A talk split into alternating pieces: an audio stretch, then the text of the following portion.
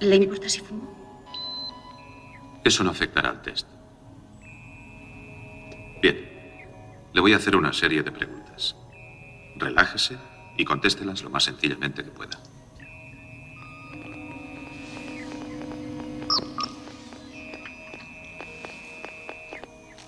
Es su cumpleaños y le regalan una cartera de piel. No la aceptaría. Y además denunciaría a la policía a la persona que me la regalara. Tiene un hijo. Este le enseña su colección de mariposas y un frasco de arsénico. Lo llevaría al médico.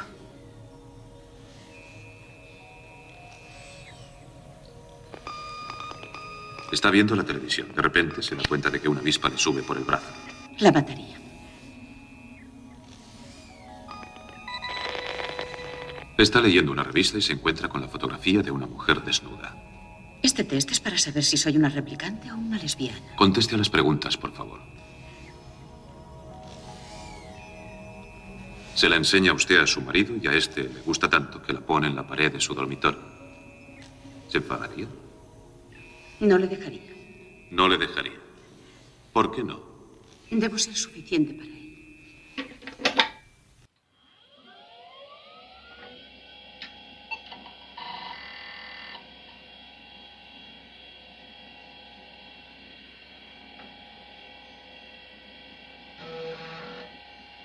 Bienvenidos y bienvenidas al MS2 Club.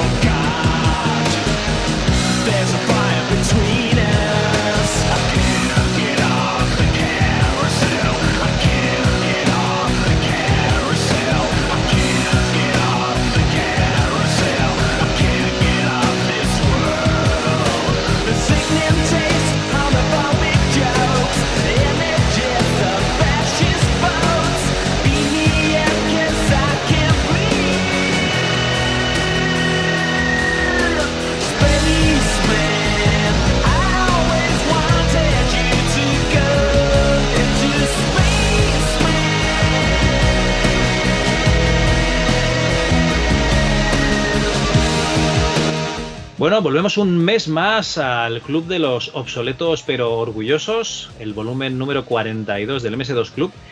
Y bueno, eh, decimos que estamos obsoletos, pero no del todo. Realmente utilizamos tecnología actual a día de hoy. Incluso el club se está actualizando poco a poco. Tanto es así que, que, bueno, tenemos un invitado nuevo que os vamos a presentar ahora, que os vais a quedar flipando, no os lo esperáis. Bueno, Antonio Lozano, el ayatolá de la emulación, yo creo que sí que se lo espera, ¿verdad, Antonio? Hombre, ya voy teniendo un poquito de idea porque te voy conociendo y porque creo que ya lo he escuchado. He hecho un poquito de spoiler, ¿verdad? un poquito sí. Bueno, pues eso, lo que decía, tenemos aquí eh, alguna cosa nueva, ¿no? Que vendría a ser la, web 3.0 y, vamos a entrar de cabeza en ello. Esto sería el clippy de, de la actualidad. Y es que ahora vais a flipar, ¿eh? Alexa, cuenta un chiste de informáticos. ¿Qué hace un informático cuando llega a casa y quiere refrescarse? F5, F5, F5. Madre mía. El de antes era mejor, Antonio. el, primero me gustó más, sí. Bueno, es igual, lo vamos a dejar así, sin editar, para que vosotros también podáis disfrutar esta nueva tecnología. Que bueno, que tenemos aquí el, Alexa, esta muerta de risa en, casa, que no la usamos para nada. Seguro que vosotros estáis igual. En fin, al menos que nos alegre un poquito el, el cotarro. Didi, Antonio. No, te iba, eh, no te quería interrumpir porque normalmente sueles tener unas presentaciones maravillosas, ¿no? Pero claro, cuando has mencionado a Alexa, eh, yo debo decir que en mi casa sirve de desahogo. Así, a ver, explica, explica. Vamos a ver, nosotros cuando a las siete y media, ocho, nos ponemos a hacer deporte, ¿no? Entonces le pedimos a Alexa que nos ponga música pues para motivarnos, ¿no? Antes Alexa, obediente y sumisa, ponía la música y se callaba. Pero ahora no. Ahora Alexa empieza a dar un por saco increíble con que nos va a poner una canción, ya sí eso, y luego las que a ella le salga de la pepitilla informática porque no hemos pagado el Amazon Premium Music o no sé qué, ¿no? O sea, no, ya no basta con el premium, ya tienes que pagar el suplemento para escuchar la música que tú quieras y pasar las canciones, en fin, en rollo Spotify. Alexa es muy pesada, te diría que casi tan pesada como los anuncios de YouTube. Entonces, lo que sale por nuestra boca cuando queremos que, Alexa ponga las canciones y empieza a darnos la vara para decirle que se calle, o sea, la frase siempre empieza, Alexa, cállate, zorra del demonio, y de ahí para arriba, ¿no?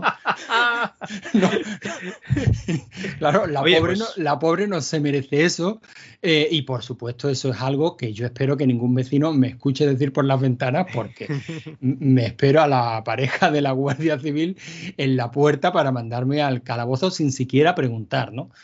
Pero bueno, por lo menos ya digo que cuando lleva uno un día tenso, poder decirle esas barbaridades a la pobre Alexa, que por otro lado es un encanto la señorita, pues oye, es una que ni sufre ni sufre ni padece, ¿no? Pero bueno, tú al menos te desahogas. Pero tú te, tú te desahogas, tú te quedas muy tranquilo. Alexa, cállate, zorra del demonio. Y ahora pongo una noche de amor desesperada. Y entonces mi niño me dice, papá, ¿de verdad tú crees que esta es la música apropiada para hacer deporte? Y digo, chico, a mí me motiva. Hostia, lo, que me estoy dando cuenta es que el que tenga, el, que esté escuchando esto con los altavoces y tenga una Alexa en casa debe estar ya hasta las narices. pues la verdad que sí. Bueno, bueno. Pues nada, oye, eh, yo cuando empezamos este club eh, pensé que, que, habíamos tocado hecho con varios episodios, tío. En el episodio de Beatriz Rico yo estaba convencido de que ya habíamos tocado techo. Pero luego vinieron los chavales que habían hecho el, mod de Doom, el chiquito mod, y claro, eso ya es para mí, es el top, ¿no? del desarrollo de videojuegos en España. Pero, tío, este, este mes, dentro de poco, la gente va a poder escuchar una entrevista al cofundador de Westwood. Que, vamos, eh, yo creo que, que nunca en la vida me hubiese imaginado que íbamos. Iba a decir hablar, pero realmente habló él. O sea, poder escuchar, escuchar las vivencias de, este señor, ¿no? Que joder, luego vamos a hacer un repasito de Westwood que, es flipante, tío. Es que es alucinante. Bueno, yo todavía no la he escuchado, estoy deseando escucharla, pero la verdad es que poder asistir a, a la historia de la afición que nos ha unido a todos y que tanto nos gusta, contada por sus protagonistas, eso es una maravilla. O sea, poder escucharlo, hablo desde el punto de vista del oyente, ¿no? Es maravilloso, pero haber estado ahí y poder hablar de tú a tú con, aunque claro, conociendo tu nivel de inglés, me imagino que tú hablarías menos que tú Yo hablaba, eh, yo hablaba en, niño de pues un año, inglés, inglés level one year. Tú, sabes, Javi, que, hablaba en nativo. Claro, tú sabes que me gusta meterme contigo pero me hubiera gustado verme en esa, yo, hubiera, hablado en, formato indio con manche, ¿no? Ua, ua, papa, ua. Eh, eh, eh, bueno, pues eh, básicamente me he dado cuenta de que esto no puede seguir así, así que hoy les he cascado una mini clase en inglés a mis alumnos, o sea que serán ellos los que sufran a partir de ahora mi, mi, mi inglés rudimentario. En fin, bueno, eh, que nos estamos yendo por las ramas. Eh, lo dicho, un placer haber tenido aquí al, cofundador, de los dos cofundadores, a uno de ellos, al 50% del estudio Westwood. eh, que nos trajo juegos emblemáticos como Dune 2, como Lunch of Lore, como Age of the Beholder, como Command and Conquer, o sea, ni Blade Runner, ni un título malo, tío. Legend of Kirandia, o sea, todos espectaculares. Y los que hayáis visto el listado que se viene en este programa y los que escuchéis ahora el AutoExec, pues vais a ver que todo va un poquito orientado a esta entrevista que conseguimos. Gracias a Martín Gamero esa persona que, hace su sección de, ese loco hardware en este podcast, que básicamente fue él el que me pasó el contacto, con lo cual un agradecimiento aquí a Martín y, una pasada. Yo, mm, nada, en breve, cuando esté todo editado con su musiquita y tal, ya lo podéis escuchar, pero vais a flipar. Pues deseándolo estamos, Javi. Pues bueno, ya sin más dilación, vamos al autoexec.bat de este mes.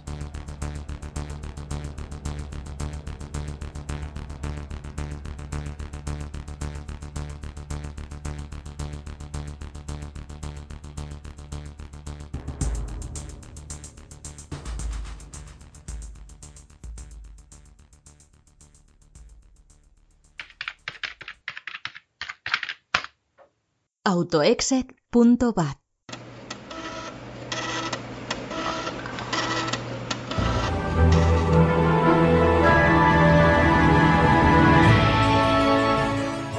Empezamos el programa con unas noticias rápidas que vamos a tener. A lo mejor algunas son sobre MS2, a lo mejor algunas eh, no, pero bueno, aquí nos las vamos a colar todas.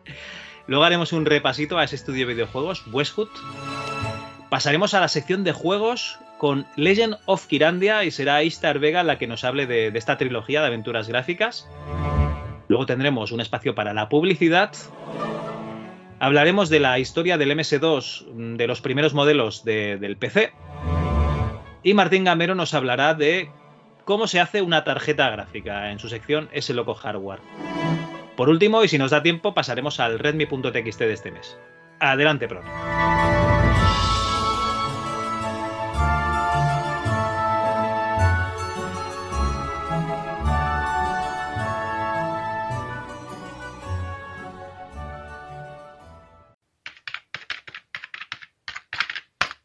Noticias de dos.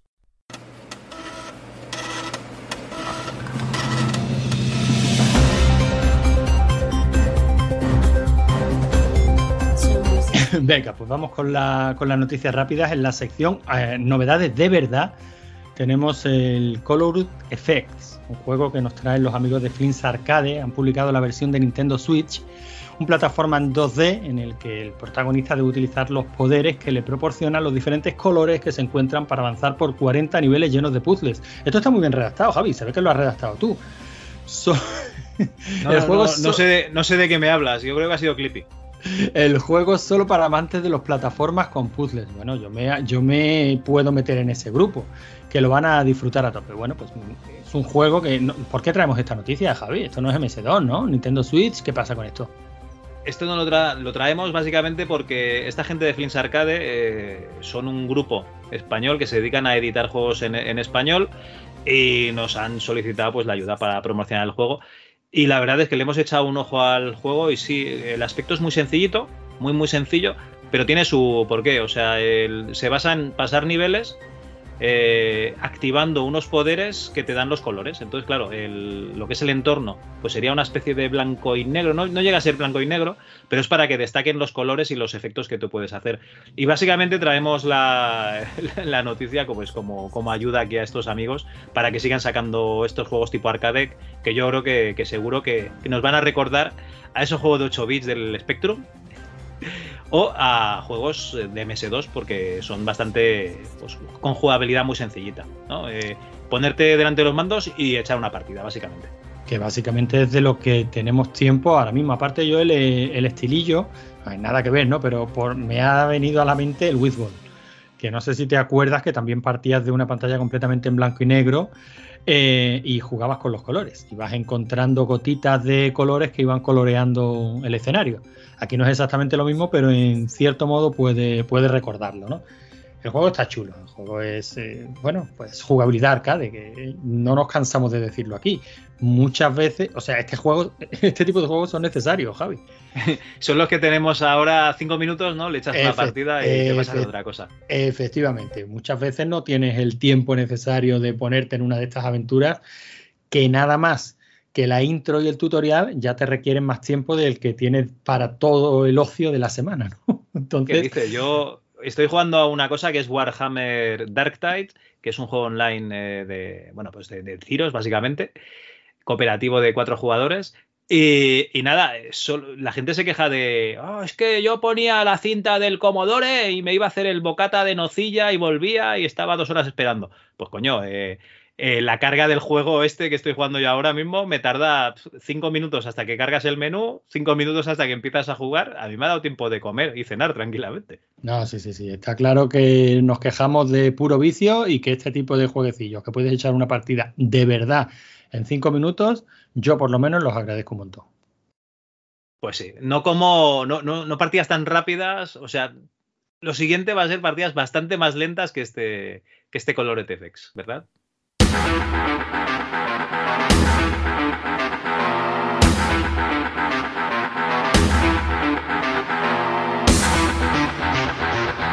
Bueno, lo siguiente, digamos que si la primera sección de, si la primera noticia era noticias que de verdad eran novedades, pues ahora vamos a la sección estirando el chicle y vamos Estás aquí.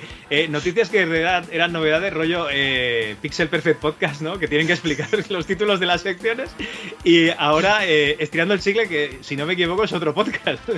Bueno, pues estirando el chicle en este caso es para el Sigil 2, porque el 10 de diciembre, celebrando el décimo aniversario de Doom, algo de lo que ya hemos hablado aquí, pues va a salir al mercado el capítulo no oficial para Doom Sigil 2, que al igual que Sigil es un capítulo compuesto por nueve, niveles creados por John Romero y que necesitará un WAD oficial para jugarse. Pues nada, John Romero sigue viviendo de lo mismo, oye, y me parece muy bien, ¿no? Todos podemos decir que hemos hecho historia y, oye, si hemos hecho historia, pues hay que seguir viviendo de esa historia que hemos hecho, ¿no? A mí me parece cojonudo. Aparte que la edición coleccionista pues va a venir en tres versiones muy chulas como suele ser habitual, ¿no? Una con forma de disquete de tres y medio, como, como el premio de los concursos del MS2 Club.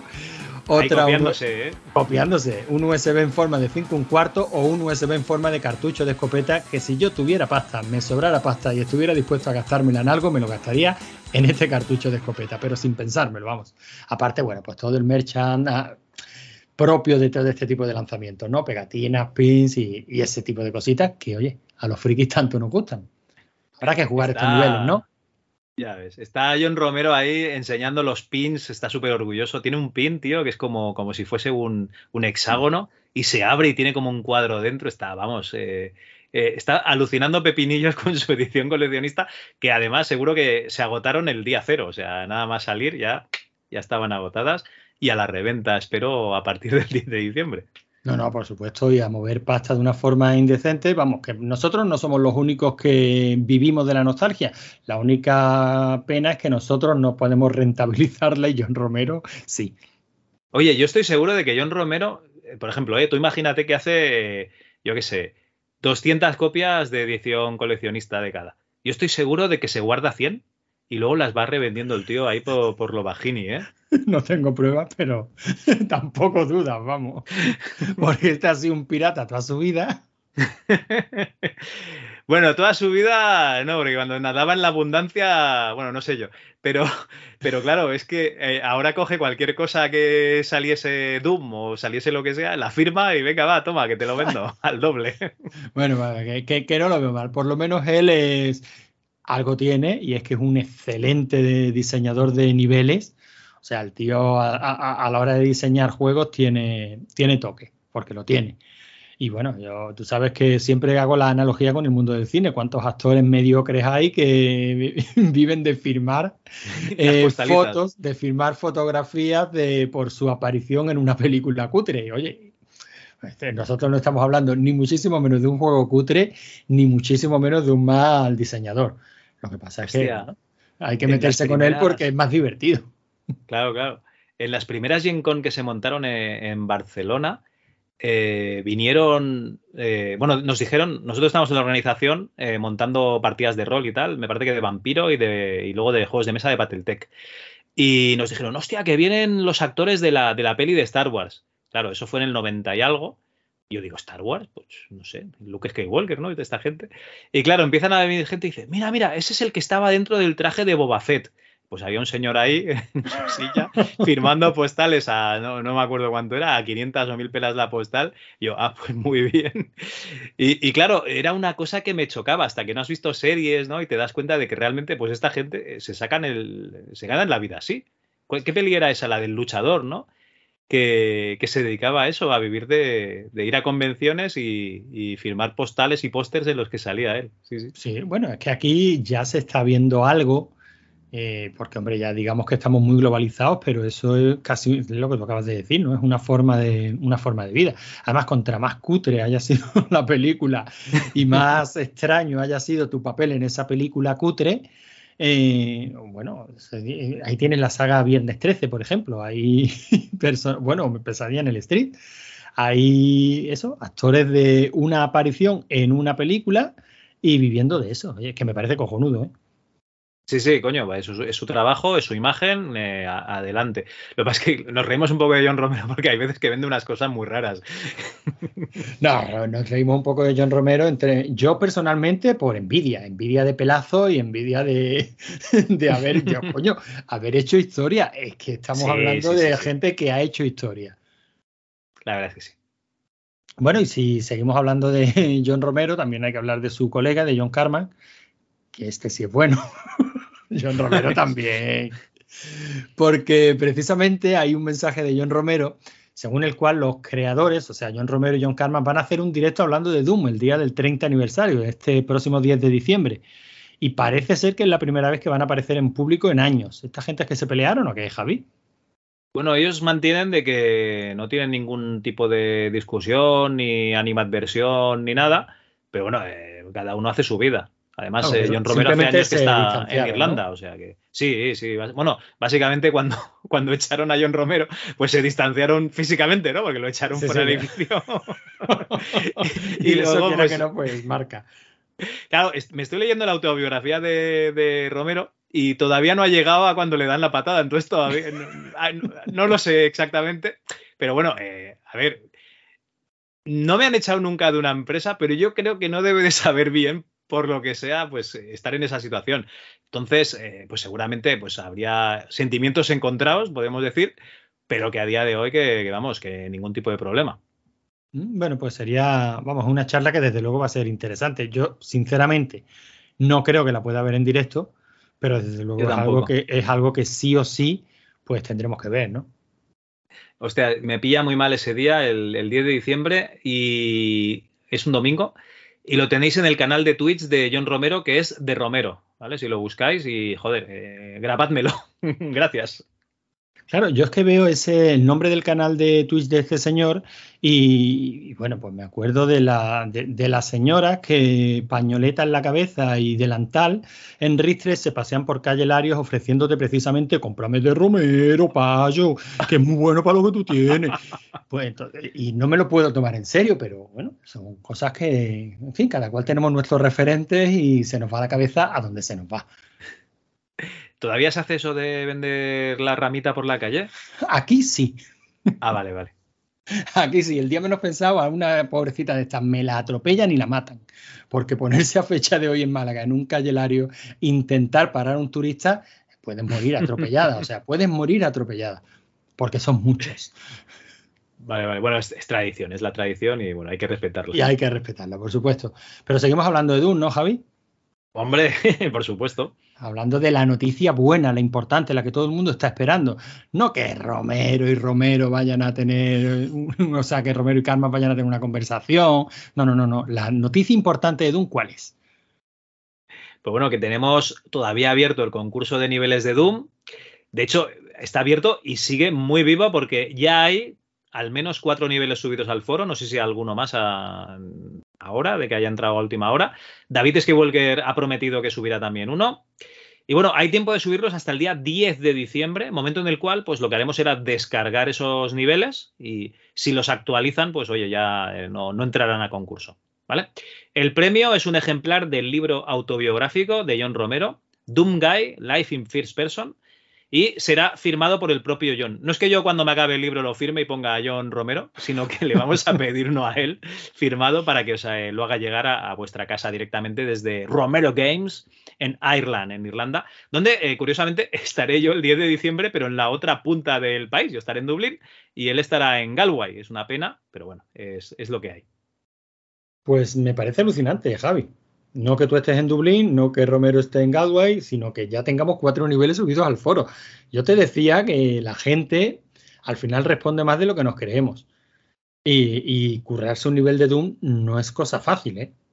Los mocos de pavo, ¿eh? No, no, se lleva, se lleva un buen rato. Además, me consta que algunos de los que mm, se han puesto a la tarea, pues han tenido bastantes problemas para conseguir que funcione la aplicación que hayan utilizado para gestionar los, niveles. Además, esos problemas que se venían en la época, ¿no? Eh, que se comentaban en la época cuando queríamos hacer esto, esto precisamente, diseñar nuestros propios niveles, que mira, la textura no me sale donde yo esperaba, o, o, no, o, no se reproduce bien y se ven los bordes negros de las texturas, o me salen las texturas al revés, en fin, las cosas normales que, que bueno, que eran de uso habitual, ¿no? En la época me ha hecho muchísima gracia leer estos días en el canal de Telegram, pues que estamos exactamente igual. exactamente igual.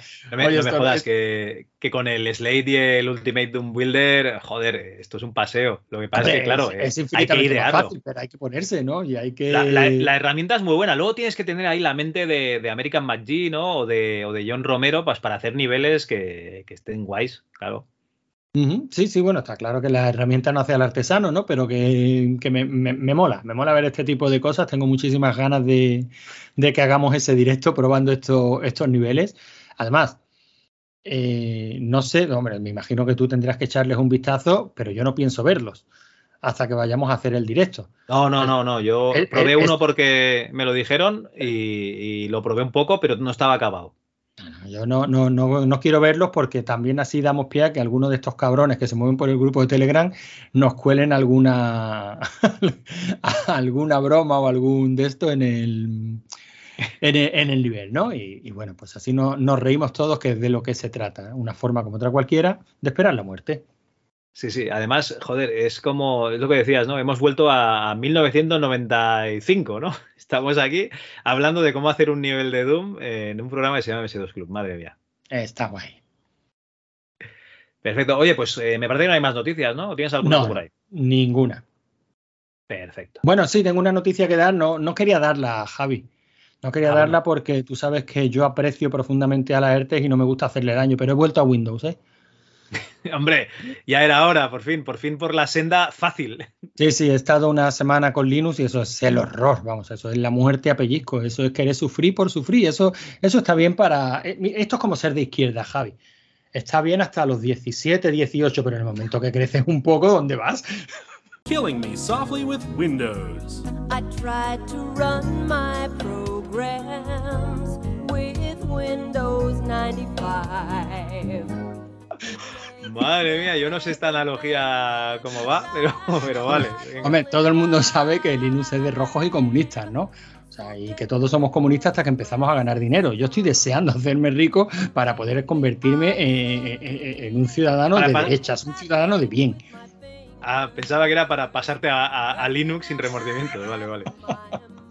nada, nada, nada, el horror, el horror. Windows funciona maravillosamente bien. Pues nada, un saludo aquí a nuestro amigo Bill Gates, que seguro que nos escucha. Seguro. Needing new programs.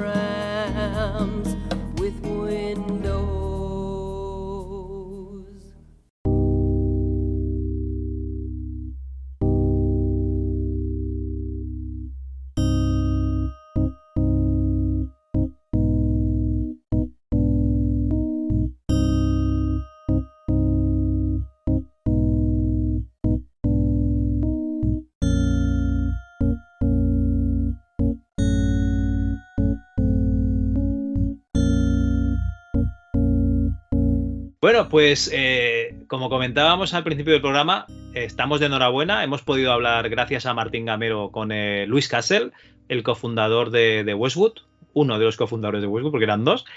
Y eh, vamos a escuchar, ya sé que nosotros tenemos en la cabeza más o menos todos los juegos, pero vamos a escuchar un poquito la, historia del estudio, ¿vale? Porque sí que nos va a explicar parte Luis, pero no va a responder todas las preguntas exactamente por orden, o sea, él no hace una biografía, sino que, él va contestando cosas específicas de juegos. Entonces, eh, yo creo que lo suyo es que, Antonio nos explique un poquito la, la historia de Westwood.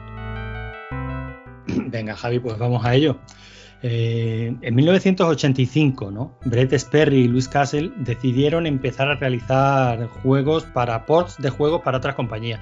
Esto era algo bastante común en la época, ¿eh? o sea, los que querían empezar en el mundillo, pues una forma rápida de empezar a monetizar la inversión o el tiempo pues era realizar ports. Además, las compañías los compraban porque era una forma fácil también y rápida de ampliar un poco el mercado, ¿no?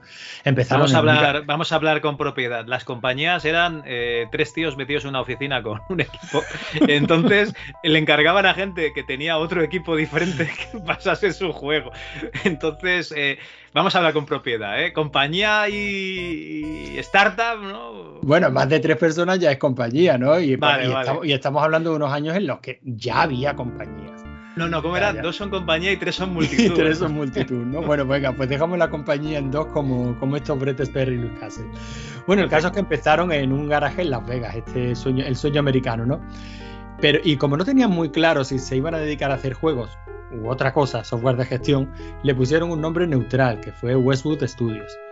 Esto también era bastante común, ¿eh? O sea, ahora parece que tenemos muy claro que. Perdona que vaya haciendo. Mm, que vaya haciendo acotaciones, Javi, pero es que me llama mucho la atención. Eh, ahora mismo tenemos muy claro la compañía de videojuegos, ¿no? Eh, vamos a montamos una compañía para hacer videojuegos. En estos tiempos, finales de los 70, primeros 80, mediados 80, tú iniciabas una compañía de software y bueno, a ver por dónde tiramos, ¿no? Claro, es que no había, no había un mercado claro tampoco. Claro, y aparte, eh, juegos, a ver por dónde va esto, ¿no? Eh, no, es, no será el primer palo que nos llevamos apostándolo todos los juegos y que luego la cosa se, venga abajo, ¿no? Así que esta gente decidieron pues un nombre neutral, Westwood Studio. Y sus primeros juegos fueron conversiones para ordenadores como el Amiga, el PC o el Commodore 64 y por supuesto el Apple II que, cuando empiezas a leer la historia del, software de entretenimiento, ahí está siempre el Apple II y es curioso lo desconocida que ha sido esa máquina aquí en España, pues prácticamente hasta que hemos empezado a estudiar la historia del software de entretenimiento, ¿no? Sí, sí, que ahora todo el mundo estaba con el Oregon Trail como si, fuese el, el Abu Simbel Profanation. No, no, eso es en Estados Unidos, amigos. Efectivamente, aquí el Apple II ni lo olimos, ni, no, ni nos sonaba, ni sabíamos lo que era, ¿no? Bueno, y quien dice el Apple II, dicen compañías como la que, para la que empezaron a trabajar esta gente, ¿no? Que fueron Infocom, Disney o SSI. Disney, por supuesto que sí. SSI es posible que también, pero Infocom era, una compañía, una compañía de nicho. Sí, sí, esto aquí poca, poca broma. Los juegos salían en inglés, eran aventuras de texto, yo creo que en español pocas. Y también trabajaban para una compañía que se llamaba Epix, que yo creo que eran los de los California Game. Bueno, estos juegos de deporte me parece que eran. Sí, sí, los de los California. Bueno, los del California Games. Si es que ese fue su gran hit. Y luego ya que la compañía siguió monetizando el California Games año tras año hasta que aquello ya no daba más de sí. Quisieron lanzar su primera, su propia consola, apostaron por la Lynx, al final se lo tuvieron que vender a Atari, en fin. Una, una historia también que si te apetece algún día nos metemos con ella también, Javi. Cuando tú quieras, cuando tú quieras. Pero bueno, el caso es que esta gente trabajaban para Infocom, por cierto, otra compañía que apostó muy fuerte por el software de gestión, se pegó un palo de la hostia y ese para muchos marcó el declive de la compañía. Eh, y de esa época, pues sus juegos más famosos son los dos primeros capítulos de Life of the Beholder, un juego del que me parece que tú has dado bastante la vara con, con ellos. Bueno, a mí es que siempre me ha gustado mucho el of the Beholder 1 y el 2. El 3 lo jugué, pero no tanto porque los pillé, yo creo que los pillé en la época buena, o sea, antes de saber lo que era el juego de rol en sí, lo vi en un casal, eh, no sé si esto existe en, Andalucía o en el resto de España, un casal en, Cataluña era como, como un centro cívico donde tenían pues juegos de mesa y tal. Y en uno que fui yo, que estaba cerca de mi casa, tenían un PC y un chaval me enseñó el Ley of the Beholder y me dijo, eh, pero no grabes partida que la que hay es mía. el cabrón, en lugar de, hacerse una copia de seguridad de la partida, me, me, amenazaba. Que luego yo te pones a pensar y de cualquiera que pase por ahí luego le, le jode la partida y ya está. Y, bueno, hasta ahí, pues no, todavía no sabía que, eso, que, era eso de juego de rol y tal, pero un poco más adelante, cuando me, hice de un club de rol y jugábamos, pues eso, a, a Dungeons and Dragons, Vampiro y tal, me pasaron las eh, unos disquetes, vamos a decirlo así, o yo pasé unos disquetes vacíos y llegaron encargados con los tres Sea of the Beholder y, vamos, era, era una pasada, ¿no? Explorar por ahí en esos mundos. También en Unlimited Adventures, ¿no? Todos esos juegos de rol de, de ordenador. Era, para, para mí es una pasada. Y tenemos que hacer el programa de Dungeon Master y yo sé que, David pues tiene que decir pues que el Dungeon, el Dungeon Master pues es el que hace que, los demás juegos sean pues así de, de, fluidos en primera persona y tal. Bueno, estaría ese y el Wizardry. Pero yo le tengo muchísimo cariño a The Beholder y yo creo que también es por la ambientación. No te voy a decir la música, porque en el primero música poca cosa tiene, pero sí la ambientación visual, estos gráficos que hacían en Westwood que eran espectaculares para la época. Sí, sí que lo eran. La verdad es que al fin, y, no hay que olvidar que los juegos nos entraban por los ojos. O sea, yo recuerdo de la, de la época de, de Ferergón, por supuesto, de ver esos pantallazos y tal. Y a mí el Dungeon Master, por ejemplo, es un juego que es tan frío, porque no se me ocurre otra palabra para describirlo gráficamente, es tan frío, tan plano. Eso. Y que luego lo comparabas con un Eye of the Beholder y no, no había color. A nivel jugable, a nivel profundidad, bueno, pues evidentemente hay que hacerle caso a, David. Pero desde luego esta gente sabía entrarte por, por los ojos, ¿no? Bueno, el caso es que esta gente en 1992 los adquirieron Virgin Interactive con el acuerdo de recibir apoyos para publicar juegos con IP propia. Y también estuvieron a punto de que los comprara Ken Williams para Sierra Online, porque en esa época Ken estaba a tope. ¿no? Creo que fue por estos años también cuando hizo su intento de fusionarse con Brotherboom y al final no, la cosa no siguió para adelante, aunque siguieron estaba Ken, estaba Ken con la billetera sacada ahí.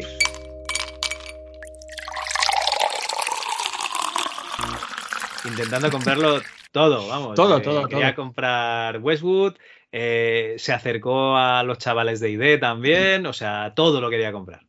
Efectivamente, y si le, si le escuchas a él en sus propias palabras, pues diría que ellos fueron los primeros que inventaron eso de comprar compañías para crecer, porque ellos fueron los primeros que lo hicieron todo. Todo, todo, todo. Maravillosa la biografía de Ken, la, hemos recomendado más de una vez, pero volvemos a recomendarla.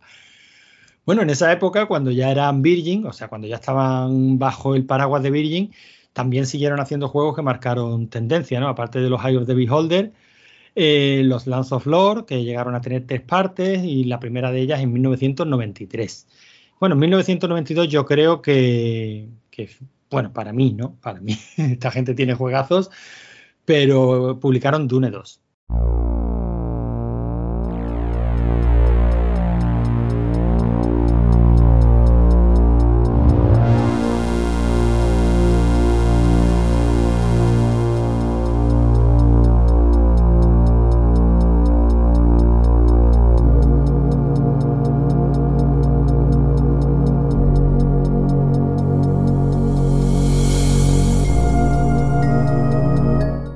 Año que salió Dune, que la hizo Crio. Y, bueno, inventaron el RDS y yo creo que hicieron un juegazo que no caduca nunca. Cambiaron el paradigma, igual que de software, ¿no? Cambió el paradigma de los FPS, o sea, creó un género. ¿Que había otros juegos que eran parecidos? Sí, pero no eran lo mismo. Aquí se acabó de definir con Doom lo que era un FPS. Pues con el Dune 2, eh, básicamente sembraron la base de toda la estrategia en tiempo real y el resto de juegos básicamente han ampliado las posibilidades de, manejo de unidades. Y a lo mejor han cambiado el tipo de recursos que, se recogen pues para, reclutar unidades. Pero es que la estrategia en tiempo real nace con este juego, con Dune 2. Mm, es que, es que es así, o sea, podemos decir de Dune 2, bueno, seguramente el argumento que nos daría que nos daría David, al que hemos mencionado hace poco con el Dungeon Master. O sea, con el, con el Dungeon Master nace y otros juegos como el of the Beholder, pues a lo mejor pulen, eh, le dan otra visión, mejoran cositas y tal. Pero bueno, eh, pues ellos lo hicieron con Dune 2, un juegazo que yo creo que no te acabas nunca, sobre todo en esas versiones que, bueno, en Dune 2 eh, salió una versión 2000, ¿no era? Eh, esa es la buena, porque el Dune 2 a día de hoy se hace un poquito, se hace, un poquito, un poquito lento, ¿eh? duro, pero precisamente por eso, por esos detallitos que faltaban por, por pulir, ¿no? Bueno, era Luego, el primero. Yo, yo recuerdo el Age of Empires, el Age, perdón, el Age of Empires, que eh, el 2, ¿eh?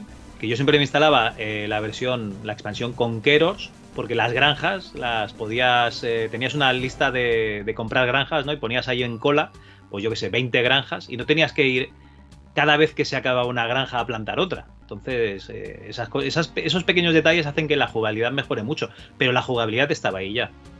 Sí, sí, eh, es tal cual. Bueno, de, de, todas maneras hemos hablado aquí muchísimo del Dune 2, ¿no?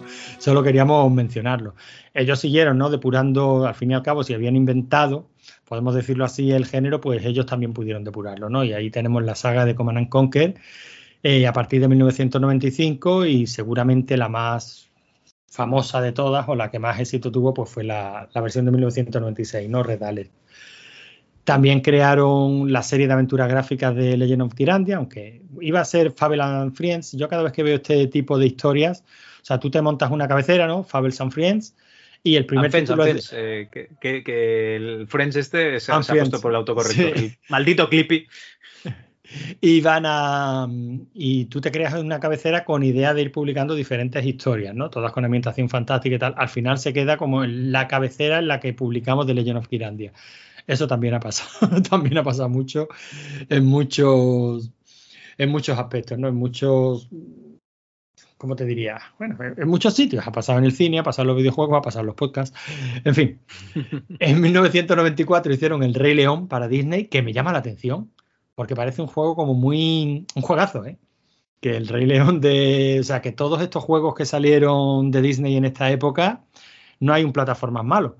Y este Rey León es un juegazo a nivel musical, a nivel gráficos, cómo se mueve, incluso la versión de la versión de PC es cojonuda, pero me llama la atención porque es como un juego muy pequeñito, ¿no? Para esta compañía. Estamos, estamos comentando eh, hitos de la compañía, porque hay otros, eh, o sea, también sacó para Disney Pinocho en Game Boy y tal, pero estamos comentando lo, lo, más grande, y yo creo que lo más grande que hicieron para Disney fue este, este Rey León, por eso lo, lo comentamos. Pero, o sea, pero que ya veréis que es que eh, pocos juegos malos hay en, en lo que estamos diciendo.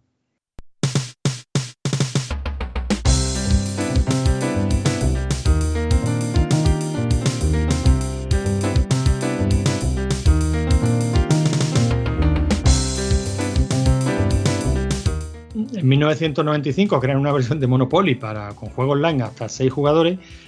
Fíjate que yo cuando veía estas cosas, cuando leía estas noticias en 1995, juego online, oh, qué, pre, qué, qué, precursores, ¿no? Pero precisamente llevo un, un, par de semanas que estoy por leyendo los capítulos de, de, de Digital Antiquarium hablando de los precursores de los juegos online. Y estamos hablando de juegos online eh, a finales de los 70. Pero, ¿cómo se enviaban? Eh, ¿Por mail o, o sea, por mail, por ficheros o, o, por disquetes? No, no, no, no. Está hablando de los inicios de CompuServe, por ejemplo, que era un PDP 10, creo que era, y daba servicio online a todo el que se quisiera conectar desde casa por ah, línea bueno, pero era, era con una unidad central, digamos. Vale. Era con una unidad central, sí, sí. Era un servidor sirviendo, sirviendo juegos. Eh, bueno, cosas como el Mood, por ejemplo, ¿no? Eh, aunque ya CompuServe compró el Mood bastante más avanzado. Pero estamos hablando de que todos estos precursores de Internet, estoy hablando del chat online, de, del juego, de, de, comercio electrónico, todo eso a finales de los 70, Javi. Estoy flipando. Bueno, eh, ¿tú estoy... has visto la serie Halt and Catch Fire? Es que no la he visto todavía, pero vamos, estoy deseando Hay meterle una... mano. Eh, sí, sí, está muy bien. Hay una temporada, no sé si es la segunda, que tienen un estudio de desarrollo de videojuegos online con Commodore 64. Sí, sí, tal cual. Sí, sí. Eso, esos son los artículos que estoy leyendo ahora y, y estoy alucinado. en fin, siempre hemos dicho eso de está todo inventado, ¿no? Pero, pero coño, no sabía que estaba inventado desde hace tanto tiempo. Yo es que de hecho, eh, por ejemplo, cuando se hizo la, la madre de todas las demos, todo lo que se estaba intentando hacer en esa demo eran cosas que se habían escrito, que se podrían hacer con dispositivos, pero que no había la tecnología para hacerlo. Entonces, a medida que se va depurando la tecnología, se van cogiendo esos artículos de opinión de cosas que se podían hacer o artículos científicos y se van haciendo. O sea, que realmente es que no teníamos tecnología para hacer cosas, ahora la tenemos, pues vamos a hacerlas, qué narices. Sí, sí, pero ya digo Siempre que. alguien ha teorizado algo antes, vamos. Sí, pero lo que me ha llamado la atención es que en este caso no era teoría.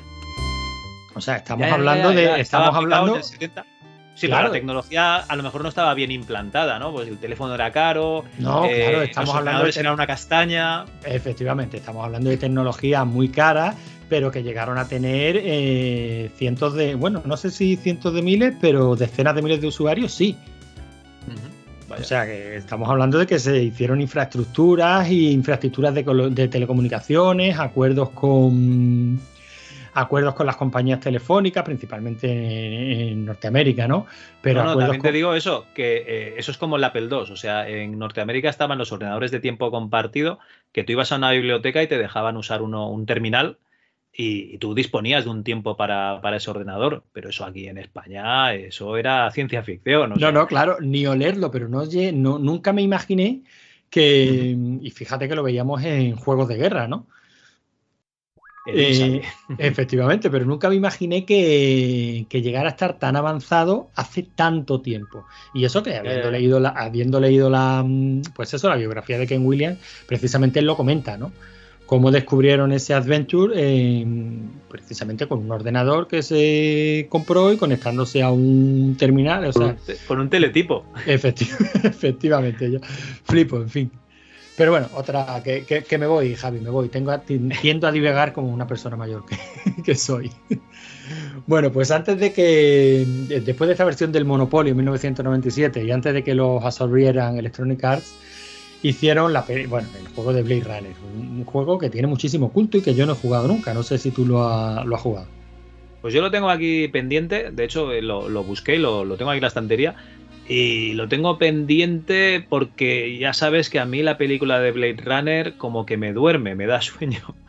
Es una cosa que, que, ya sé que, el que está mal soy yo. O sea, yo sé que todo en esa película está bien, pero yo es que empieza a sonar Evangelis y, y, y tal, y yo me, me, entra un sopor con esas escenas.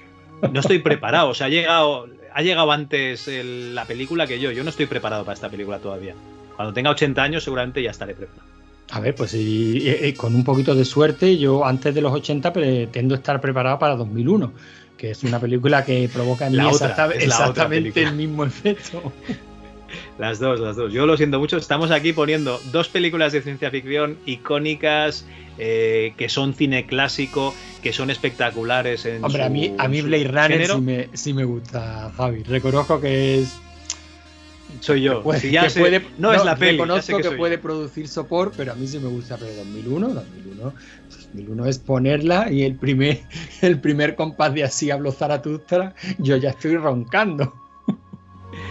Madre mía, te despiertas cuando los simios empiezan a pegar garrotadas, ¿no? Ni eso.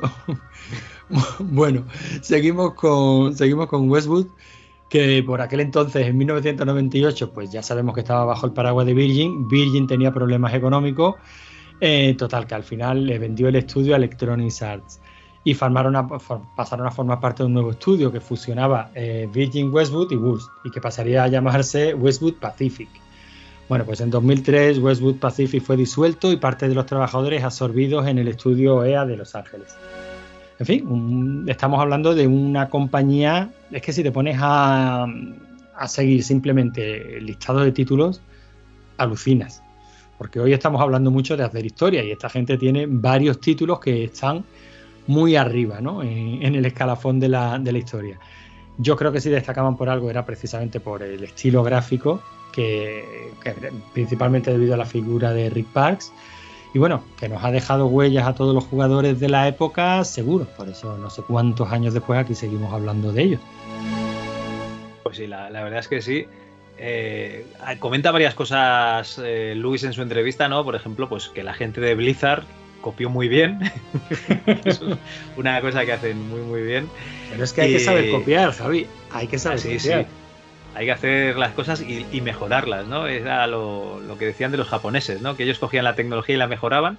Pues estos de, de, Blizzard cogieron el Warhammer y cogieron el Dune 2, lo metieron en una coctelera, ¿no? Y sacaron ahí un Warcraft espectacular y luego el Starcraft. Pero bueno, eh, no vamos a hacer sombra aquí a la gente de Westwood. Yo creo que, que han hecho historia son historia de- del videojuego. Los juegos son jugables a día de hoy. O sea, yo me he jugado al Lunch of Glory hace un par de meses. Espectacular. El Dune 2, ya os digo, un poquito lento. Le dais ahí al, a los ciclos de, del DOSBox para que vaya un poco más rápido. O si sois listos, inteligentes, versión 2000. Claro, jugáis el Dune 2000. Tenéis ahí los Command and Conquer que funcionan de forma espectacular. El Blade Runner este que, que lo tengo pendiente, ya le, le echaré pues eso, un, un toque. Y los Legend of Kirandia que hablaremos con Istar Vega, yo me quedo con las ganas y yo estoy seguro de que me jugaré, pero el 2, ¿vale? Ni el 1 ni el 3. Yo creo que le echaré un, un ojete al 2.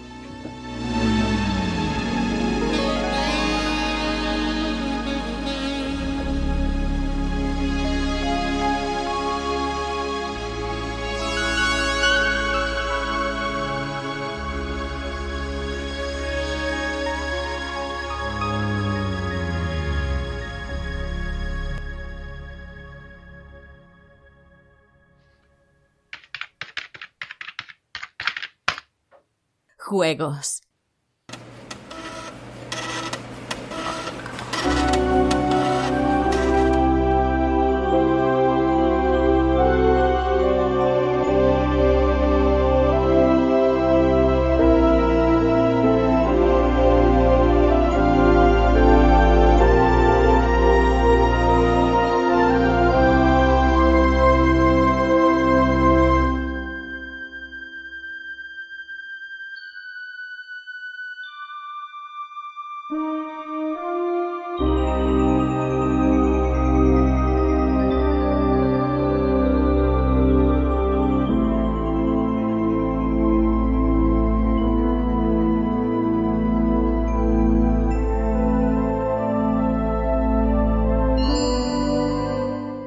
Hoy tenemos aquí a Istar Vega. Que, Istar, recuérdanos dónde te podemos encontrar, porque yo creo que era la, la mazmorra, algo oscurita, pero no recuerdo exactamente la, La ma- dirección. A ver, eh, bueno, eh, hola a todos. Hola, muy buena. Pues me podéis encontrar en mi blog, que es la mazmorrita casi oscura, pero bueno, ahora lo tengo así, entre comillas, un poquito abandonado.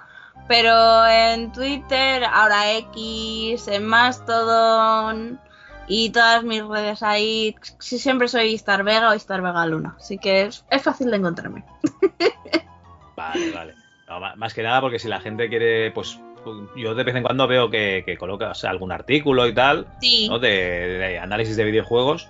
Entonces, pues si la gente quiere ir siguiéndote, que, que sepan que allí tienes más material. O sea, que no solo Sí. vas a venir aquí a hablarnos de un juego, sino que tú Ah. realmente analizas juegos actuales también. Sí, eh, eh, bueno, ahora, estoy colaborando más con Nivel Oculto, pero colaboro con Orgullo Gamers, en The Juego, o sea que sí. juego juego un bien, poquito de todo. No, no, eso está muy bien. Además, eh, el juego de los que nos vas a hablar hoy, bueno, o los juegos que nos vas a comentar hoy, realmente podrían ser unos indies triple A a día de hoy, sin problemas. Sí, sí, porque la verdad es que son bastante rarunos incluso para la época. Sí. Bueno, vamos a, a solventar el misterio. Nos vas a hablar de, de una trilogía de aventuras gráficas de, de una empresa que se llama Westwood Y, y que yo creo que, que es muy conocida, pero que me echaste bronca porque en el último programa, programa no, en el del Lunch of Lore me parece que era, que dije Sí. que no lo había jugado, ¿verdad? Exacto, o sea, os estaba escuchando ahí mientras estaba estudiando y, y me hizo mucha, o sea, me chocó porque comentabais de Legend of Kirandia, pero comentabais, no, no, yo eso no lo he jugado, y dije, ay, pero si yo, bueno, tampoco lo jugué en su época porque en su época en el 92 yo era muy chiquita, Pero- Tú tenías excusa. yo tenía excusa, pero lo jugué en el 2019 y, y la verdad es que, o sea, lo tenían reciente entre comillas. A, a estos días estaba ahí mirando y tal, digo, a ver, porque ponía muchos tweets y todo de las capturas y nada, y la verdad es que son juegos curiosos.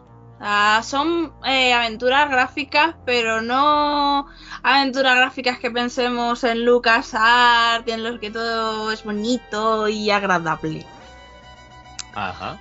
La verdad Bueno, es que aquí no lo hemos no lo hemos comentado el nombre que es el Fables and Fiends Sí, ese es el primero, Fables and Friends. Bueno, es el Book One, el libro 1 de Legend of Kirandia. Muy bien. Y este salió en 1992, como digo. Eh, y en él vamos a. Nuestro protagonista es un chaval llamado. Eh, ahora, creo que era Cal. Es que no me acuerdo. No tengo, eh, Malcolm era. Aquí, aquí ponía kayak. Sí, Yo no sé si se Kalak. pronuncia kayak, kalak, no, Sí. no te sé decir. Es que digo, digo, no sé si lo pronuncio bien, Kalak o Kalak. Bueno.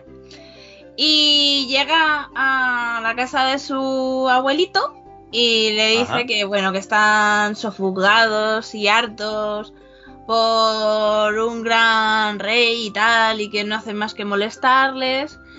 Y claro, y es que eh, el rey en sí no es el malo, el malo es su bufón, que es Malcolm.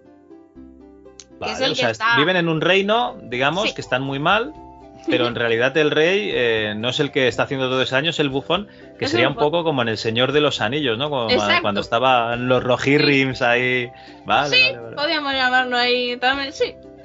Lengua de serpiente, pues aquí se llama Malcolm. Vale, muy bien, muy bien. Vale, eh, la peculiaridad de esta aventura gráfica es que eh, tienes que coger un mogollón de objetos y es algo que a mí me, me sorprendió bastante, pero tienes un inventario súper enano. De, es que no recuerdo bien, creo que eran de 10 espacios. Y por ejemplo, hay en una parte que tienes que recoger un montón de bayas o frutas así un poquito raras. Sí, ¿eh?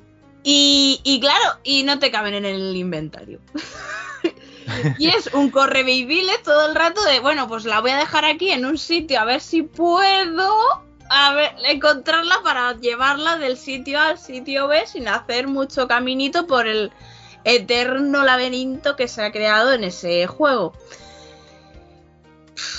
Eso fue a mí lo que más me, me costó de este juego, porque me sacaba mucho de quicio eso, el correvidile de que, claro, tienes que recoger muchos objetos para hacer un puzzle, puzzles nada sencillos, todo hay que decirlo, Vale.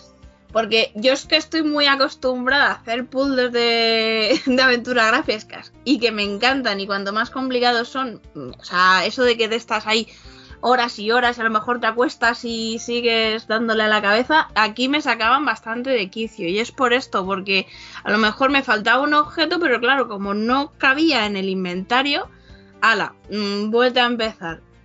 Veníamos acostumbrados, yo por ejemplo, a las aventuras estas gráficas que llevas un bolsete que parece eso, el bolso de la Mary Poppins, que te cabe de todo. sí, no, como Boy Bruce, ¿no? Que empieza a meterse cosas en los bolsillos y Y ahí aquí- como si no aquí mañana. nada, aquí es como en plan un RPG de que no, tienes este espacio y no eres una mula de carga, como decían en el Sacred. Eh, es lo que hay y no hay más. Luego, eh, también en esta historia, pues eso es el descubrimiento de, de este chaval que se va haciendo adulto, eh, de las peripecias que le pasan. O sea, es como el camino del héroe. O sea, tienes una razón de por qué te tienes que hacer un héroe y todo el camino que te llevas hasta enfrentarte al enemigo. Vale. O sea, eso está guay. Los diálogos mm, son muy divertidos. O sea, te, te- te partes a reír porque son muy disparatados, pero también muy adultos. Están enfocados, pues eso, a. mm, yo no diría a un público joven, pero sí ya adolescente, porque tienen algunos dobles sentidos. O sea, tienen un humor. Pero, ¿quieres decir que son picarones también o qué? Hombre, eh, picarones, picarones, no, pero que a lo mejor un niño no lo entiende. Vale, vale. ¿Sabes? Pero eh, poniéndonos un, un plan así en una aventura gráfica que son más estilo del Runaway, que son así más adolescente, eh, adulto, eh, picarón no, pero sí gamberrete. Vale, vale, vale. Luego, eh, el arte es súper precioso, o sea, tiene un pixel art muy detallado, o sea, súper detallado. Las. En, en toda la parte del castillo y de las cuevas, eh, cada objeto, cada mm, detallito de la pared, un cuadro, o sea, está sumamente detallado. Las habitaciones con sus mm, alfombras, con sus velitas en... O sea, no sé, es de... A mí me sorprendió bastante que para la época eh, se tuviera tanto detalle en una habitación o en un... No sé, me, me gustó mucho esa parte. Hombre, acreditados hay, mira, una, dos, Mm. tres, cuatro, cinco, seis, siete, ocho personas. Y, y lo que te comentaba antes, está Rick Parks, que, Sí. que el tío era un hacha haciendo eh, pixel art. Vamos, que trabajó en los sellos de Beholders, eh, los gráficos del Dune 2 me parece que también son suyo, en Lunch of Floor, en Command and Conquer, y, y son gráficos exquisitos. Y yo Sí, sí. entiendo Que, este, que este tío pues debía ser un hacha.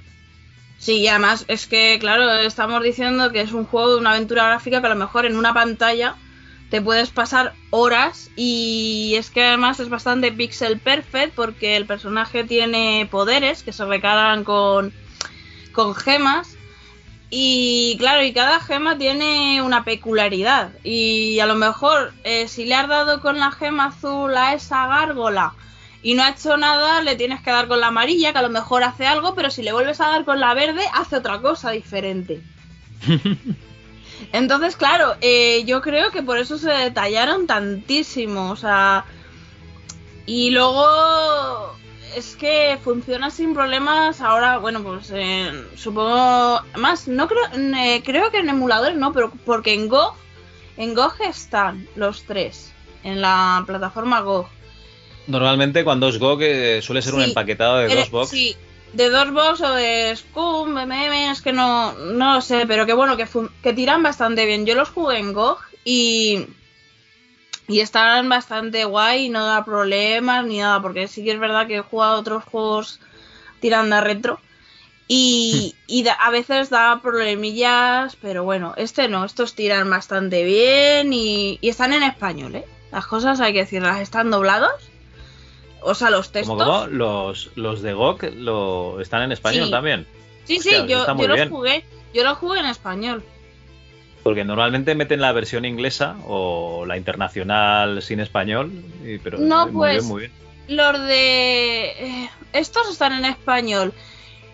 Y los de. No sé cuáles eran. Otros también tenían en español. A lo mejor fue en alguna otra actualización, alguna. No sé, los metieron. Pero estos sí, estos los jugué yo en español. Además me Muy bien. sorprende. Las voces y eso que salen en la intro están en inglés, pero los textos están en, en español. Que bueno, que es que es una, es una aventura gráfica de verbos, entonces pues eso, eh, coges, eh, miras. Está bastante, está bastante guay. Y nada, eh, pues eso es el camino del héroe. ¿Y qué pasa cuando llegan al final? Pues se tiene que enfrentar al malo maloso, que en este caso es Malcolm. Pero Ajá. pasan cositas. Pasan cositas que no voy a decir. Aquí lo tenéis que jugar. y eh, nos pensábamos que bueno, que ya había acabado la historia, pero no. Hay otro juego más. Al año siguiente salió The Legend of Kirandia, libro 3. Libro 2, Deja- libro 2. ¿Eh? Es Libro eso, dos, libro sí. 2, perdón. Libro 2, La mano del destino de Hand of Fate. Déjame, déjame ver cucharada antes de Sí. pasar al segundo libro o al segundo juego. Porque estoy mirando aquí en, en Movie Games, nada, una chorrada, pero que me ha hecho gracia. Que eh, se supone que el juego, bueno, se supone, según lo que pone aquí, eh, está basado en una aventura de texto llamada Kirandia Fantasy World of Legends, ¿no? que sería Mundo Fantástico de Leyendas. Que se ve que era un juego de BBS. Yo eso no Eh, lo sabía. ¿Cómo, cómo? Que eso no lo sabía. No, no, ni, ni, ni idea, ni idea, yo tampoco. Y que, y que fue desarrollado en 1988, ¿vale? Eh, y que según esto tenía, eh, digamos, eh, unos conceptos de juego multijugador. No sé si sería una, un- una aventura de texto, sería un mood, ¿vale? Pero algo así, una aventura de texto, no sé si para uno o más jugadores. Pero lo que me ha hecho más gracia es que, eh, según pues la gente de, de Westwood, eh, que jugaron al juego, le gustó, compraron los derechos, ¿vale? Pero luego fueron denunciados por las personas que les habían vendido los derechos. O sea, que no les acabó de convencer el trato, No, no, sé exactamente No qué le pasó. moló. No les moló. Y que, que bueno, que, que al final el, jurado pues dijo que tenían razón Westwood y que ellos habían pagado por el juego y tal. Y aquí otra cosa que también mola, porque esto también nos lo comentó eh, eh, Luis Casel cuando, cuando hablamos con él, que cuando estaban desarrollando el juego, que era un, juego que se basaba en un, en un único cursor, ¿vale? No, no, tenías que, digamos, que seleccionar qué acción hacías, sino que, le dabas a los objetos. Y que, que, dicen, hostia, esto, esto es espectacular, vamos a enseñárselo a, Ken Williams de Sierra, ¿vale? Para, para, decirles, oye, mira lo que tenemos, a ver si nos dan una pasta, ¿no? Y o se lo vendemos y tal. Pero se ve que en Sierra estaban haciendo el quinto King's Quest, que también es parecido, y entonces, pues no, en cambio, Ken les dijo de, comprar eh, Westwood. O sea, que dice, oye, que yo os compro, os compro la empresa y pasáis a formar parte de Sierra, ¿no? Pero de momento, pues dijeron que, no. Me ha, hecho, me ha hecho gracia comentar esto. perdón, perdón, que me salió del juego. No, no, no. Está bien, está bien. pues nada, eh, entramos ya en la mano siguiente, al, año, siguiente, además, ¿no? En el sí, sí, en el 93. En el 93 al año siguiente eh, apareció The Legend of Kirandia, La mano del destino.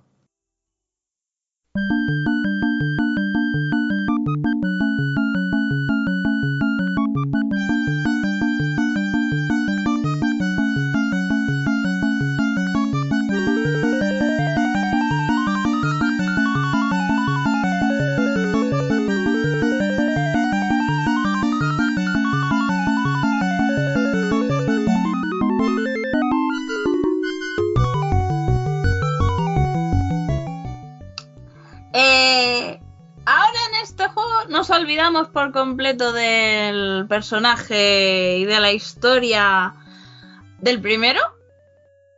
Aquí ahora es como si avanzaran un poquito en el tiempo y Kirandia eh, está desapareciendo. el reino de Kirandia está desapareciendo, nadie sabe por qué. Y en, en el cónclave de magos y brujas eh, apuntan a, a Zambia, que es nuestra protagonista, que en este caso es una chica. Ajá. Y tiene que. es una mística. Y tiene que viajar a la isla del volcán, creo que era. A ver qué pasa con.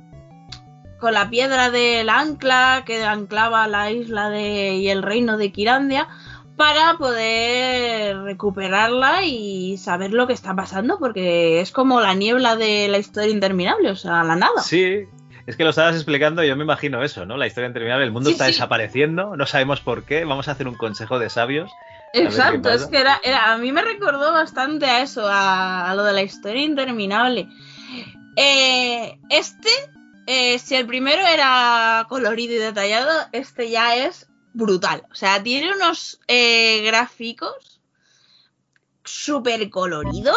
Eh, la isla del volcán mm, tiene unos contrastes de rojo, marrones, verdes, pero además chillones. A mí me sorprendió muchísimo. Es, es alucinante. Y a mí, de los favoritos, es este. Eh, Zandia tiene un carisma que no lo tenía por ningún lado el protagonista del anterior. que era un soso, ¿no? Era un soso, era un sosaina, el pobrecito, eran lechuguetas. Y está, eh, se ve, pues eso, es una chica fuerte, eh, aventurera. Mm, o sea, es que, no sé, tiene mucha Muchas gracias este personaje. A mí me gustó mucho porque además eh, la historia que le han creado eh, es muy bonita. Eh, le gusta hablar con los animales, con los árboles.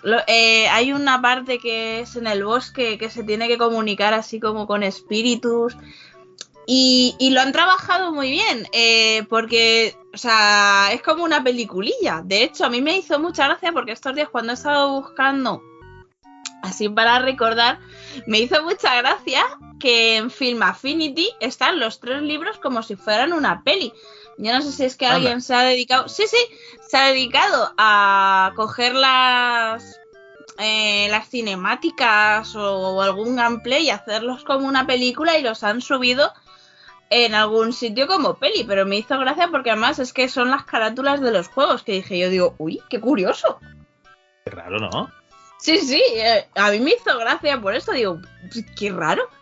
Pero la verdad es que este, eh, eh, ya te digo, la parte esta del bosque que, es, que habla con los espíritus y tal, está muy, muy chula.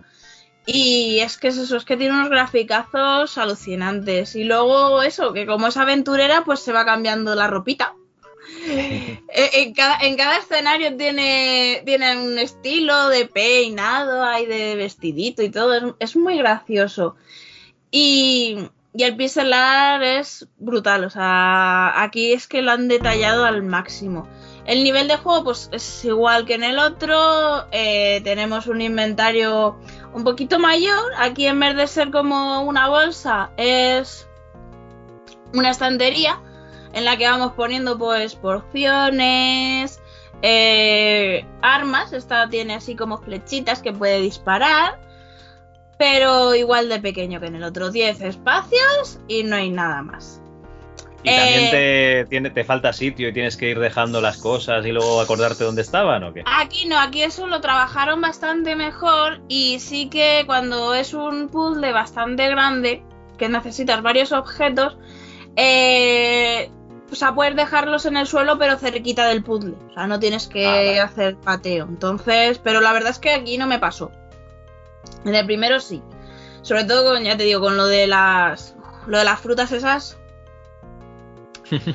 y luego aquí, eh, así como en el primero teníamos las gemas para los conjuros, bueno, para los... No es que no eran conjuros, eran como... Eh, no sé cómo explicarlo, eran... Pues, um, um, eh, es que no sé. Bueno, que, era, que tenía... Como, como pociones o... Sí, bueno, eran las gemas, pues, hechizos, que no me salía la palabra. Aquí lo que tenemos es un libro de hechizos y para hacer pociones. Pero la mecánica viene a ser la misma, o sea, han quitado las gemas para no hacerlo todo igual, pero bueno, que tenemos el libro de hechizos y, y un caldero de pociones. Eh, la historia, como digo, a mí me, ha gustado, me gusta más esta. Esta, pues eso, más cuadradita. Y, y la verdad es que la encajan bastante bien en este mundo que es Kirandia. Porque se ve que es enorme. O sea, ahora que le has dicho tú que hay un juego y, o sea, que salió de un juego y tal, o sea, me lo creo porque yo creo que es que hasta podían seguir haciendo eh, juegos porque es en plan como lo, el mundo disco de Terry Pratchett. O sea, puedes tirar de Kirandia porque eh, en este sí que vemos la parte enorme que es y el mapa y tal, y o sea, da para muchas aventuras. La verdad es que es, es fantasía pura, o sea, estoy sí. aquí mirando capturas porque yo he jugado, pero solo la introducción, uh -huh. y, y, la verdad es que, pues eso, que tienes escenarios a, a tutiplén, sí. lo que dices, muy bonitos, preciosos. Uh -huh. El personaje va cambiando de tamaño, con lo cual la perspectiva de los escenarios también cambia. Sí, sí. Eh, viajes a muchas localizaciones, todo muy colorido. Y lo que me, me, llamó mucho la atención es que el juego se llama The Hunt of Fate, pero es que realmente hay, hay una mano gigante que les sí, explica sí. la movida esta, ¿no? De por qué está desapareciendo eh, Girandia claro. al principio. Que supongo que en alguna parte del juego debe salir también, ¿no? Sí, sí, la, la, la, mano, la mano sale, la mano sale.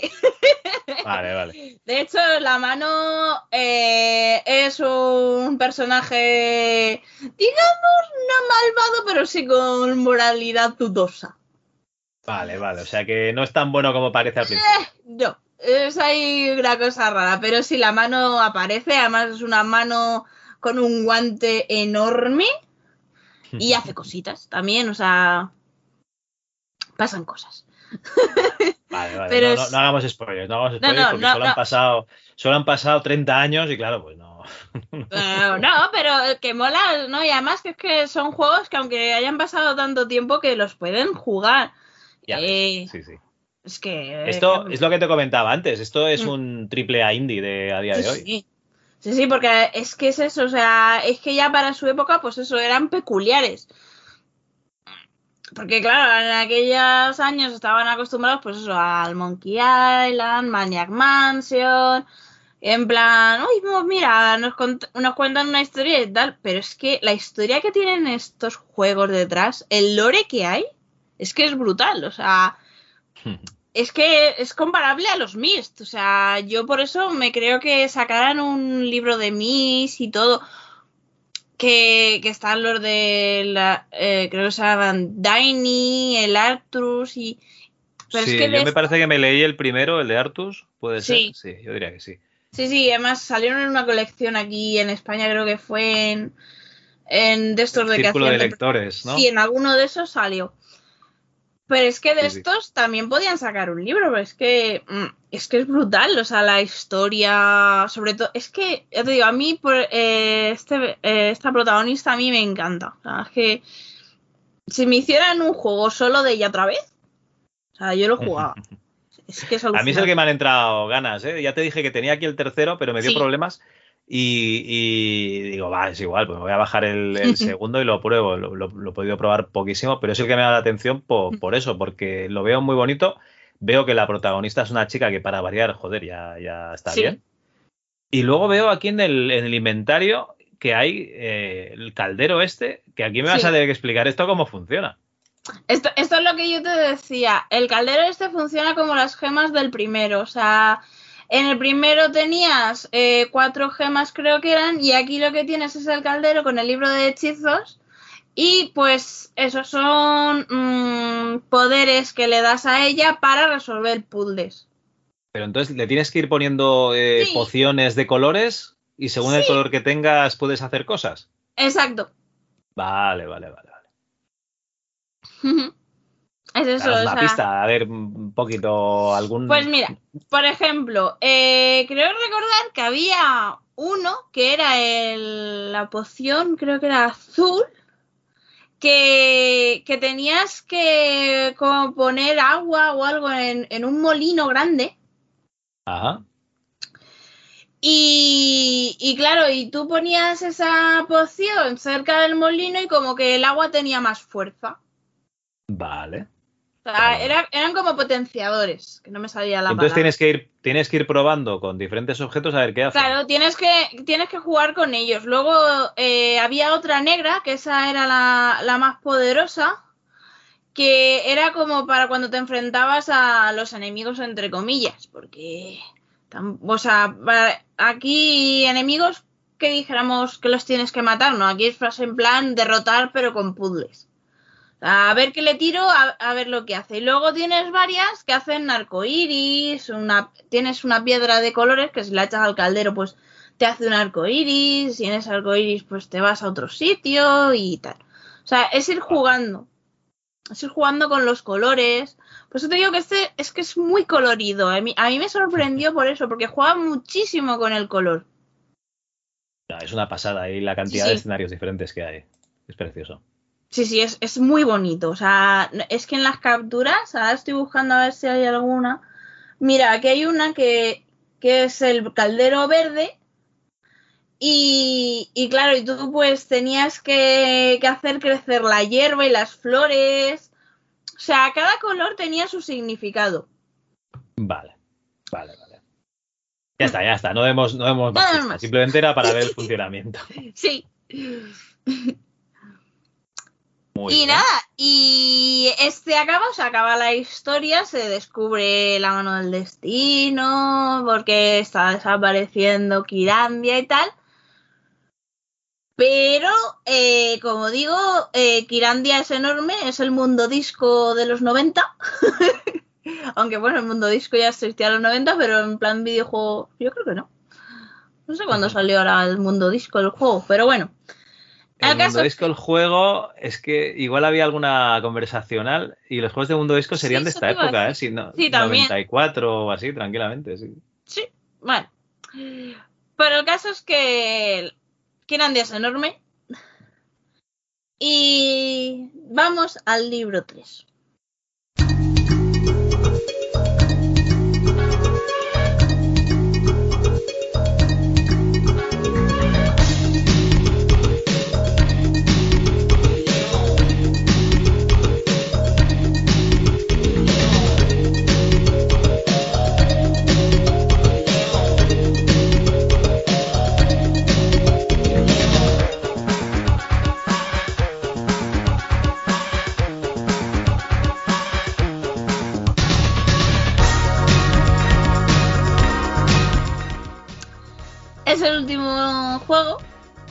Mm, yo no conozco que hicieran más.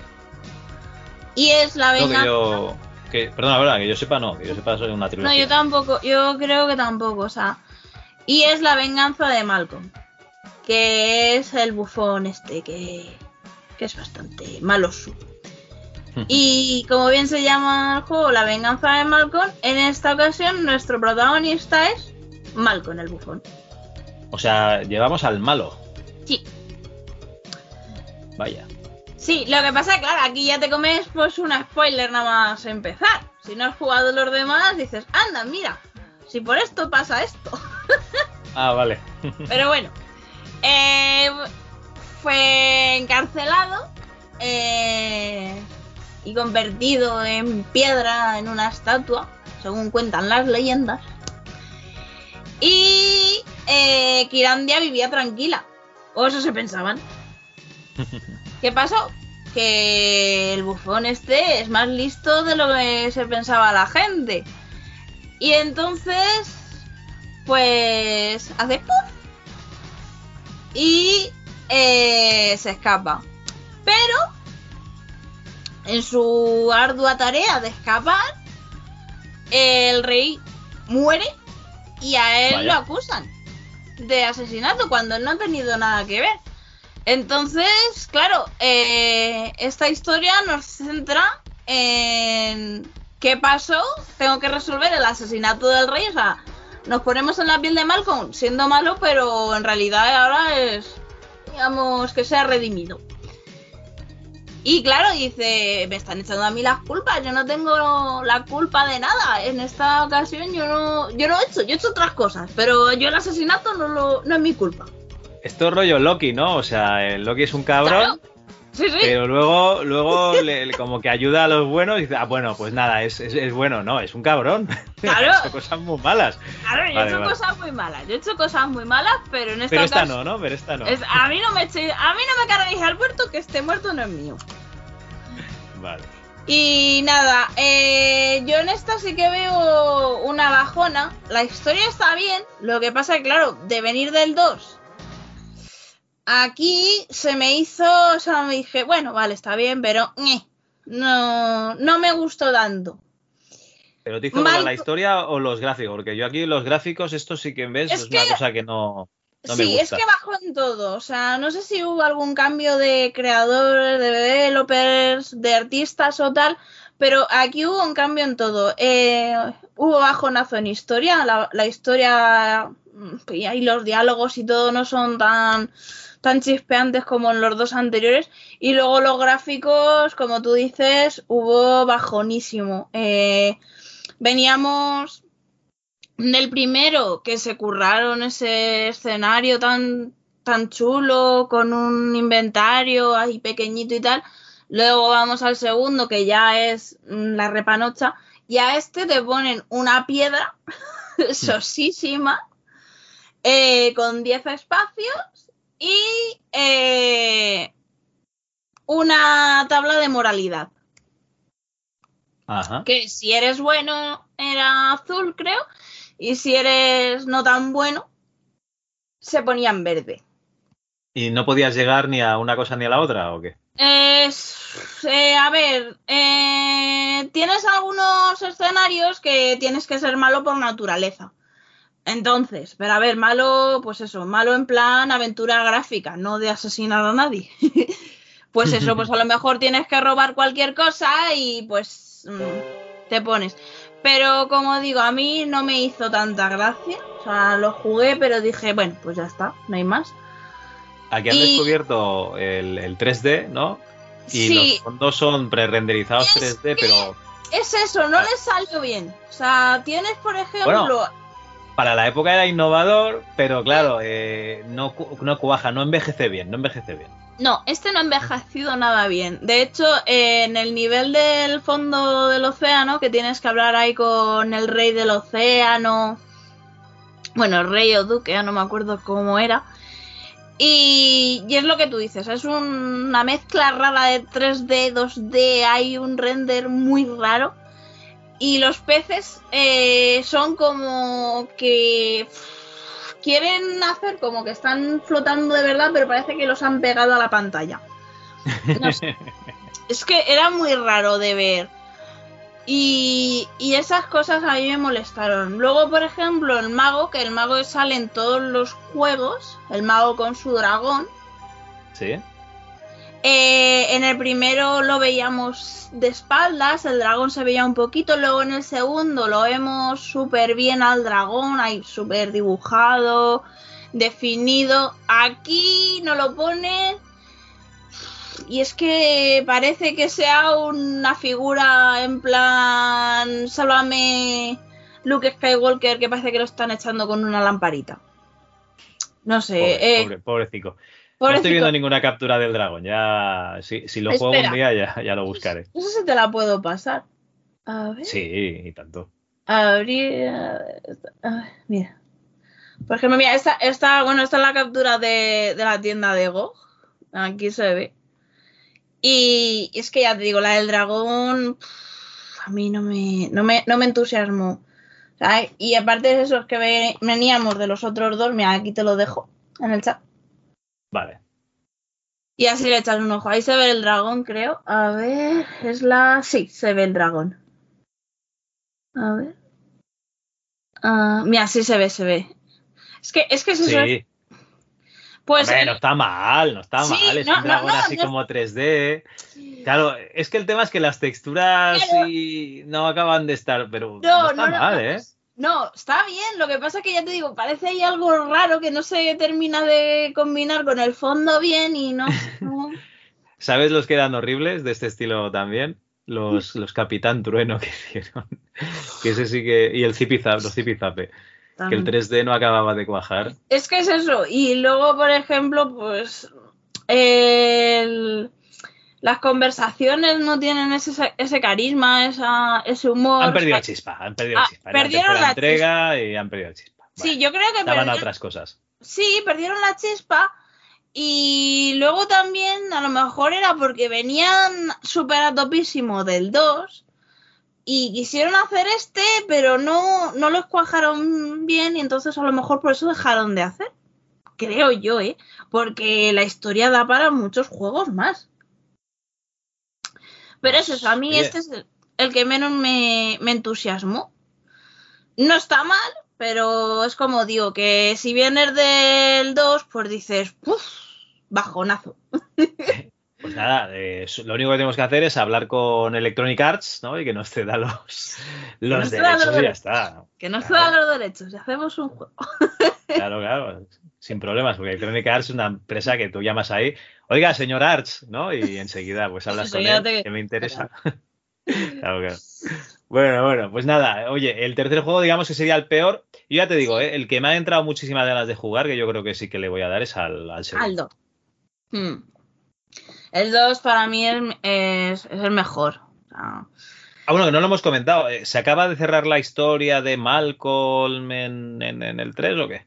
Sí, aquí, a ver, eh, se cierra la historia de, de Malcolm, pero ya está, o sea, no te explican mucho más, o sea, se cierra su historia.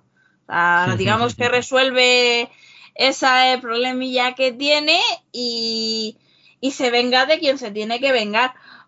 Pero ya está, o sea, la cierran en plan, pues ala, ya está, eh, hasta aquí hemos llegado. Y chimpún. No sé. Hostia, vale, vale. Qué Sí. bueno. Estoy viendo en, en Movie Games, yo no lo sabía. Qué bueno. Hay una sección en los juegos que es IP, ¿no? La IP. Y entonces si te si haces un login, eh, puedes registrar que te- estás interesado en una IP. Supongo que será para, para intentar comprarla. Claro, como hay un mogollón de juegos antiguos y tal. Qué Claro. bueno. Claro, entonces ahí le llega a Electronic Arts una petición. En fin, bueno, Mira, gente, si estáis interesados, ya sabéis. Si quiere alguien hacer el juego de Legend of Kirandia, pues. El Yo 4, agradezco. ¿no? Ya. El 4. ¿Y El sea con 4 sí. gráficos pic- con pixel art o ya pasamos a full 3D? ¿Cómo lo, lo hacemos este? Pues no sé, yo soy muy amante del pixel art, ¿eh? A mí, dame un pixel art gordete. y yo lo disfruto bastante. O sea, a mí me gustan mucho los pixel art. Eh, los Last Door, el Yuppie Psycho, todos estos han salido últimamente que son españoles pero han hecho pixelillo. A mí, a mí me gusta mucho el pixelar, sí. Yo creo que se tenían que haber quedado en el pixelar. Bien, o sea, quisieron, pues eso, ahondar en el 3D, que no está mal, no está mal probar las nuevas tecnologías, pero yo creo que se tenían que haber quedado en el pixelar. De hecho, es que no ahora lo, lo, juntan todo, eh, porque sí que hay juegos como no, como el Thimbleweed Park, que directamente era todo pixelar, pero yo creo que lo que hacen es que cogen el, diseño 3D y luego le meten unas texturas que parezca que, es como de dibujos o que es de, o que sea en este caso pues mm. pixelado. Yo lo veo sobre todo en animación, ¿eh? o sea, me vi otro día el Samurai de Ojos Azules, y algún capítulo de Onimusha. Y eh, Onimusha sobre todo se ve muy 3D, incluso el movimiento y la animación. Pero en, el Samurai de Ojos Azules la, textura que le pone encima al 3D pues le, da una pinta de, dibujo tradicional. Entonces yo creo que ese es el camino, ¿no? Que tienes la facilidad de hacer el modelado y luego pues la textura sí que te la tienes que currar un poquito más.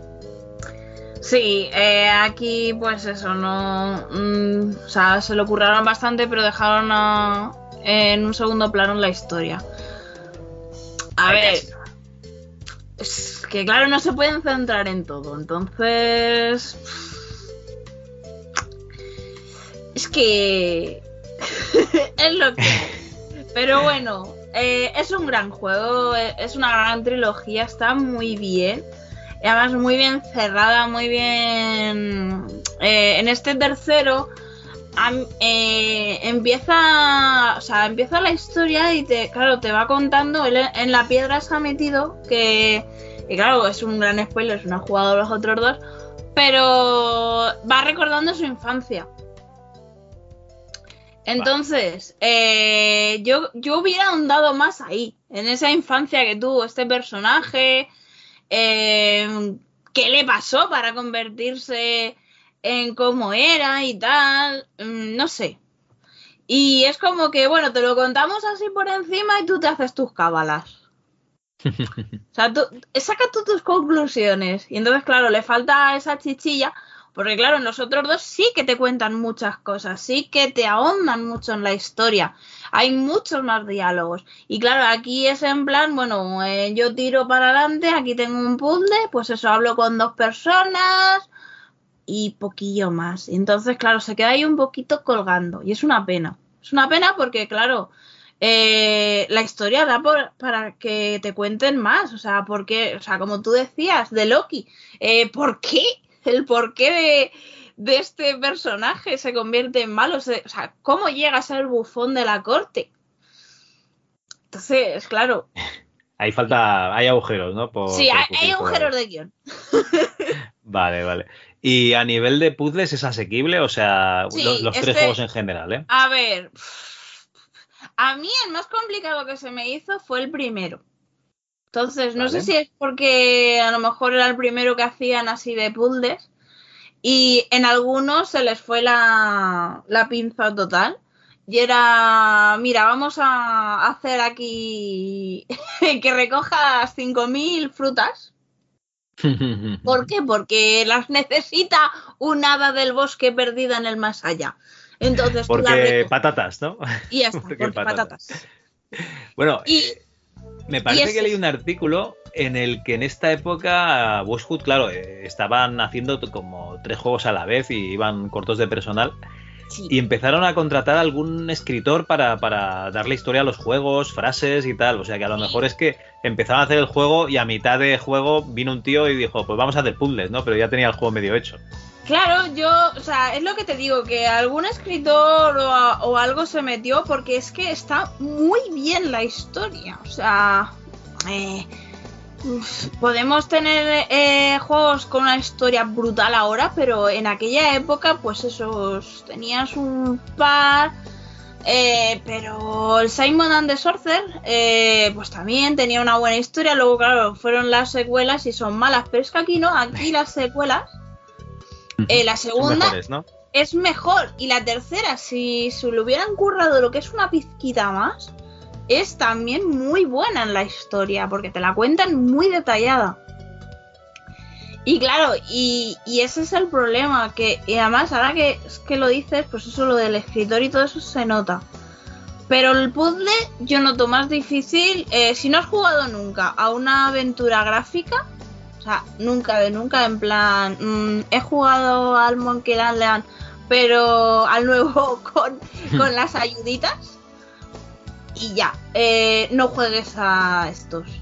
No juegues porque te vas a frustrar, te vas a cabrear y a lo mejor los dejas.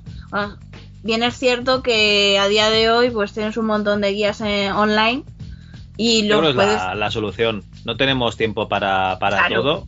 Sí, además. los, juegos, los juegos de hoy en día, que son? Eh, normalmente el modo un jugador es venga para adelante, historia, adelante, para adelante, se acaba el juego, venga, otra cosa mariposa. Pues yo creo que al final es esto, ¿no? O sea, a donde te estés atascado y lleves ya 20 minutos dándole vueltas, dime, a tomar por saco, miro la guía y avanzo. Sí, de hecho, eh, ahora eh, pusieron, creo que fue el año pasado, de, de super oferta, lo pusieron a un euro, los Duke Nukem 3D en la Switch. Y dije, oh, este yo me lo juego otra vez. Y es lo que te dice, o sea, en aquella época pues sí que jugaba, pues eso me mataban 5.000 veces, pero ahora con el rebobinado, mira, me matan, rebobino, aquí no ha pasado nada. Y yo aquí he venido a jugar y a pasármelo bien. Bueno, eso es la partida salvada de toda la vida. al final. Sí, bueno, la partida salvada, pero el rebobinado, yo gasto de rebobinado.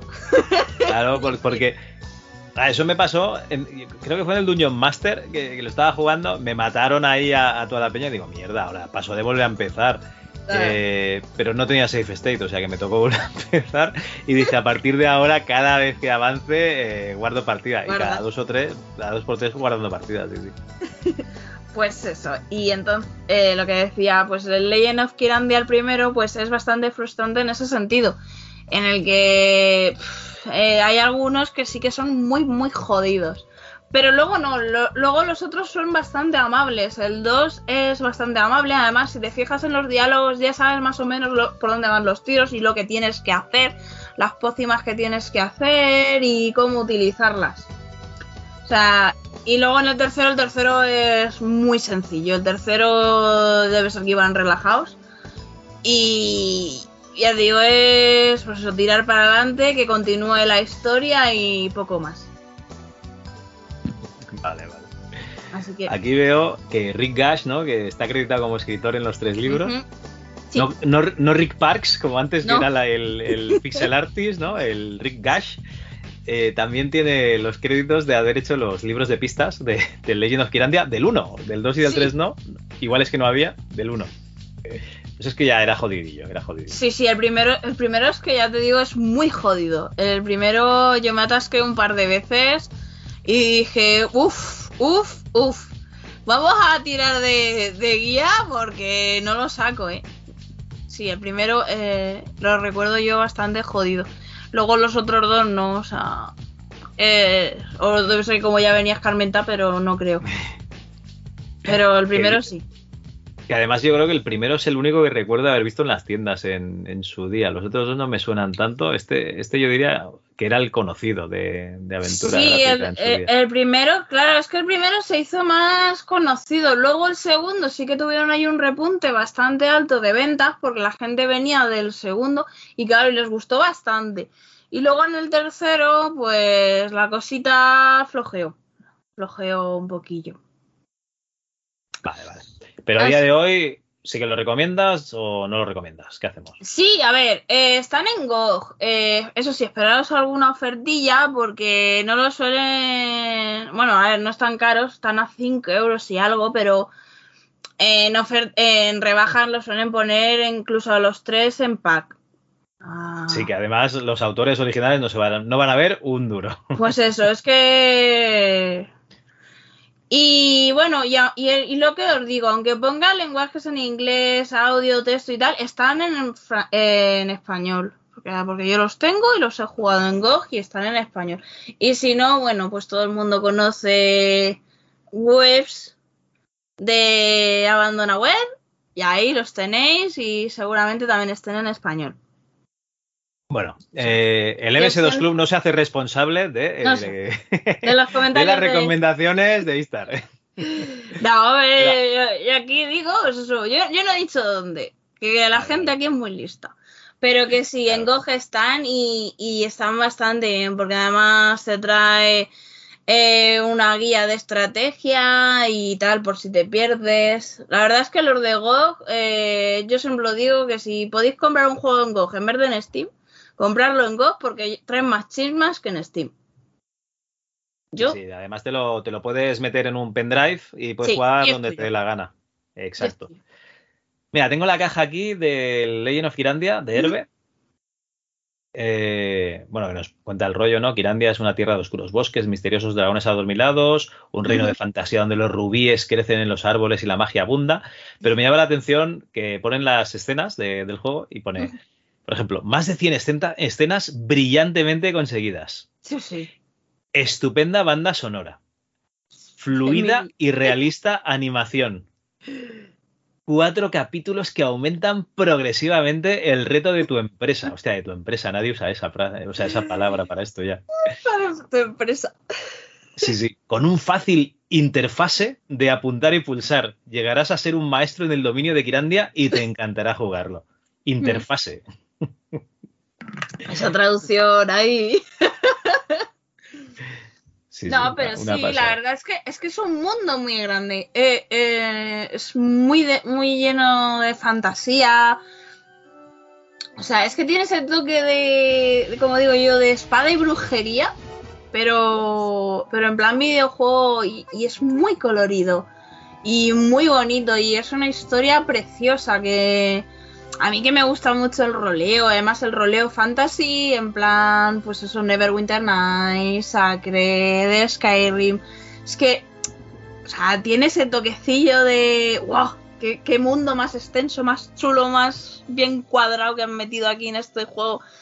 Y, y que que me gustaría a mí meterme más en leer y saber más qué pasa en Kirandia, que más de sus personajes, de ese conclave de magos y de, y de místicos. O sea, es que se viene, se viene una, una novela fan, ¿no? Porque no tengo tiempo. vale, vale, un proyecto ahí para el cajón. Para el cajón. Muy bien. Pues nada, Istar, yo creo que ya hemos comentado bastante de, la trilogía. No sé si nos ha quedado alguna cosita así en el tintero. Por supuesto, estará sonando música del juego, no sé cuál, porque ya lo meteremos en post-edición esto, en postproducción, pero estará sonando. Sí, la, la banda sonora es muy chula, está hecha por MIDI y está, pues eso, tiene ese toquecillo que a todos nos gusta y está, es muy bonita, las cosas como son. Y no sé, y que la gente lo juegue y nos comente aunque sea, o si lo han jugado, que, nos comenten a ti o a mí por Twitter y esas cosas. Que yo quiero saber. Claro que sí. Pues Luego en la descripción del programa tenéis el Twitter de, de Istar, por si acaso no, lo habéis, eh, o sea, no la tenéis en el punto de mira, en Twitter o en X, como queráis llamar a la aplicación. Y, y nada, pues nos lo comentáis o aquí en las notas del programa. Perfecto. Pues bueno, Istar, muchas gracias. Nada, a ti. But Malcolm's path was never easy. and many setbacks disturbed his plans.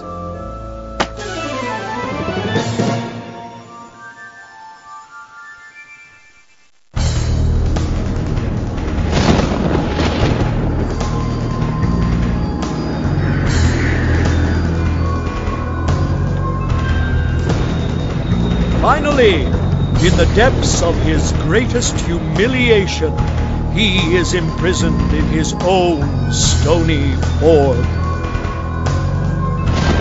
As the ignorant residents of Karandia sleep, their worst nightmare begins. And Malcolm prepares to greet the world again. Now, with your help, we can finally hear Malcolm's side of the story.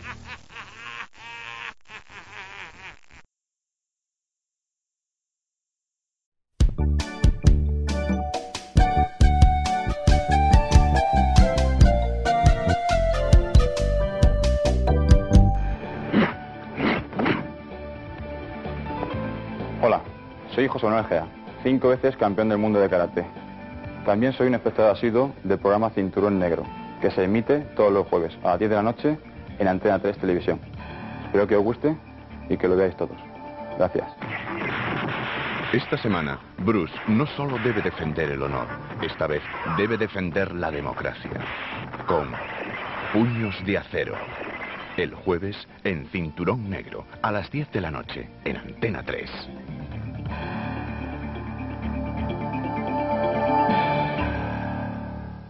Bueno, Antonio, volvemos a los 90, volvemos a, bueno, los 90, igual este, este mes volvemos a los 80, eh, hablando de publicidad, ¿no? Hablando de la tele, hablando de todas estas cosas. Yo no sé si este mes se va a morir alguien antes de que acabe de editar el programa y vamos a tener otra sección de efemérides, pero vamos a una o dos muertes de personajes de televisión por programa. Esto, ¿quieres decir que nos vamos a empezar a quedar solos o es que nos vamos a morir ya nosotros los próximos? Hombre, yo espero nosotros aguantar un poquito más, Javi. Nosotros todavía nos queda mucho MS2 de lo que hablar. Y ya sabes lo que dicen, uno se muere cuando pierde la ilusión de hacer cosas y nosotros ilusión de hacer ilusión de hacer cosas tenemos tiempo para hacerlas, no, pero la ilusión que nos falte. Pues bueno, eh, nada, cruzad los dedos, tocad madera y si no oís voces eh, de, de, ultratumba es que no ha muerto nadie conocido de la televisión estos días. Bueno, Antonio, eh, para ir entrando ya en la sección, voy a pinchar tu anuncio, ¿vale? A, a ver qué es, porque no lo he escuchado. A ver, a ver qué es esto. Lois. Ponte de moda. Ven a Lois. Lo que más. Moda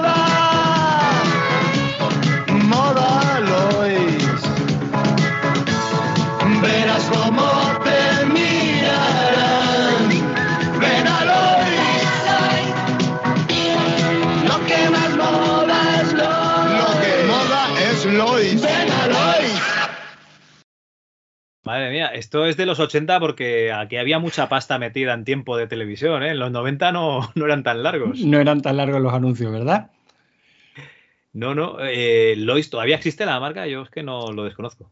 Pues no sé si existe la marca, Javi, pero date cuenta de que mm, si yo te traigo este anuncio es por algo muy claro y muy sencillo. Es que hace tiempo que no evangelizo Uy, sobre, lo ver, sobre lo importante que es molar. Y fíjate cómo este anuncio no te dice. Eh, No sale nadie, no sale nadie Cómprate con un con ordenador. Spectrum, lo que más mola, tener un MSX, es lo que más mola. No, no, no. Y ¿Estás tú entonces, diciéndome, estás tú diciéndome que un chaval con gafas de culo de botella y un Spectrum bajo el brazo no es lo que más mola? ¿Me quieres No. decir eso? ¿Y con tirantes? no mola, ¿Y no. con la gorra del revés? No. Pues entonces, básicamente, de vez en cuando hay que hacerle ver a nuestros oyentes que escucharnos a nosotros es lo, peor, es lo peor que pueden hacer si quieren molar en la vida. En fin, es que hacía muchísimo tiempo que no evangelizaba sobre las cosas del molar, Javi. Y Ya como tocaba, de vez en cuando, yo, yo estoy tranquilo, yo no me meto con nadie, pero es que me provocan. O sea, en el grupo del Telegram me provocan. Eh, cada vez que sale la Son oportunidad, La me gente dicen, son muy malas. Efectivamente, pues entonces, a ver, que no nos olvidemos que hay que vestir guay, hay que ir en moto, hay que buscar a Jax, hay que echarse colonias que huelan bien. Todo eso es molar, hoy día también, exactamente igual que lo eran los 80 y en los 90, pero no trastear con ordenadores. Trastear con ordenadores no mola, no molaba antes y sigue sin molar ahora. ¿Me quieres tú decir que Mark Zuckerberg no mola? Mark Zuckerberg mola porque tiene una pasta indecente, ah, vale, vale. pero es por el dinero, no por los ordenadores. Hostia, tío. Y es que, por ejemplo, gente como Bill Gates ya no molaba ni con dinero.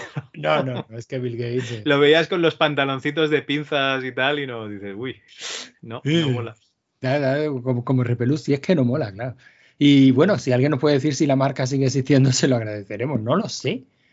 Pues Estaba- vivir, ¿eh? esta, noche, esta noche no duermo ya. Además, hab- había dos marcas muy parecidas, ¿no? Había una que era Lois, que era Y otra, Levis, y, ¿no? y otra que era Lee, Levis y otra que era Lee. L-E-E. Hostia, Lee, es ¿Te- ¿Te verdad. acuerdas? Y es que a mí esto me recuerda, tú sabes que en, Bruce Lee tenía, no sé si en Estados Unidos, un par de películas o tres.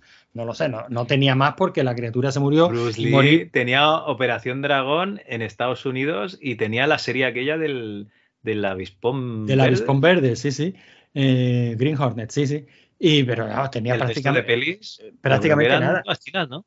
El resto de pelis eran todas chinas y sin embargo, una, bueno, una vez que se murió, lo cual es incompatible con seguir haciendo películas. Bueno, en su caso no. En su En caso, su caso mo- sacó otra peli. en, su, en su caso sacó otra peli. Fun footage. Pero, pero, pero eso no fue óbice para que no salieran 200.000 películas de chinos random que, que en vez de llamarse Bruce Lee, Lee, Bruce Lee, con, con una I latina, con una I, Es con una verdad. E, con- cada vez que daban una peli de cinturón negro, eh, estábamos ahí eh, viendo lo- los nombres que saldrían y tal, y ponía Bruce Lee, y tú dices, hostia, sí, sí, sale Bruce Lee, pero no, era otro. No, no, era, otro, era otro. Eh, pues en este caso, lo mismo, no sé yo cuál era la marca original, entiendo que Levis, Luis o Lee, pero que existían esas tres marcas, seguro. Al final vamos a tener que investigar sobre esto, Javi. No, no, yo creo que eh, Miguel tienes tarea. Ya, tú que nos encargas cosas, Miguel, eh, mira a ver qué ha pasado con la marca Luis y nos lo, nos lo dices. Venga. Pues bueno, va, ahí- va- va el siguiente anuncio. Ahora. CEFA presenta El Club de la Aventura. La aventura financiera del palé. La aventura escalofriante del misterio. pasas de miedo. La aventura mágica del Imperio Cobra. Y ahora la huida del Imperio Cobra. Entra en el Club de la Aventura de CEFA. Bueno, el Club de la Aventura de, de Cefa. O sea, qué maravilla de juegos de mesa. Y a que no sabes por qué te pongo este anuncio aquí. Pues, hombre, por- pa- para empezar, porque no hay juego malo. No, no, pero no es por eso. Eh, juega a la aventura financiera del Palais, eso era en los 80. Y a día de hoy es juega a la aventura financiera de comprar un juego de mesa recomendado por David Skywalker. Yo recuerdo que él recomendó un juego de mesa, dice, sí, si os gusta el Girocue, este os va a volar mucho porque se parece mucho y tal, eh, con mecánicas modernas. Y tú le dijiste, bueno, pero lleva la etiqueta de más de 5.000 pesetas. Y te dijo que sí, ¿vale? Pues el otro día estuve viendo la versión que, que recomendaba de, de un ¿Cuánto, juego de mesa. no- ¿Cuánto cuesta? Más de 140 euros. O sea, eh, el jeque ese que, sale en el anuncio del palé no tiene dinero para pagar una edición de un juego de mesa a día de hoy. Esto es un, no sé, un robo a mano armada. No sé lo que es exactamente.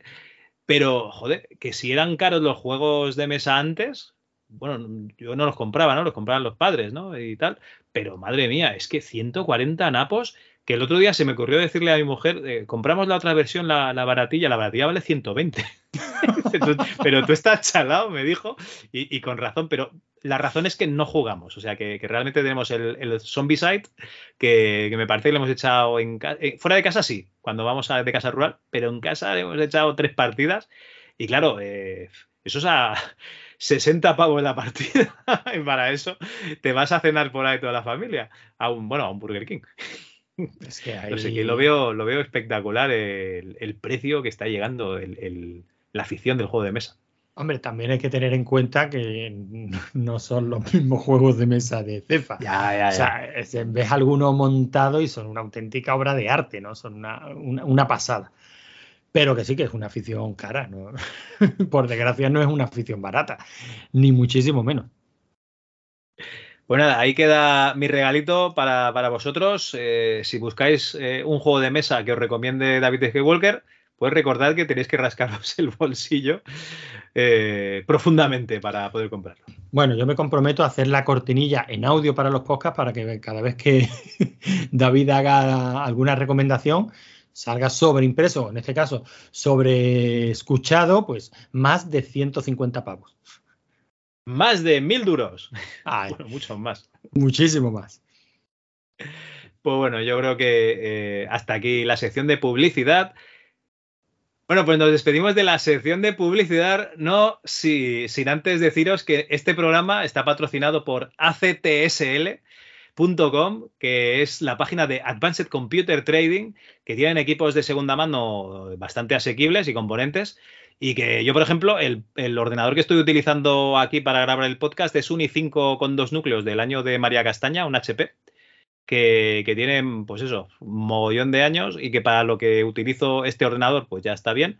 Así que si buscáis, yo que sé, un ordenador de oficina o que no necesitéis altas prestaciones, encima os vendrá con el Windows ya instalado, con lo cual es un win-win. Y, vamos, que si le estáis echando un ojo a un i5, se os va de presupuesto, pues oye, en la segunda mano, pues siempre, siempre va bastante bien. actsl.com. Nuevos CPCs Plus de Amstrad, ahora también con cartucho, teclado, monitor y un joystick infalible. Amstrad CPC Plus, para jugar y aprender, son únicos. Tozudo ya está listo, ahora tienes que cargarlo. El pico, la cuerda, el sombrero. Pero hazlo con cuidado o Tozudo te dará una coz. Tozudo de MB para que te diviertas una burrada.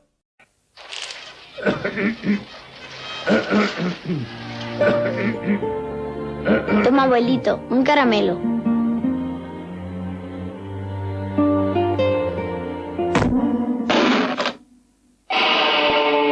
Caramelos y chicle Finibun superácido. Sabor extremo.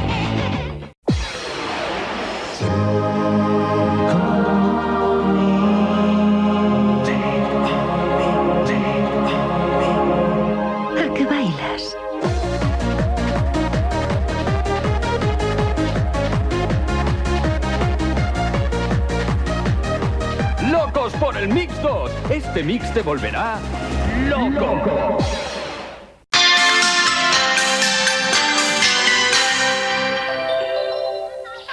Hola, estoy segura que vosotros, como yo, estáis esperando el regreso de los Kung Fu Kids. Y yo soy Hokwa y él es Facho. Soy Hoi Jin Ya, de Chinchen. Son los Kung Fu Kids y están preparados para vivir nuevas aventuras. Coged este cristal. Escondedlo. Deben evitar que los enemigos se adueñen del rayo láser. Y lo conseguirán. Prepárate para el regreso de los Kung Fu Kids. Hoy a las 10 de la noche en Cinturón Negro, en Antena 3.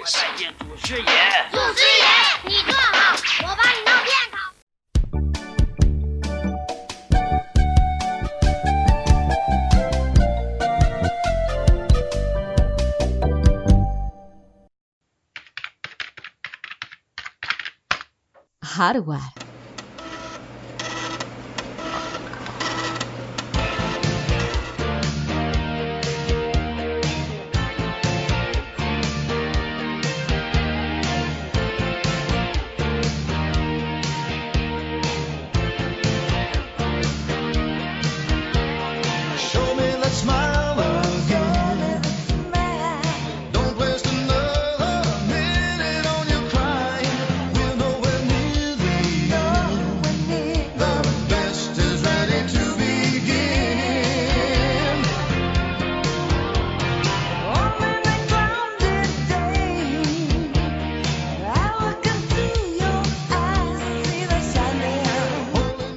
Bueno, como decíamos en el autoexec.bat, vamos a empezar con la sección de Martín Gamero, que esta vez nos ha dicho que nos va a explicar, pues eso, cómo se hace una tarjeta gráfica, así que yo he ido al almacén, me he traído el soldador, las placas de prototipaje, ¿no? Unos chips de memoria que he encontrado por ahí, y yo creo que hoy de aquí, si no salgo con una Voodoo 3 hecha por mí, yo mal ingeniero tengo que ser.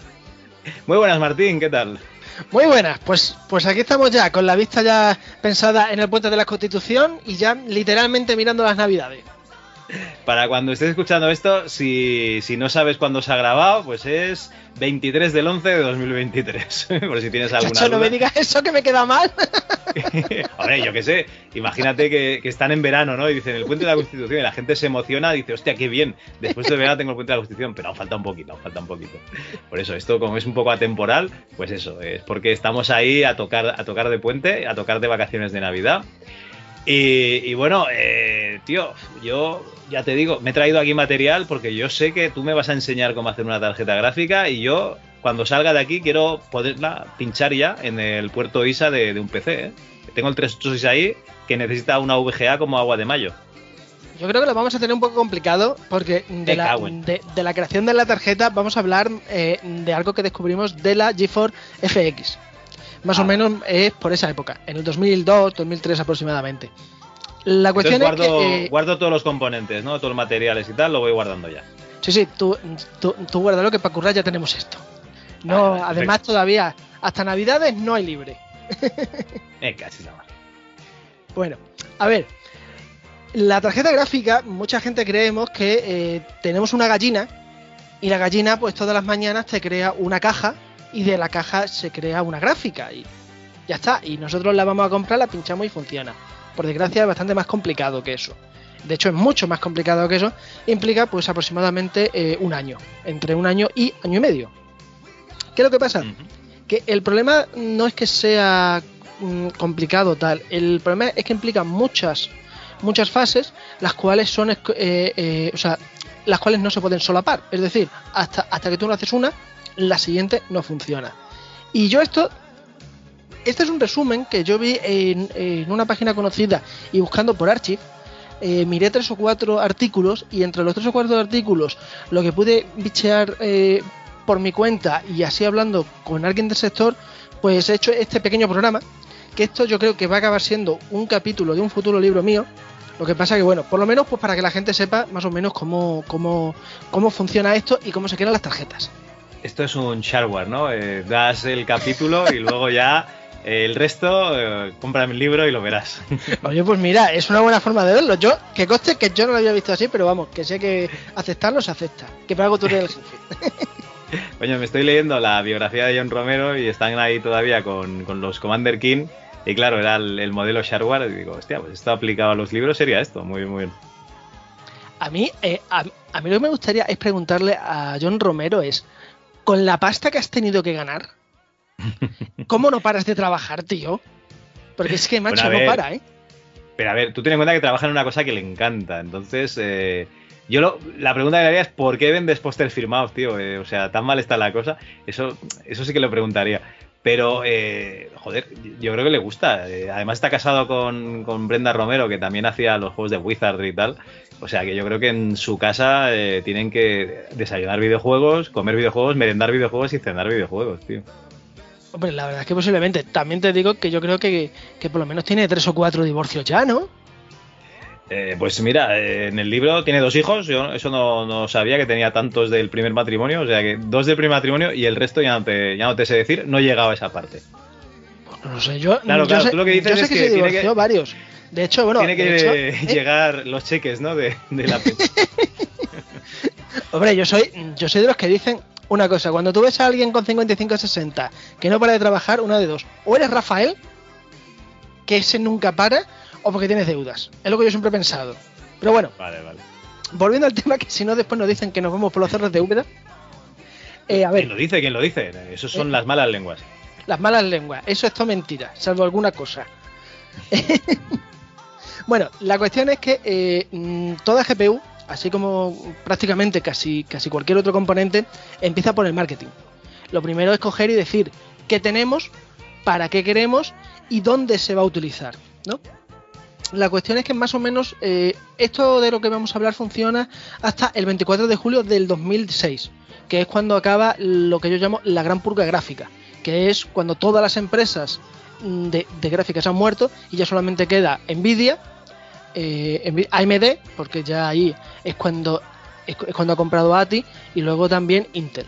Sí, vale, sí, que luego quedan algunas más y tal, pero bueno, l- es básicamente irrelevante.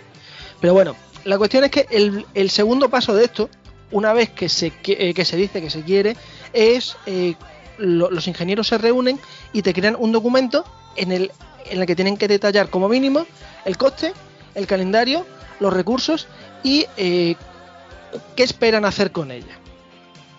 Este, este paso, si bien no vamos a entrar en él, es, es muy importante porque aquí entra el factor de la política. Eh, las empresas, ya no te voy a decir grandes, sino incluso, in- incluso las pequeñas, siempre hay pequeños grupitos que normalmente luchan contra ellos. Entre ellos, pues, o se llevan mal, o, yo creo que tengo una mejor razón, o como pasó hace tiempo en una empresa del IBEX, al final hubo que contratar al amante de un jefe porque así trabajaba más. Lo digo porque luego cuando la economía va mal dicen, es que yo no me lo explico. Y tú dices, no, no, es que lo que yo no me explico es cómo, es, es cómo estamos donde estamos. Pero bueno, la cuestión, eh, el, la- el- el lado de la política, eh, por, por- por lo que yo he estado leyendo, se ha cargado varios, mm, mm, varios proyectos, pero es que también hay otra cosa, y son, por ejemplo, el, tema de las burbujas. Por ejemplo, la burbuja.com arrasó con un montón de proyectos que hubo de, de- temas de memorias, de temas de gráficas, básicamente porque como ya no había dinero barato, para que nos entendamos, es decir, dinero que dan los bancos centrales prácticamente en interés, pues ya no sale rentable hacer algo. Moraleja, se cierra y se busca otra cosa. Y más o menos, eh, esta sería la primera parte, que es más o menos la parte más la, la parte más de despacho, ¿no? La, la principal, porque al fin y al cabo es quien paga. Pero bueno, pues eso es todo por ahora, ¿no? En la segunda parte, cuando, cuando se es aprobado por la gerencia, los chips eh, se hacen con un Hardware Description Language, el famoso HDL. Esto es un lenguaje de programación para desarrollar hardware. Yo en este trabajé con- en la carrera, vamos, trabajé. Hice un par de prácticas y es y, y es básicamente como una especie como de C o C++, que cualquiera que sea informático lo debería ya de conocer, que bueno, que, que, que básicamente tú ahí implementas el chip y después con eso ya puedes probar si funciona. El hardware que yo más conozco, eh, perdón, el software que yo más conozco de esto eh, es, es el de BitVoice, aunque hasta donde yo sé, mu- muchísimas empresas desde entonces tenían uno propio. Más o menos, tú trabajabas con él y tú lo creabas. Cuando tú ya eh, el chip lo creas en este lenguaje, eh, se va al proceso de fabricación. Y aquí es cuando ya empiezan los problemas. Lo primero de todo es saber los parámetros. Por ejemplo, ahora que está tan de moda el tema de Taiwán, el problema que tiene Ta- Ta- Taiwán, que el 37% de los chips actuales eh, se fabrican eh, en- en- allí o al lado. Con lo cual, si hay una guerra o si hay algo, automáticamente el mundo se queda sin un tercio de los chips. Yo creo que, tú como yo estaremos de acuerdo en que esto sería poco menos que un cataclismo, ¿no? Eh, pues eh, ya ha pasado, ¿no? En la pandemia no habían chips, no salían cosas. Y luego se supone que, claro, como estaba la cosa tan mal, eh, Europa tenía que ver cómo eh, empezar a fabricar sus propias mierdas. Pero estamos a merced de Asia, o sea, a día de hoy todo lo hace Asia directamente. Claro, pues mira, para, para ponerlo mejor, hasta donde yo sé, el 80% de los chips eh, gráficos, por ejemplo, los de Nvidia, AMD, Intel, bueno, Intel menos, hasta donde yo sé, pero en, en Nvidia y Nvidia y AMD se fabrican allí. Significaba que de la noche a la mañana un 80% de las gráficas dejarían de venir. Sí, sí. O sea, esto es esto da una idea de cómo, o sea, de cómo sería el cataclismo. Aparte de esto, también aquí entra algo de lo que poco se habla de, lo, de los famosos de, de los famosos nanómetros. Actualmente de, de lo que más se habla es del 7, pero en aquella época había varios tipos. Por ejemplo, la Voodoo 5 tiene 250, mientras que, mientras que la G4 tenía 180. Obviamente la G4 debería de ser más barata, pero el proceso que tenía la, la Voodoo 5 era tan bueno que más o menos las dos fun- funcionaban casi igual y no tenían un sobrecoste muchísimo mayor, con lo cual al final te salía más rentable la Voodoo 5 hasta que se empezó a implantar como tal la primera G4. Luego aparte de esto, hay dos cosas que tenemos que entender.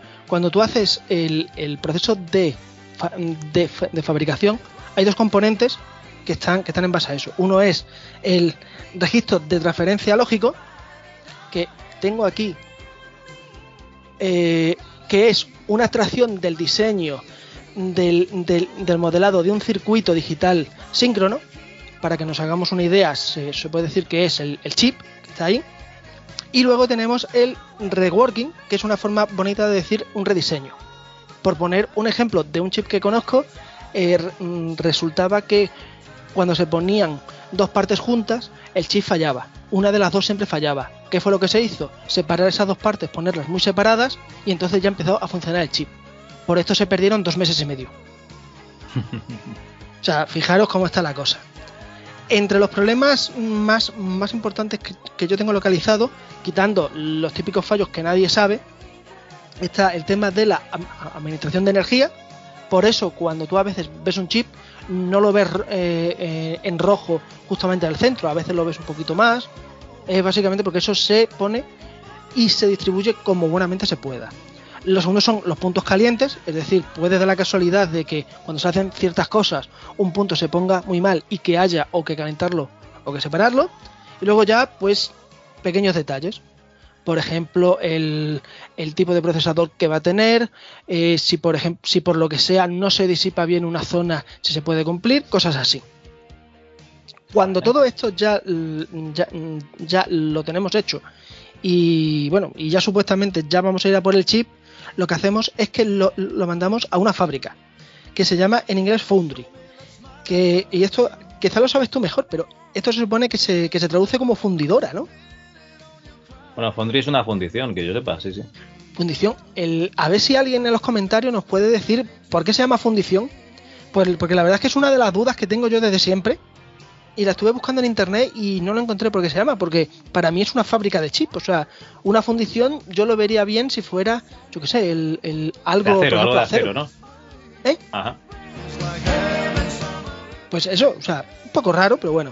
La cuestión, cuando nosotros ma- mandamos un chip, nos tarda cuatro semanas y con suerte en volver. No conforme con eso, el chip en el mejor de los casos fallará como una escopeta de feria. Lo normal es que directamente no saque nada. Hay un caso, de hecho, el... por esto puede ser verdad una de las leyendas urbanas que hay con, con, con 3DFX, que dice que tiene que haber chip Rampage funcionales. Y la excusa que dan es que primero se pidieron estos chips ya funcionales eh, con una segunda tirada, pero vinieron justamente después de que Nvidia cerrara la empresa. Yo creo que es mentira porque si ya no se ha visto es muy raro que se vea, pero también puede pasar a lo mejor que, al- que a lo mejor vinieran y entre comillas el conserje que estaba allí cuando dijo que esto, que esto no funcionaba, con mucho cuidado se fue a, a la, a la basura y lo tiró. Con lo cual, pues aquí lo dejamos como, como posible, futurible y nada, pues seguimos con esto, si te parece.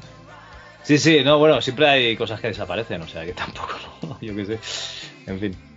Dale, yo dale. creo, hombre, yo creo que si tú estás trabajando eh, en una empresa así y se va a tirar algo, yo creo que se puede caer encima, no sé, del bolso. Ya, a lo mejor está en la habitación de un señor en Arkansas, yo qué sé. Lo peor es que esté en el trastero del nieto y no lo sepa. Eso es el problema. También podría pasar, también diría. O esta mierda que hace aquí la tire un día al punto limpio, sí, básicamente. Bueno, se cuenta que cuando se salvaron la- las últimas gráficas de, mm, eh, discretas de Intel, eh, cuando estaban intentando cerrar la, la empresa, Real 3D, si no recuerdo mal era, mm, más de un trabajador llegó allí con, el, con, el, con, con la bolsa a la basura, empezó a tirar cosas y salió corriendo. O sea, que no, o sea, que esto lo decimos de coña, pero a ver, que, que llegado el momento tú haces eso y después que te llamen. Total, todo va a acabar en la basura. ¿Qué te van a decir? Sí, sí, no, o sea, al final, eh, yo qué sé, es como si te dicen, eh, vamos a tirar estos 50 ordenadores a la basura, ¿no? Y te llevas la memoria, que más da, ¿no? Te has llevado la, la memoria para reaprovecharla. ¿eh? La diferencia que hay que es que esto es parte de la historia. Y precisamente, Ya, ya. por ejemplo, todo, eh, todos los prototipos que hay de la, de, de la empresa Real 3D viene precisamente de, la- de los que sacaron en, en- en el cúmulo basura. Porque allí llegó Intel y dijo, venga, todo a la basura. Y, más de uno dijo, mira, ni de coña. Y bueno, no sé, al final no se pudo salvar el, el tema de los controladores, pero por lo menos se pudo salvar esto, ¿no? La cuestión, que una vez que tenemos eh, todo esto se sintetiza, que en inglés es synthetizer, y luego ya se tiene ya el esquema completo. Con este esquema ya no sacamos otro chip, sino que lo que hacemos es que lo simulamos eh, en una FPGA. Que esto, yo no sé tú, pero yo cuando acabé la carrera en el 2005, esta- estaba que lo petaba. Yo ahora lo veo mucho en, la, eh, en el tema de flashcard y tal, pero yo creo que no, o sea, ¿tanto se usa o, o, o se ha ¿El- quedado qué? Las- en desuso en las retro? F- Las FPGA. En retro, en retro. Yo no tengo ninguna, ¿no? Pero la gente que, que dice que, que aprecia la exactitud del hardware antiguo es mucho mejor emular en hardware y ahora les estarán saliendo sangre por las orejas a las que usan FPGA, pero para mí es una emulación hardware en lugar de emular por software. No es una emulación porque creas los componentes exactamente igual. Bueno, vale, sí, lo que tú digas. Estás emulando el funcionamiento de otros componentes que no son esos. Entonces, sí, hay gente, hay puristas que lo utilizan. Eh, normalmente compran eh, FPGAs de, de uso industrial, que yo tampoco no sé para qué los usan porque no me dedico a esto. Pero, pero sí, usarse se, usan. De hecho, la gente está muy contenta porque igual te meten una máquina arcade ¿no? en su cacharrito que luego lo pasan a hacer eh, que, como si fuese un Spectrum que utilizan otro cacharro. O sea que ellos, para ellos, para cacharrear, parece que está bastante bien. En- creo que fue en una retro Euskal, le pregunté yo a Sergio de la hora retrona que a si le podía preguntar a uno que se ganaba la vida con esto, que a si se podía eh, hacer, hacer una Voodoo 3. Y ya puestos pues con, con un Pentium 2 y ya que nos ponemos pues con una placa Intel 440 Hostia, un Pentium 2. Sí, sí, yo a tope pidiendo un aquí. Pentium 2. Joder. Sí, sí, aquí a tope, aquí ya que estábamos, pues he perdido al río, ¿no? Y yo ya me vine muy arriba, digo, oye, y ya que estamos, aparte de meterle el glide, pues le metes todas las APIs de la época, ¿no? Las cuales, para el año que viene, las hablaremos aquí, ¿no? El 486 sí, lo, lo, lo habían hecho. Pero, hostia, eh, tú estás pidiendo, no, no un 486, estás pidiendo un Pentium 2 y encima estás pidiendo eh, una gráfica eh, acelerada 3D. O sea, esos son muchísimos componentes discretos. Yo, tiene que ser una FPGA muy grande. Bueno, yo no entiendo, ¿eh? desconozco completamente, pero yo creo que, que es una ida de olla. Yo, No- yo tampoco entiendo, es que- posiblemente es por que aunque eso. tuvieses, aunque tuvieses la, la FPGA infinita, ¿no? Luego tienes que sintetizar los componentes de, de todo eso que estás diciendo, hacer los esquemáticos, pasarlo al, a la FPGA para programarlo. Yo lo veo mucho lío ahí, ¿eh? No, no, no, tuve mucho lío, pero el tío me dijo que ni de coña. O sea, que se lo preguntó y le dijo el otro, mira, esto va a ser un dolor de narices y ni de coña se puede amortizar porque, el- si no recuerdo mal, lo que me dijo era que eh, la placa que se necesitaba era, era muy bestia solo para la Voodoo 3 Claro, claro.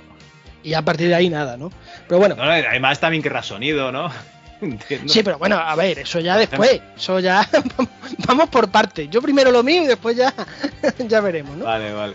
Hombre, yo también te digo una cosa, si conseguimos tener una FPGA que tenga un Pentium 2, una Son Blaster Pro, una Son Blaster Live y una Voodoo 3, yo creo que ya nos hemos quitado tranquilamente el problema de los retro PC hasta 1999, ¿eh?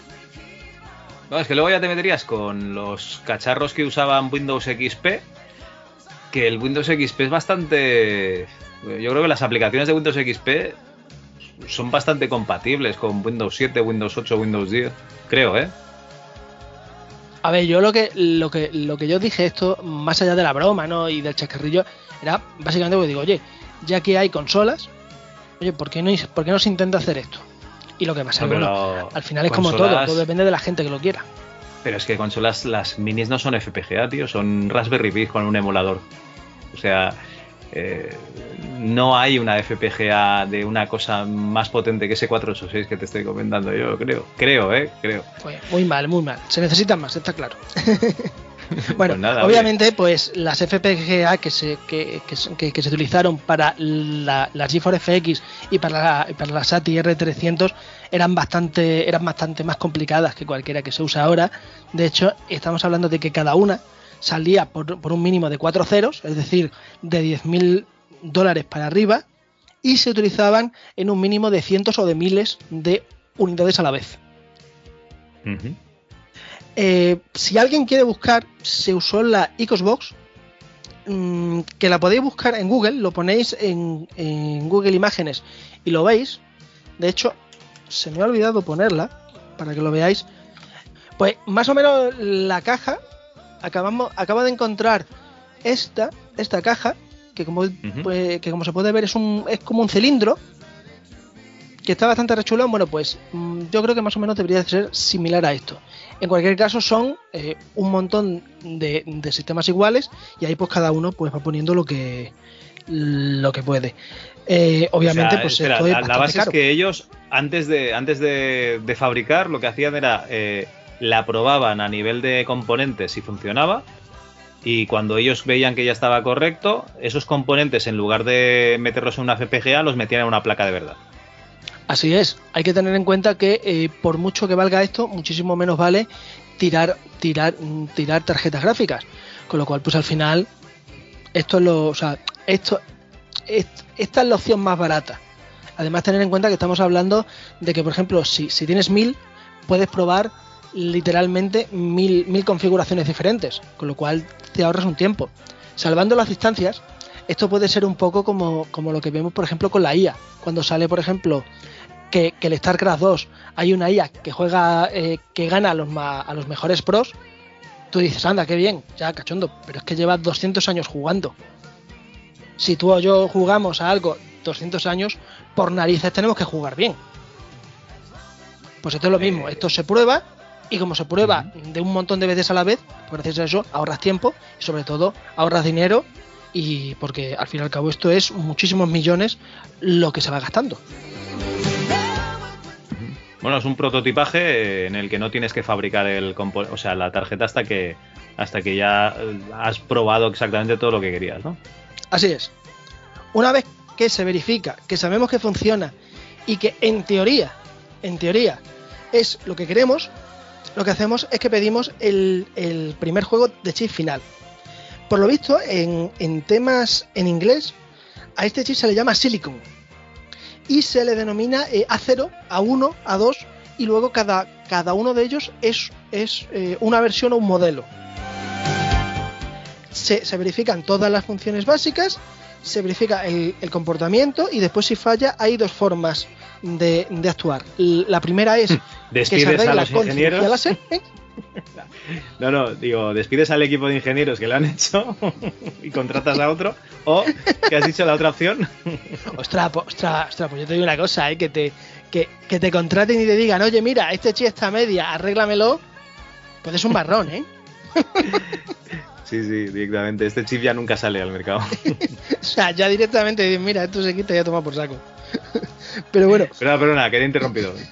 Bueno, hay dos formas. La primera es con, con, con cirugía, que no lo tengo aquí apuntado, pero es una máquina, por lo, por lo visto, es un láser que trabaja li- literalmente a tamaño de transistor y que, y que te permite hacer pequeñas cosas. Es algo muy chulo. Y luego también, aparte de eso, pues eh, eh, tú vas quitando las capas de los chips y vas más o menos ju- ju- jugando con ellas. Eh, como curiosidad puedo decir que en, el en la Rendition 2200, creo que fue, tuvieron que hacer esto para descubrir que en, según qué momentos había una puerta que tenía que estar abierta, pero, pero después que se cerraba. Y si la memoria no me falla, era porque un transistor de estos triestado, en según qué momento, pues empezaba a hacer lo que le daba la gana. Pues hombre, Claro. es muy fácil. Si le dices al transistor, oye, el último que cierre. Y ya está, que cierre la puerta y ya toman por saco. No, el que cerró fue la empresa un, un par de meses después, pero bueno. Coño, si no sabían cerrar un- una puerta, pues ¿qué quieres? Ostras, no, pues la broma costó un montón de tiempo y de hecho se, se, se, vamos, se, se llegaron a retrasar. De hecho, eh, esta, esta es una de las leyendas urbanas que hay, que, que eso fue sabotaje industrial. A lo cual Ah. digo yo, ostras, si un tío te ha conseguido sa- sabotear a ese nivel, hay que ponerlo en nómina. O sea, Ya es perfecto, eh, maravilloso. Estaba en, en la nómina del otro. Estaba. No, no, sí, sí, no, no, ostras, pero macho, que, te, que puedas hacer que, que un, que un solo transistor te fastidie todo el negocio, ostras, es que vamos, ni, ni el, ¿cómo se llama? Ni el espía de Billions, o sea, eso es increíble, ¿no? O sea, una cosa, eh, tú, tú contratas a un tío para que haga sabotaje en la otra empresa, ¿no? Le pagas una pasta y tal. ¿Y tú cómo sabes que no te está haciendo al mismo tiempo sabotaje a tu empresa? Hombre, a ver, eh, muchos libros tengo yo que vender como para poder contratar a uno así, ¿no? claro, claro. Yo qué sé, yo supongo que eso, pues yo qué sé. Hombre, el, eh, yo no sé si tú lo leíste, pero hace poco eh, se, se fueron a denunciar a uno, eh, dos, se fueron a la policía a denunciar a uno por estafa porque lo, lo habían contratado para matar a su, a su exmarido o a su, a su exnovio o algo. Y que no lo cumplió. contratado, que era esto, que cómo está el servicio. O sea, que yo te lo digo porque hay cosas muy turbias. También te digo una cosa, yo, ostras. A ver, yo esto a nivel de país, ahora que está tan de moda el, el tema de China y tal, yo lo veo lógico. O sea, si tú, si tú pillas a un tío que gana poco, el, el- el típico prototipo de, de- limpiador de oficina mm, del FBI que, que la, que, eh, que la KGB le paga y le da las cosas sucias. Yo creo que todo eso, yo creo que todos lo hemos visto ya en las películas, ¿no? Pero ostras, a este nivel, mm, estos chips y tal, yo los veo. Ostras, contratar a alguien yo lo veo complicado, ¿eh? A ver si pillas a alguien que trabajase para Nvidia y espiaba a los de ATI, por ejemplo, o al revés. Eso estaría guay. Pues, pues fíjate, ahora que lo dices, no tengo yo ningún caso registrado de eso. Le distorsionas la letra para que no la reconozca. Porque como, como es libro. Le pongo en el, le pongo en como, como, como en la foto del WhatsApp, ¿no? Le pones ahí que no se vea en barrona y fuera, ¿no? Oye, pues la verdad es que estaría chulo. O sea, no sé, la verdad es que estaría chulo ver algún caso de esto. Aún así, yo creo que esto más bien es tema de. Es tema de. Es tema de. O sea, eh, es tema de país. Yo, por ejemplo, en el. eh, en el libro este que se lanzó hace poco, en el Chip Wars, hablaban de cómo eh, espías de la KGB robaban chip a Estados Unidos. Estamos hablando de la época de, Bueno, de los chips del Commodore. O, o- o- o compraban un ordenador y se lo llevaban a Estados Unidos, porque allí no tenían, claro. Bueno, yo, yo, yo te puedo decir eh, en- indirectamente que conocí a alguien que había trabajado en, el- en la NASA rusa y un día, y un día le vino allí el, el- el jefazo, el chungo, le dijo, toma, aquí tenéis unos chips, eh, cogerlos y los mandáis al espacio. Y claro, los manda y explota. Claro, llega allí, el del KGB dice, ¿qué ha pasado? Dice, pues mira que lo hemos puesto y ha explotado. Y después descubrieron que es que esos chips eran restos de los americanos que habían descubierto que cuando se enviaba al espacio y pasaba no sé qué explotaban. O sea, y al final se lo había quedado cosas- nosotros. O sea, que yo lo digo porque cuando vemos aquí películas de espía nos imaginamos al, al, al- a James Bond con dos modelos y cuatro martinis haciéndolo todo bien. En la vida real esto es el cachondeo padre. Sí, sí, sí. sí. No, no, ya me lo, me lo imagino, me lo imagino. Ay. Bueno, una vez que ya tenemos eh, o la cirugía hecha o hemos pedido otro juego de chip, llega un momento cuando ya nos llega ya el, en- entre comillas, vamos a decir el oficial. El oficial, eh, este ya sí se llama chip eh, a secas, lo que pasa que, que sigue manteniendo la, misma versión, eh, A0, A1, A2, A3. Por mi experiencia, mm, casi todos los chips son iguales. La principal ventaja que tienen es que tienen un pequeño rediseño o es para quitar algún, algún, algún fallino que vea. Yo, por ejemplo, en la GeForce 3, mi récord es ver el A6. Aún así, habéis una cosa. Cuando tú tienes un chip que es, eh, por ejemplo, mm, GeForce 3 Ti 200, creo que era, A6, no significa que haya siete versiones. A lo mejor estaba la A0, que esa siempre, la A1, y después, por lo que sea, han probado y solamente han sacado la 6. Con lo cual os digo que si coleccionáis O sea, en plan bestia, Han existido, han existido siete versiones, pero a lo mejor comerciales no han sido todas. Claro, o puede ser a lo mejor que vayan a sacar una y le digo, oye, mira, he descubierto que con esto ganamos un 5% de energía. Y estoy diciendo, venga, pues quitamos la 2, a este lo llamamos como 3 y lo mandamos. Eso sí puede pasar. Vale, vale.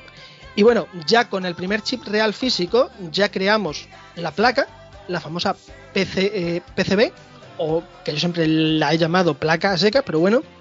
Y bueno, aunque se supone que esta ya está hecha, porque ya antes ya ha ido probando, y más o menos, pues básicamente ya poco tienes que hacer, ya solamente es conectarlo, soldarlo y tira para adelante.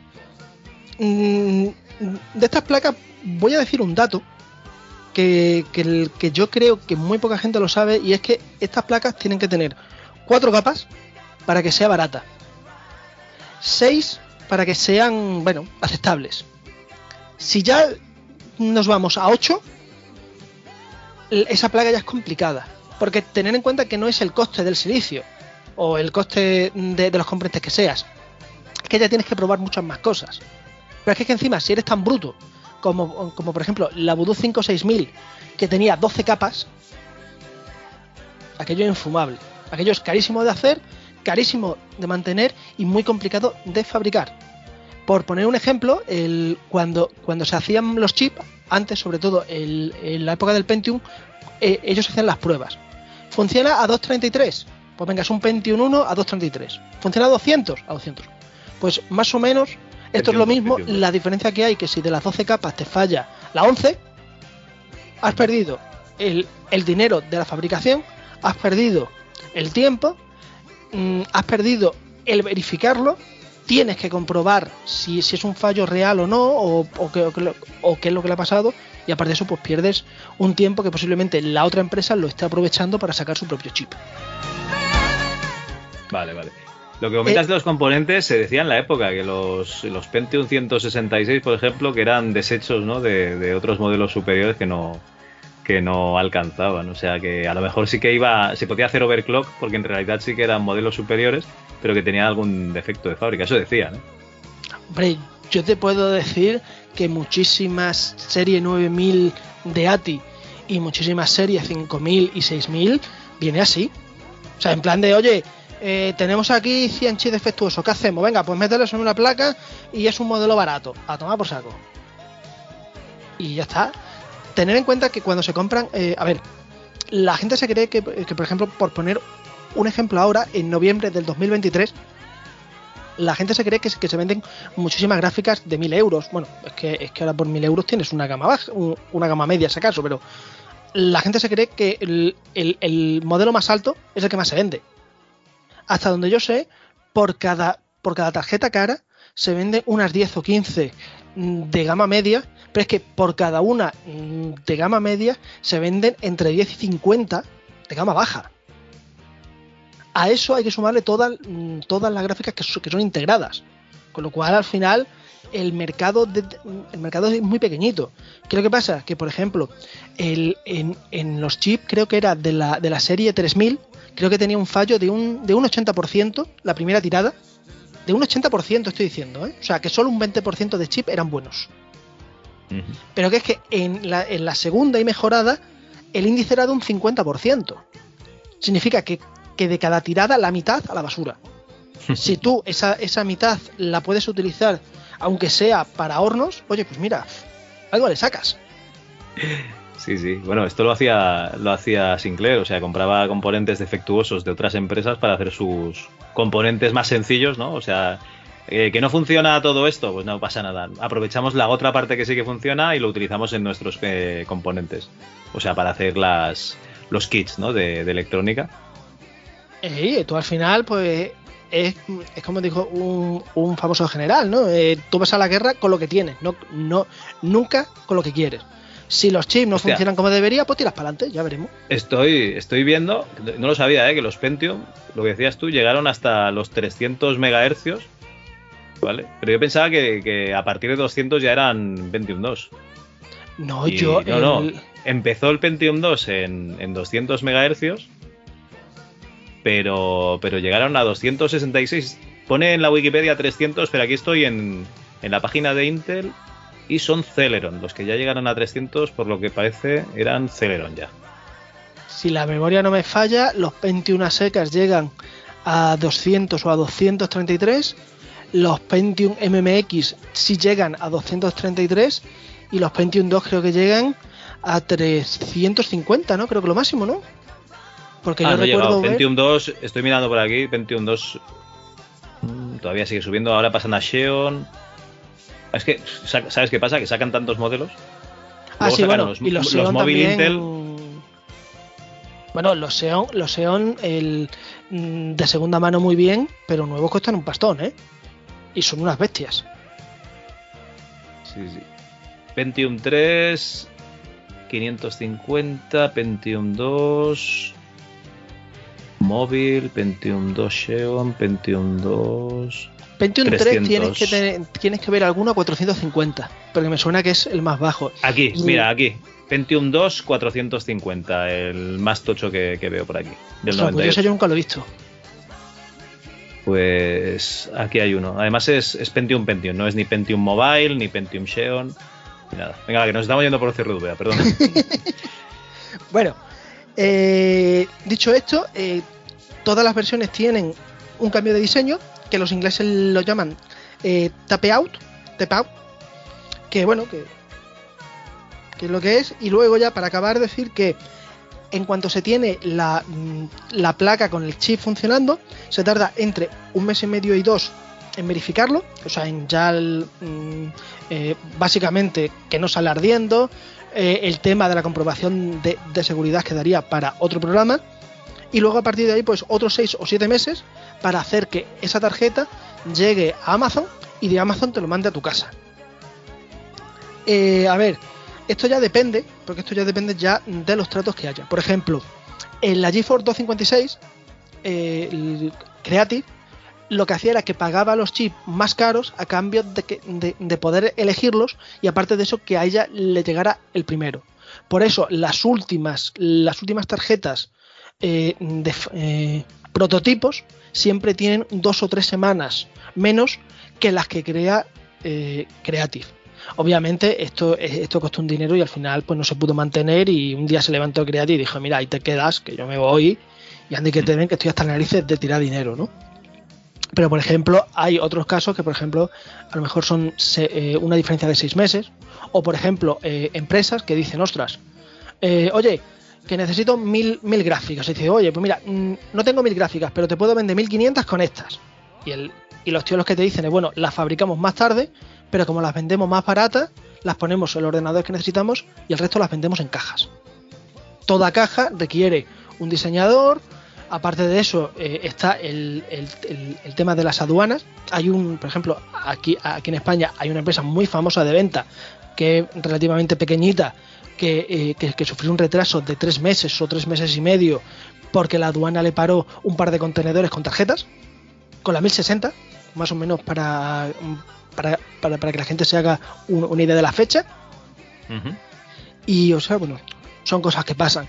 Eh, si, si hablamos en la época pre-euro, va- vamos a poner el 90 y mucho, en el 98, 99, aquí más o menos la media era que a Madrid y Barcelona llegaban las cosas más o menos eh, unos meses después que en, que en Alemania.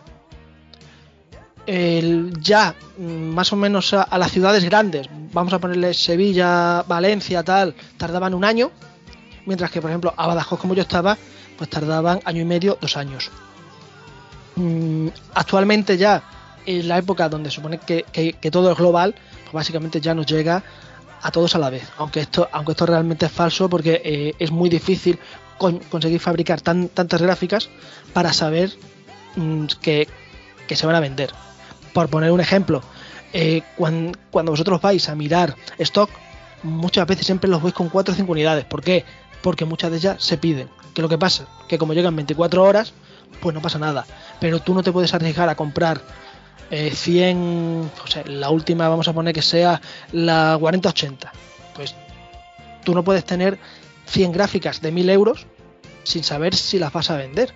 Por ejemplo, con los chips, el, por ejemplo, el Xenon que tú dices, hay, hay muchísimos chips que se están vendiendo y que se están vendiendo por 10 veces lo que, lo que cuesta un Xeon de hace un par de años.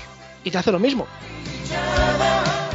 Sí, no, sí, sí, a ver, eh, que tampoco le puedes hacer mucho caso y tampoco le puedes que haga un stock, yo recuerdo cuando me compré el Celeron 400 que empezó la carrera esta de, la, de las CPUs, bueno, ya había empezado hacía días, ¿no? Con los Pentium y los Pentium MMX, la gente que sabía comprar el Pro y tal, que entrabas en la tienda, comprabas un PC y a la que salías por la puerta ya estaba obsoleto, entonces... eh, coger stock de tarjetas sin saber si las vas a vender enseguida es peligroso, es peligroso.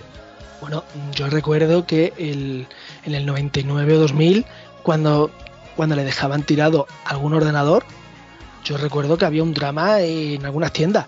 Tened en cuenta que estamos hablando de tiendas que vendían en todo el mes a lo mejor 10, 12 ordenadores y CDs.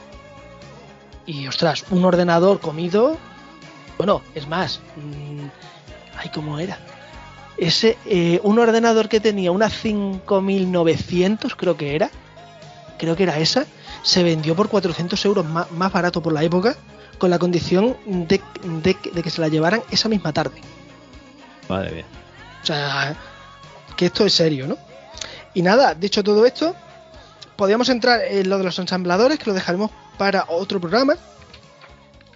Y luego, pues nada, como curiosidad final decir que de todos estos datos, eh, bueno, mejor dicho, que todas estas gráficas se, probaron en granjas de 11 rack con Sun Microsystem Sunfire 6800, que de esto sí te voy a mandar una foto, porque se la mandé a mi pareja, le digo, mira Cari, yo creo que esto en el, en el salón quedaría de muerte, así nos da un toque de color.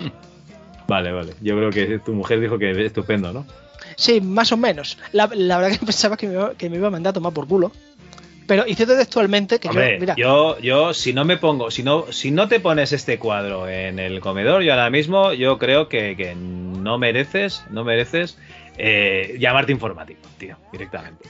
Explica, explica lo que hay en el cuadro, va.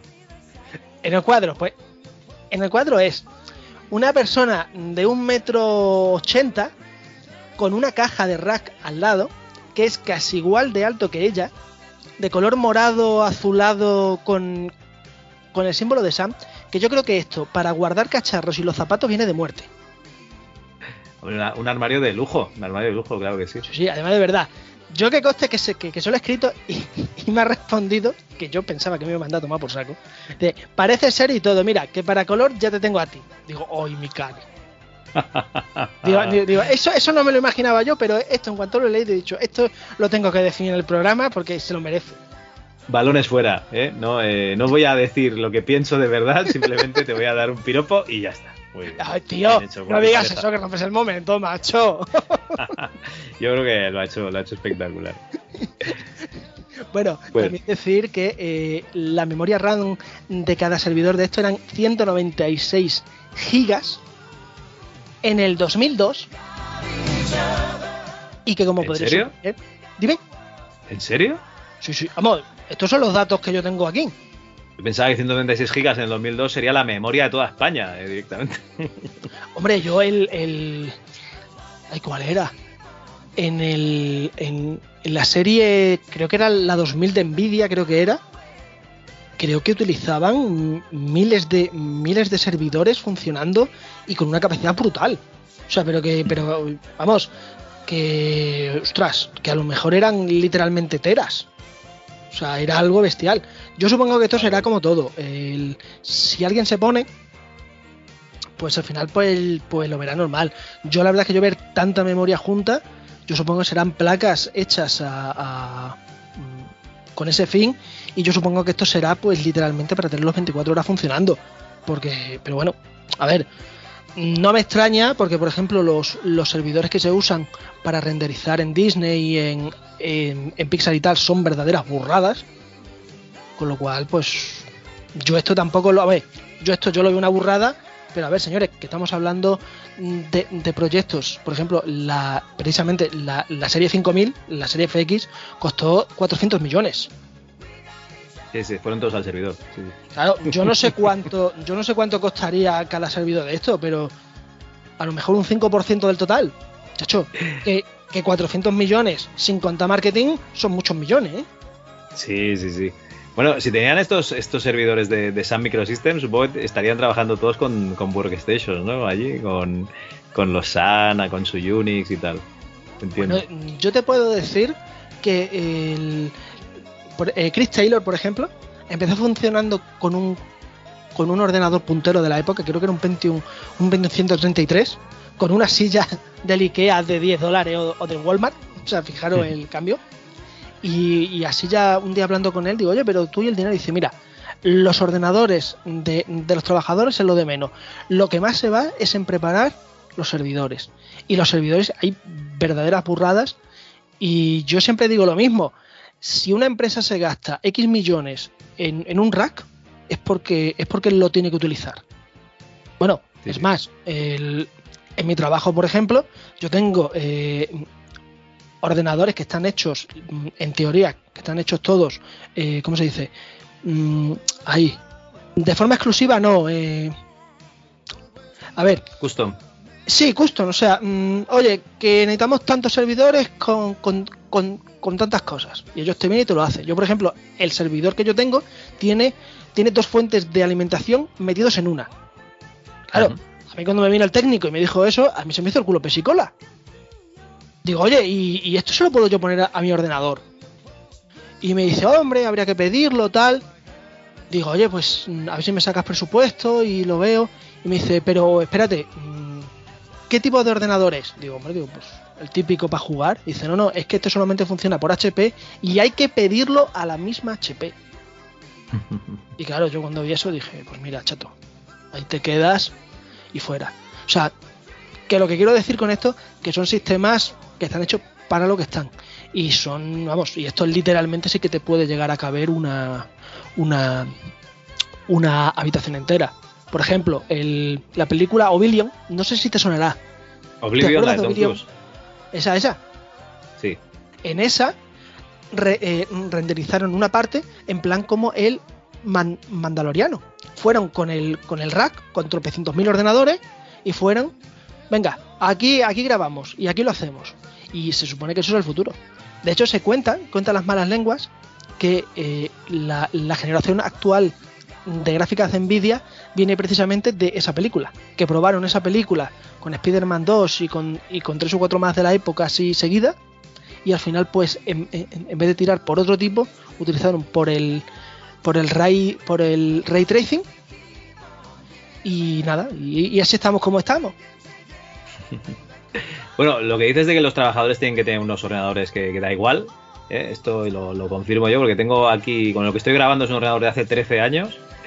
Es un Intel Core i5 650 de dos eh, núcleos y cuatro hilos, con lo cual va de lujo. Y la memoria ampliada gracias a nuestro patrocinador actsl.com. No, fuera de fuera coñas, porque tenía menos de. tenía 4 gigas, ¿no? Y necesitaba máquinas virtuales y, y ahora tiene 10 gigas. O sea, una, una pasada. Ostras, ahí, ahí, ahí. Yo estoy detrás de a ver si ahora en el Black Friday sale alguna gráfica, alguna 3060 maratuna. Pero vamos, yo creo que voy a seguir con mi, con mi, con, con mi 1060 de 6 gigas. Y bueno, ya bajará y si no baja, pues ya cuando reviente, pues ya la cambiaremos, ¿no? Como el coche, ¿no? El coche se tiene hasta, que es. revienta. Eso es, eso es convicción, claro que sí. ¿Por qué tienes que seguir las modas de la tecnología? ¿Qué coño? Que hagan juegos para tu ordenador. Es que no, no se enteran esta gente. A ver, En fin. que yo te digo una cosa. El primer juego con la que yo probé esta fue el Stalker. Y de cine, ¿no? Y se veía de cine. Ostras, y cargaba, tío. Buah, chaval. Como, Le dabas a como el cargar. abuelo. como el abuelo de los Simpsons, ¿no? Que yo estaba en la onda, un día la onda cambió y dejé de estar, ¿no? Pues lo mismo. Y por eso, amigos, estamos haciendo un podcast de videojuegos antiguos. bueno, En el pues nada, oye, como se dice, en el pecado llevarás la penitencia. Martín, para el siguiente programa, que será de compras navideñas ya, porque será en, en diciembre, ¿te- ¿tienes alguna cosita preparada?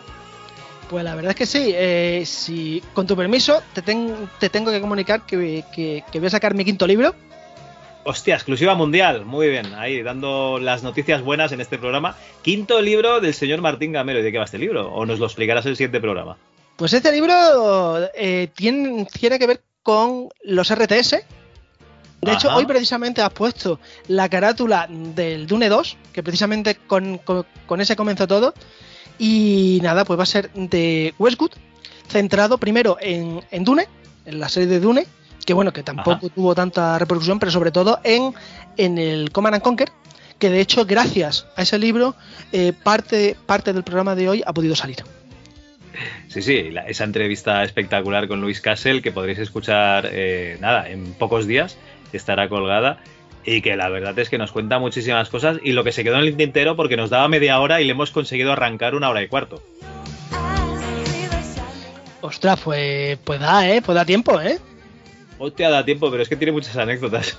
bueno, ya lo, ya lo escucharás, ya lo escucharás, ya me comentas. Ay. Y nada, el mes que viene nos vemos y muchas gracias. Pues Las gracias a ti por currarte la sección y por el contacto para hacer la entrevista. La verdad es que se agradece muchísimo, Martín. Vale, yo, la- el- yo, yo tuve la suerte de poder encontrar su correo y la verdad es que, que- que es una persona muy cercana porque la verdad es que yo pensaba, digo, "Uf, digo este va, de hecho, de hecho el, el libro tiene unas palabras suyas precisamente al principio que se lo dije yo, digo, oye, ¿y te importa hacerme una? Porque yo pensaba que me iba a mandar a hacer puñetas, me iba a decir, este libro en castellano, mira, yo es que yo, y al final se lo dije, digo, mira, lo ponemos en inglés y después ya pues ponemos tus palabras. Y al final lo puso. La verdad es que se quedó muy flipado. Cuando yo dije, no, es que estoy escribiendo un libro de esto. Y claro, el otro, eh. Pero si no sale un juego decente de hace 15 años. Digo, ya. ¿qué- ¿Y yo qué quieres que te diga? Pero nosotros estamos aquí, algo tenemos que hacer, ¿no? No, sí, no, la, la verdad es que, oye, el, el- hay que tener en cuenta, mm, Luis, creo que ya que ya llega a los 60, ¿no? Hostia, pues no te lo sé decir. Pero Yo sí, debe creo- estar, debe estar más cerca de los 60 que de los 50. sí. Yo creo, espérate, José Luis. Pero vamos, yo creo que este ya está ya por los 60. O sea, que cualquier día de estos, más de uno nos da una. Más de uno nos da una. un- una mala noticia. Vaya, aquí Nada, nos sale to- la edad. Toquemos, toquemos madera y, y nada, esperamos que pueda seguir hablando de estos juegos magníficos que hacían en Bushwood Studios y de los juegos que hizo a continuación. Pues nada, con esto ya lo dicho, ya nos veremos. Hasta luego.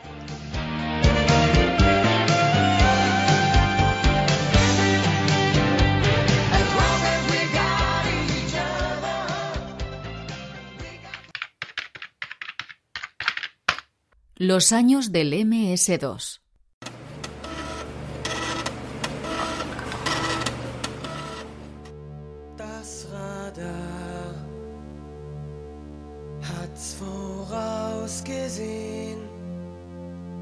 Das Echolot hat gewarnt. Souverän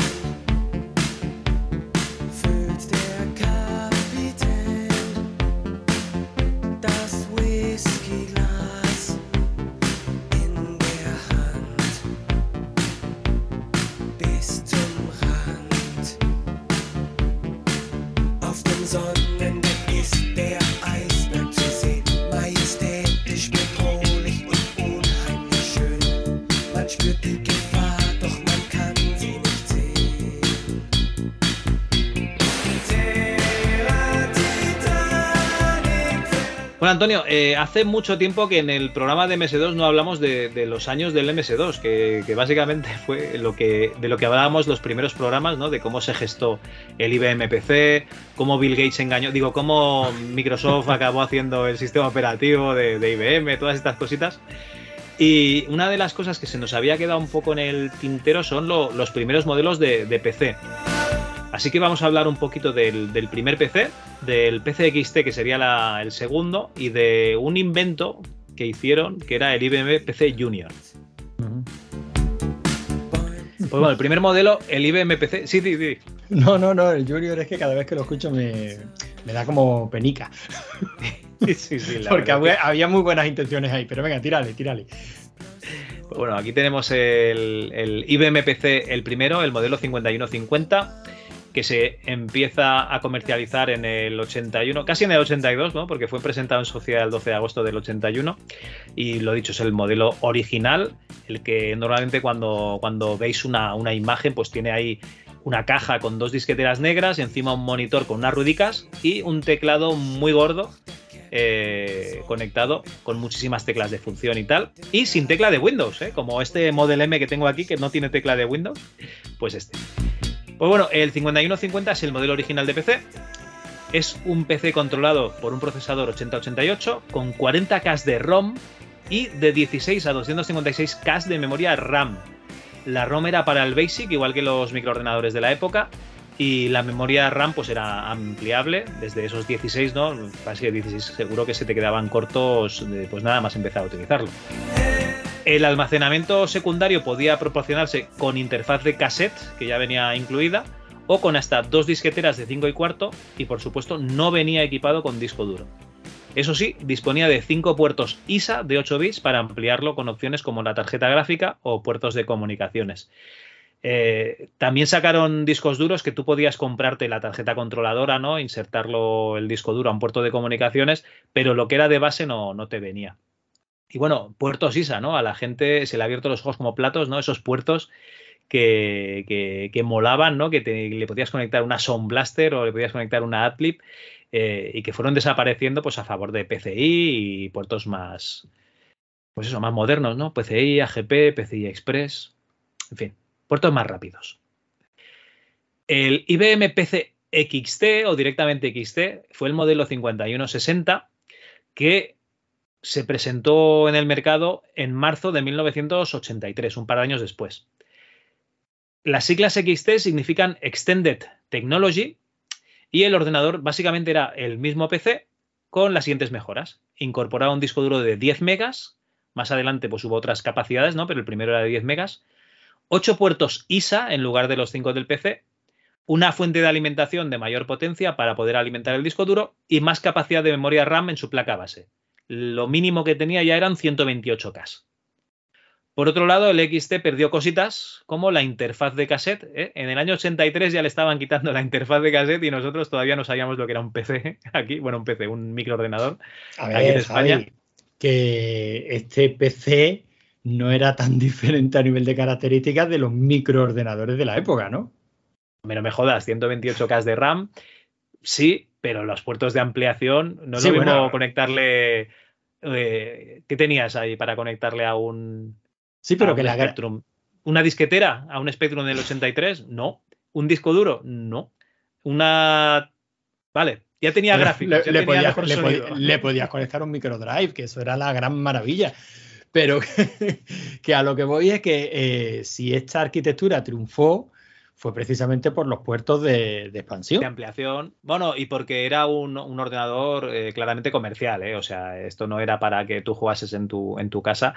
Sí, sí, claro, que- tenía, tenía otro target y tenía otro objetivo, pero que a nivel de componentes, o sea, a nivel de hardware y de potencia no era tan diferente a, a los micros que te podías encontrar en la época.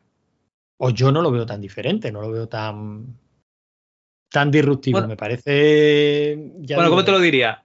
Eh, pudiendo trabajar ya desde disquetera en lugar de, de cassette. Sí, ya, ya era O sea, un cambio. Eso ya es. buf.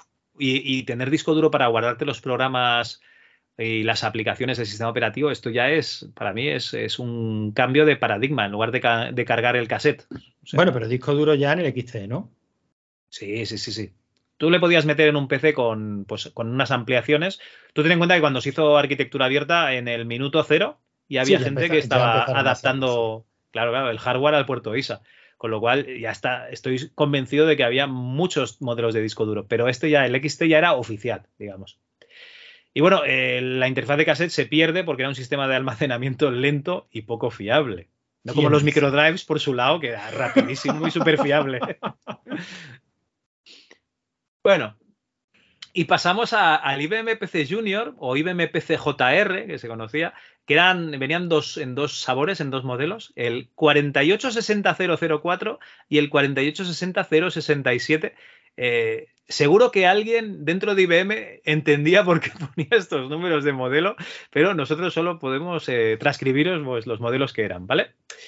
Bueno, el PC Junior, cuyo nombre en clave fue Peanut, ¿no? Cacahuete, se comercializó a partir de marzo del 84. Esto fue un invento de IBM, un intento de diversificar en el mercado de ordenadores domésticos. O sea, ellos tenían el, la sartén, no vamos a decir por el mango, ¿no? Porque Apple estaba muy fuerte eh, con sus Apple II, pero digamos que la electrónica eh, comercial, de empresa, empresarial, ¿no? Sería el término, pues estaba más dominada por el PC y veían que se empezaban a vender estos microordenadores, ¿no? Este, este Commodore 64, eh, el TSR80 de, de, de- ¿cómo se llaman estos? De Radio Shack, ¿no? Radio Esta- Shack, sí.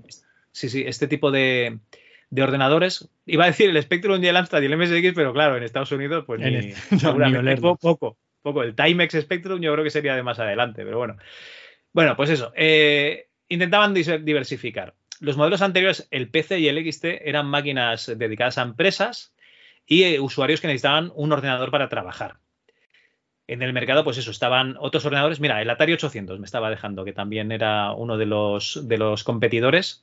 Estaba el Apple II, por supuesto, pero el Apple II era caro, ¿vale? Apple siempre ha tenido eso de que, de que es caro. El Commodore 64 eh, no debía estar mal de precio, pero todavía no estaba a los 100 pavos que valdría. O sea, no, todavía no era un ordenador tan, tan barato, yo creo, en el 84. El TSR80 y el Atari 800 eran pues esos equipos un poquito que se podían comprar, o sea, una familia podía pensar comprárselo para que los chavales entraran en la era digital. O sea, básicamente para jugar a videojuegos. Pues bueno, el PC era muy caro, era muy, muy caro comparado con la competencia. A lo mejor te ibas a 6.000 pavos, ¿vale? Eh, era un ordenador que no le ibas a comprar a un, a un chaval ni a un adolescente para que jugase. De hecho, tampoco podría jugar porque no había juegos, era aventuras de texto y poca cosa más. Y eh, este ordenador, pues su target sí que era eh, los chavales, la chavalería, por eso se llama PC Junior. Las características del equipo variaban según modelo. El 4860004 contaba con 64K de RAM y el eh, 4860067 disponía de 128K de RAM y una disquetera de 5 y cuarto, sí, un poquito como los microordenadores de la época.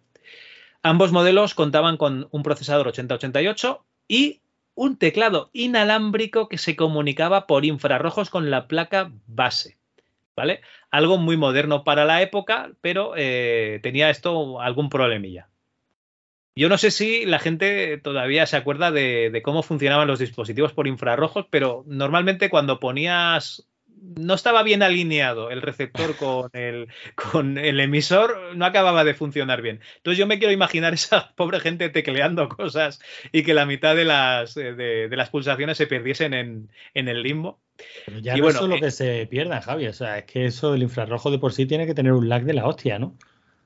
Bueno, eh, ten en cuenta que estabas a un metro ¿no? de distancia, si no tampoco funcionaba. O ya, sea, ya, pero estamos no- hablando de que cualquiera que tuviera un poquito de manejo tecleando, y por aquel entonces el que usaba un ordenador tenía manejo tecleando. Hoy día sí es verdad no que usaba- escribi- eh, escribimos ratón, peor. ¿no? No. Escribimos peor, pero en aquella época el que estaba acostumbrado a manejar un ordenador, esas manos volaban sobre el teclado. No, no, no solo escribir, o sea, lo dijo la ERTES hace poco en el grupo y yo lo, lo confirmo. Yo usaba un programa de gestión en MS2 cuando entré a- en, en una empresa a trabajar. Sí, sí, claro, Y- atajos de teclado, saltos, o sea, llega un Vamos, momento en que en memoria muscular no sabes lo que estás haciendo. Tú le empiezas a dar a los cursores y ahí al Alt y, a- y al Enter y tal, y, a, y a- y atajos, y, te sacas un, un listado en un momento, y, la gente que te ve solo ve eh, fracciones de segundo de, de menús que se abren y se cierran. En Sí, cambio, eh. ahora vas con el ratón arriba, abajo, ahora Es cierra más, es que si se lo tienes que explicar a alguien, eh, tienes que pararte a pensar porque no es que lo sepas, es que tus manos lo saben. O sea, es pura memoria sí. muscular. Sí, sí, básicamente. Bueno, no se acababa ahí la contrapartida del, teclado, sino que además era eh, teclado tipo chicle, ya sabes, de esa membranilla y ese toque de calculadora. Y en modo inalámbrico, supongo que tenía un cable que se lo podías conectar, gastaba las baterías muy rápidamente. O sea que eh, era una mierda de teclado, básicamente.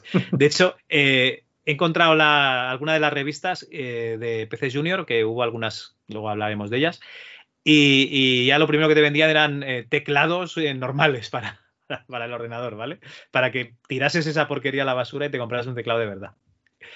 Bueno, el IBM PC Junior, voy a decir una cosa que no sé si ha quedado clara, pese a ser un fracaso comercial, trajo cosas buenas al mundo de los videojuegos, ya que IBM contactó con una empresa que se llamaba Sierra Online para pedirles una serie de juegos, pues para atraer al público más joven hacia este nuevo equipo. Ese fue el nacimiento de la saga King's Quest, ay, King's Quest, King's Quest, el cual fue desarrollado pensando en el IBM PC Junior y que te acordarás cuando leímos el, el libro de Ken Williams, ¿no? Que decían, sobre todo en IBM me dijeron que el juego lo sacase para las máximas plataformas posibles, ¿vale? Porque estaban, que no querían que se que les llegase otra orden de estas de, ¿cómo se llama? De monopolio, ¿no? Con, con el software. Sí, lo que Entonces el propio Ken lo comentaba.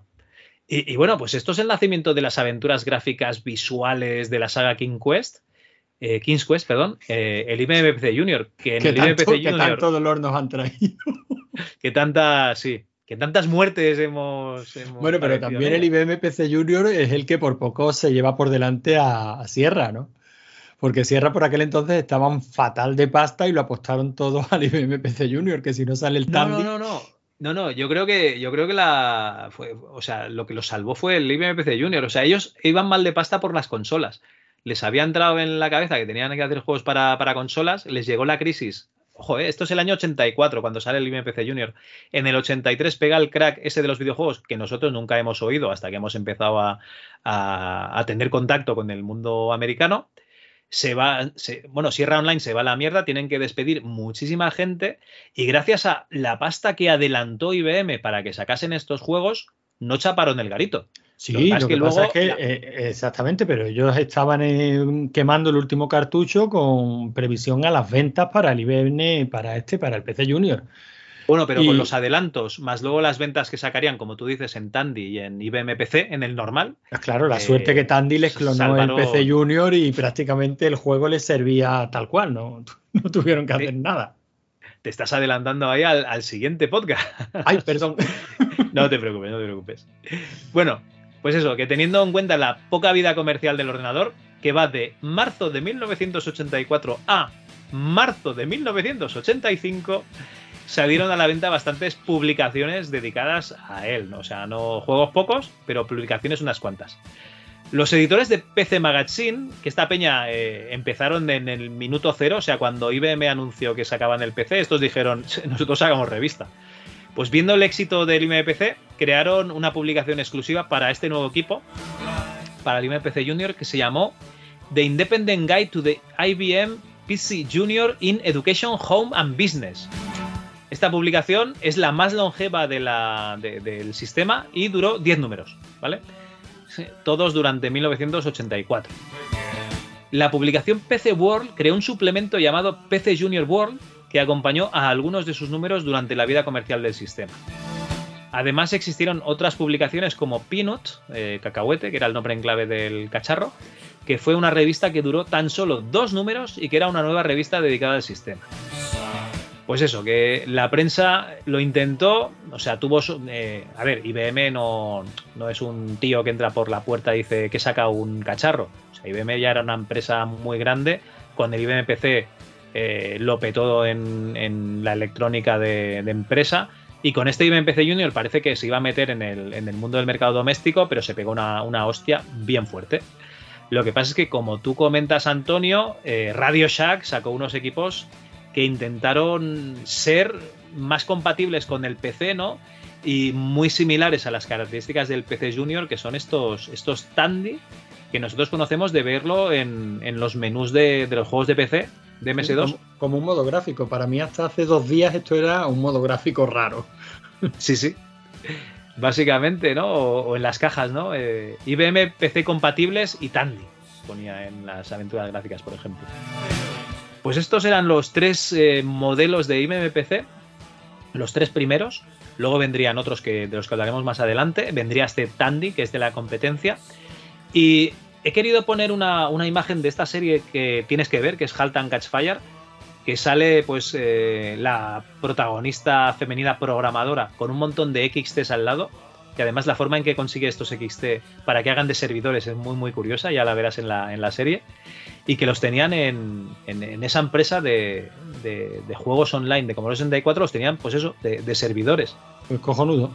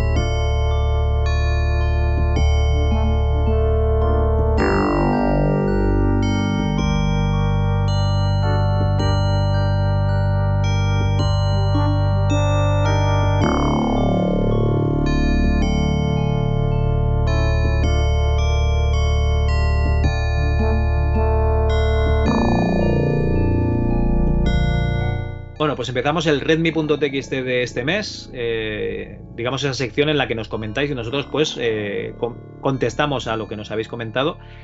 Eh, deciros que nos han llegado tres o cuatro audios para el concurso de la camiseta de Doom, ¿no? Vuestras experiencias con, con los FPS, con lo cual pues eso, habrá algún audio que podamos escuchar el programa que viene.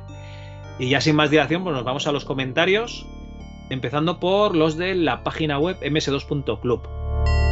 Al volumen 41 nos comentaba la del juego.com. El tema del portal online de Hobby Press me pilla muy de primera mano ya que fui trabajador del mismo entre 2000 y 2002.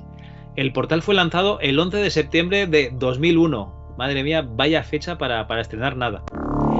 Recuerdo cómo se vivió en la redacción el tema del avión estrellándose en las Torres Gemelas mientras estábamos como locos llenando de contenido el portal, que por cierto se llamaba Conectajuegos. Digamos que el portal nació gafado, duró en funcionamiento unos pocos meses, ya que Axel Springer decidió hacer recortes en toda la empresa, y una de las medidas fue crujirse todo el departamento online. Joder, pues muy mal Axel Springer. La web a nivel de usuarios iba como un tiro, pero imagino que en 2002 monetizar ese éxito no era como ahora. Si no recuerdo mal, en apenas tres meses alcanzamos 17.000 usuarios registrados, joder. El foro era un hervidero de actividad, publicábamos noticias diarias, tres análisis a la semana, se actualizaban todas las secciones adicionales con trucos, guías, pero en abril de 2002 el departamento quedó desmantelado. Seguimos trabajando unos meses más como empresa externa, pero en agosto-septiembre de ese mismo año decidieron cerrarla al completo. La web quedó como un portal para dar publicidad a las revistas y poco más. Hostia, 2002 2002 era una época muy buena, muy buena para hacer páginas web. Lo que pasa es que es lo que comenta Javi, la del juego.com, que, monetizar eso era difícil, ¿no? Google Ads no, no existía, o sea, la publicidad la tenías que buscar tú a, pues a puerta fría. Más allá de que me afectase en calidad de despedido, creo que a nivel estratégico fue una cagada monumental cuyas consecuencias se han arrastrado hasta la actualidad. Hobbypress debería haber sido líder en la web, como lo fue en el mundo del papel.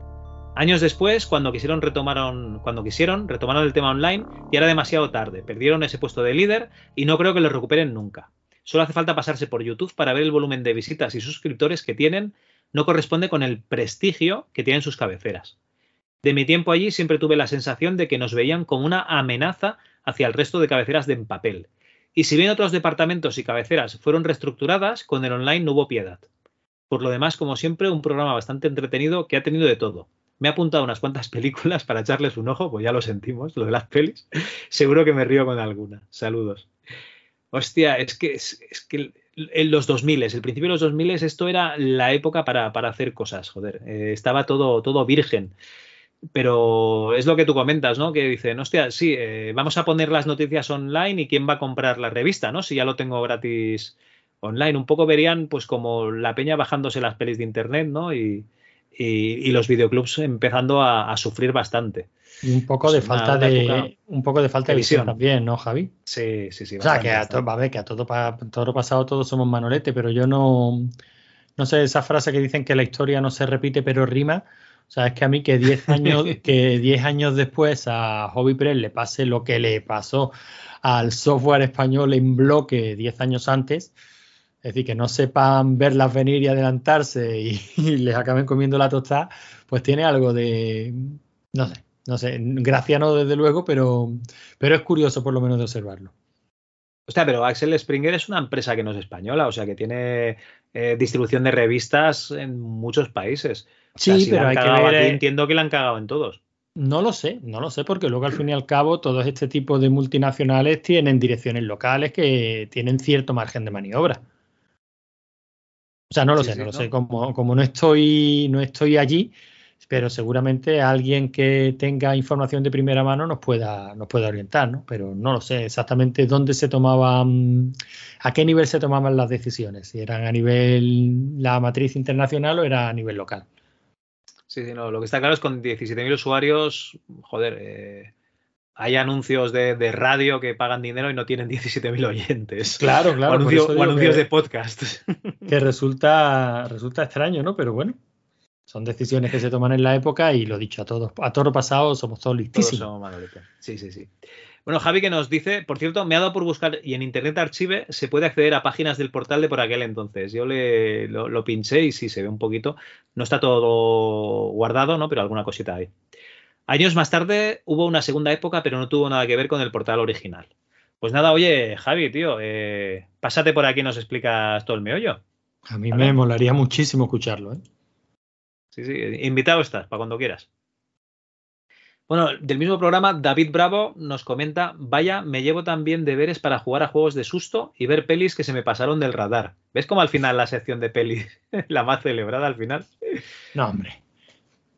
Con lo que me habéis dicho, me da miedo revisitar Tron porque es una de las pelis que más me gustaron y marcaron de pequeño. Antonio, ¿Qué? estás aquí creando inseguridades. Revisita la que te lo vas a pasar bomba. No me hagas caso a mí, que soy muy troll y yo cada vez que la veo me lo paso bomba.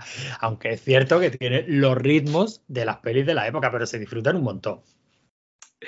Bueno, sigue con la nueva no me gustó demasiado porque el careto CGI de Jeff Bridges está tan mal hecho que me sacaba de la peli. No sé esta gente del cine cómo lo hacen tan mal como en Star Wars, con las personas reales, que luego un youtuber con un equipo mediocre hace un deepfake que queda indistinguible. En fin, cosas del cine. Sí, claro, la, historia es esta, que no hacen deepfake, que lo que quieren es construir el modelo 3D ellos y, puede que un deepfake yo creo que colaría mejor también, ¿no? Lo sé, también date cuenta que ese supuesto deepfake que vemos que queda espectacular lo estamos viendo en el móvil o en una pantalla sí, pequeña. O en, un- o en Pornhub, sí. Claro, que no, que no lo, que no lo estamos viendo en, en un pantallón enorme. Habría que ver que también cantarán los fallos, ¿no? También, también.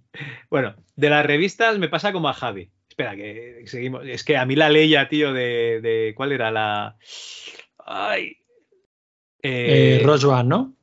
Rogue One, esa. La Leia que sale al final es que digo, tío, ¿en serio? O sea, sale tres segundos y me ha jodido la peli. Hazla bien, hostia. perdona, perdona. De las revistas me pasa como a Javi, ¿ves? A, a ti te saca de la peli, a mí me saca del podcast. Las caras. Bueno, que le compré a mi hijo alguna revista y quedó ahí en la estantería. Sí, sí, los niños no leen, leen como mucho el WhatsApp. Anda, que no recuerdo con emoción cuando mi padre me traía una micro hobby o la micromanía y las devoraba, imaginándome los juegos que nunca podría tener de ordenadores demasiado caros para la economía familiar. Esas pantallas de Amiga o de MSX o de los primeros PCs. Lo que, lo que se pierde en la juventud donde ya todo es explícito, inmediato y perdurable. Gran programa y a esperar ahora al siguiente. Pues bueno, sí, ahora tienen la inmediatez de, de todo, pero bueno, oye, que tampoco estamos aquí para criticar los tiempos. ¿Cómo que no, Javi? Y bueno, por, aquí ya estaría. Venga, pues si te parece, vamos a iVoox. Y como siempre, el primer comentario del capítulo 41 es de MyCD.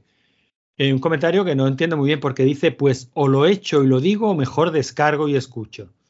Bueno, el caso es que descargó y espero que, y espero que escuchara. Por, Espero que depositases todo en el sitio correcto. Por supuesto, por supuesto fue el primero.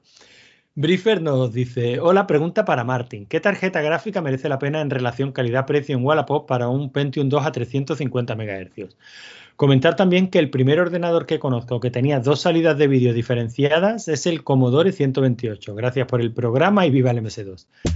Bueno, tú le contestas diciendo que el PC en el 81 ya podía tener diferentes monitores y le pasas la pregunta a Martin, que también le contesta y le, recomienda, una Voodoo 3 si quiere Glide, una TNT2 M64 si quiere algo genérico, una TNT2 estándar o ultra si puedes, o una G400 si quieres probar. Bueno, le da aquí un, un estudio, se ve que Martin sabe de lo que sabe de lo que habla.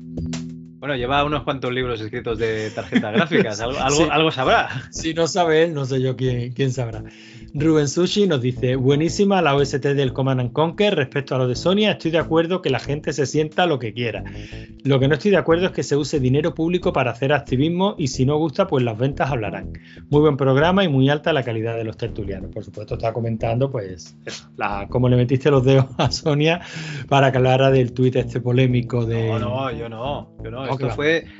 Cuando traigo a algún invitado, eh, lo paso por el grupo de, de Patreon y solo contesta Mike. Mike dice: Pues podrías preguntar esto y lo otro, y, y en la medida de lo posible, pues eh, pasamos las preguntas. O sea, no tenía ni idea de lo que me estaba hablando, que yo, eh, yo no sigo la cuenta de hobby consolas, tío. Bueno, pues no- le, metiste los dedos a Sonia en forma vicaria, Vale, vale. manejando, manejando los hilos, Mike. Este podcast no se hace responsable de las expresiones utilizadas por los tertulianos. Museo de la Informática.com nos dice magníficos invitados y sí que lo fueron, porque la verdad es que la charla se me hizo cortísima. Truz nos dice, la teniente Ripley nada menos, le pongo voz a esta redactora que leí en mi tierna infancia, apuntado su programa junto a Kiko para seguirlo. Este podcast tiene unos invitados programa a programa que son un lujo escucharlos, todo gratis, oiga, hombre, gratis no, ya sabéis que tenéis que pagar. Hay que dejar un comentario, cabrones, que de gratis nada. Y MyCD, después de haber soltado lo que tenía que soltar, nos dice, gran programa, equipo. Lo primero, gracias por transmitir mis preguntas de Patreon a los invitados. Da gusto escucharles. respecto a la pregunta que hice sobre qué opinaba Sonia del polémico tweet de Hobby Consola respecto al lenguaje inclusivo en Spider-Man 2 y cómo se habían dirigido a sus seguidores, Sonia ha dado una respuesta muy coherente. No cree que sea la forma de dirigirse, pero defiende que el artículo es mucho más que el titular y recuerda que hay que leerlo para poder opinar y no quedarse con los titulares. Como siempre, muy correcta, muy correcta y muy acertada, pero por desgracia no leemos. Eso lo digo yo. Respecto a los juegos que consideran un antes y un después en la industria, coincido con Sony y Kiko. Fijaros que no había caído en nombrar un juego como Resident Evil y sin duda se merece el lugar en el podio de los hitos. Siguiente agradecimiento por descubrirme el descampado. He gozado los tres programas dedicados al Tubular Bells, así como el de Alien. Personalmente se me ocurren pocas películas que recomendaros visto vuestro nivel cinéfilo, por lo que rebuscando un poco en mi memoria de alguna que se aleje de lo típico diría Las vidas posibles de Mr. Nobody, rollo multiversos antes de que Marvel lo trillase, Cube antes de que el hoyo lo petase y la miniserie española El día de mañana. Nada que ver con la película con la que comparte el nombre. A ver si os mando un audio con mi escasa experiencia con los FPS. Gracias por el programa, chicos. Pues gracias a ti, Mike, por las recomendaciones. Cube es un clasicazo y las otras no las conozco, les tendré que echar un vistazo. Las otras, las vidas posibles de Mr. Nobody es un poco eh, pues el mundo interior de, de un tío que es muy tímido, ¿no? Que acepta todo lo que le viene y él en su imaginación pues hace cosas más valientes, ¿no? Más osadas, pero en la realidad no las está haciendo hasta que un día dice, oye, a tomar por culo y hace algo pues bastante espectacular. ¿Está chulo o qué? Joder, está muy chula, es de. ¿Cómo se llama este? El de Zolander. Ah, no me acuerdo. Vale, sé quién es, pero tampoco. tampoco Algo pasa con. Mary, Zolander. Sí, sí, sí, Venga, sí. va, venga, vamos a buscar. No hagas trampa, hombre. Oh, trampa. Si tengo aquí el teclado que suena. Ben Stiller. Ben Stiller. Ben Stiller. Claro, claro. Una vez que te dicen el nombre, muy fácil. Y el día de mañana, a mí me gusta la, la peli eh, mucho, pero la serie esta no tengo ni idea, me la voy a tener que apuntar para, para ver qué tal. La que he visto y me ha encantado, han, han estrenado dos series de animación en, en Netflix de samuráis. Una es Onimusha, que es una mierda muy gorda, al menos los capítulos que he visto, que son cuatro. Y la otra es el samurái de ojos azules, que si os gusta la historia de Japón, pero me refiero a Japón tradicional, ¿eh? No, no el ataque a los titanes, no, Japón de verdad. El Japón de verdad. Eh, de la época Edo, eh, echarle un ojo que lo vais a gozar, es una, es una pasada. Pues me la Eso sí, pongo. sin niños, sin niños. Ya, me la pongo en cola porque ahora mismo estoy con Invincible, que acaban de estrenar la segunda, No la segunda temporada. Sí, sí, Hostia. hace, hace poquito. Pues le tengo que dar, le tengo que dar. Y hay que, hay que verla. Muy bien. Bueno, sigue Mike CD, que en otro comentario nos dice: Ah, por cierto, el escuchar la intro de bola de Drag Z y Musculman me ha retrotraído a mis veranos en Segur de Calafel. Bocadillo de nocilla en mano y Club Super 3 de fondo. Soy maño, pero Dragon Ball, parafraseando a Porta en Dragon Ball Rap, mola más en catalán. Aquí se puede abrir un buen melón, pero el doblaje de anime en catalán de los 80-90 estaban en otro nivel.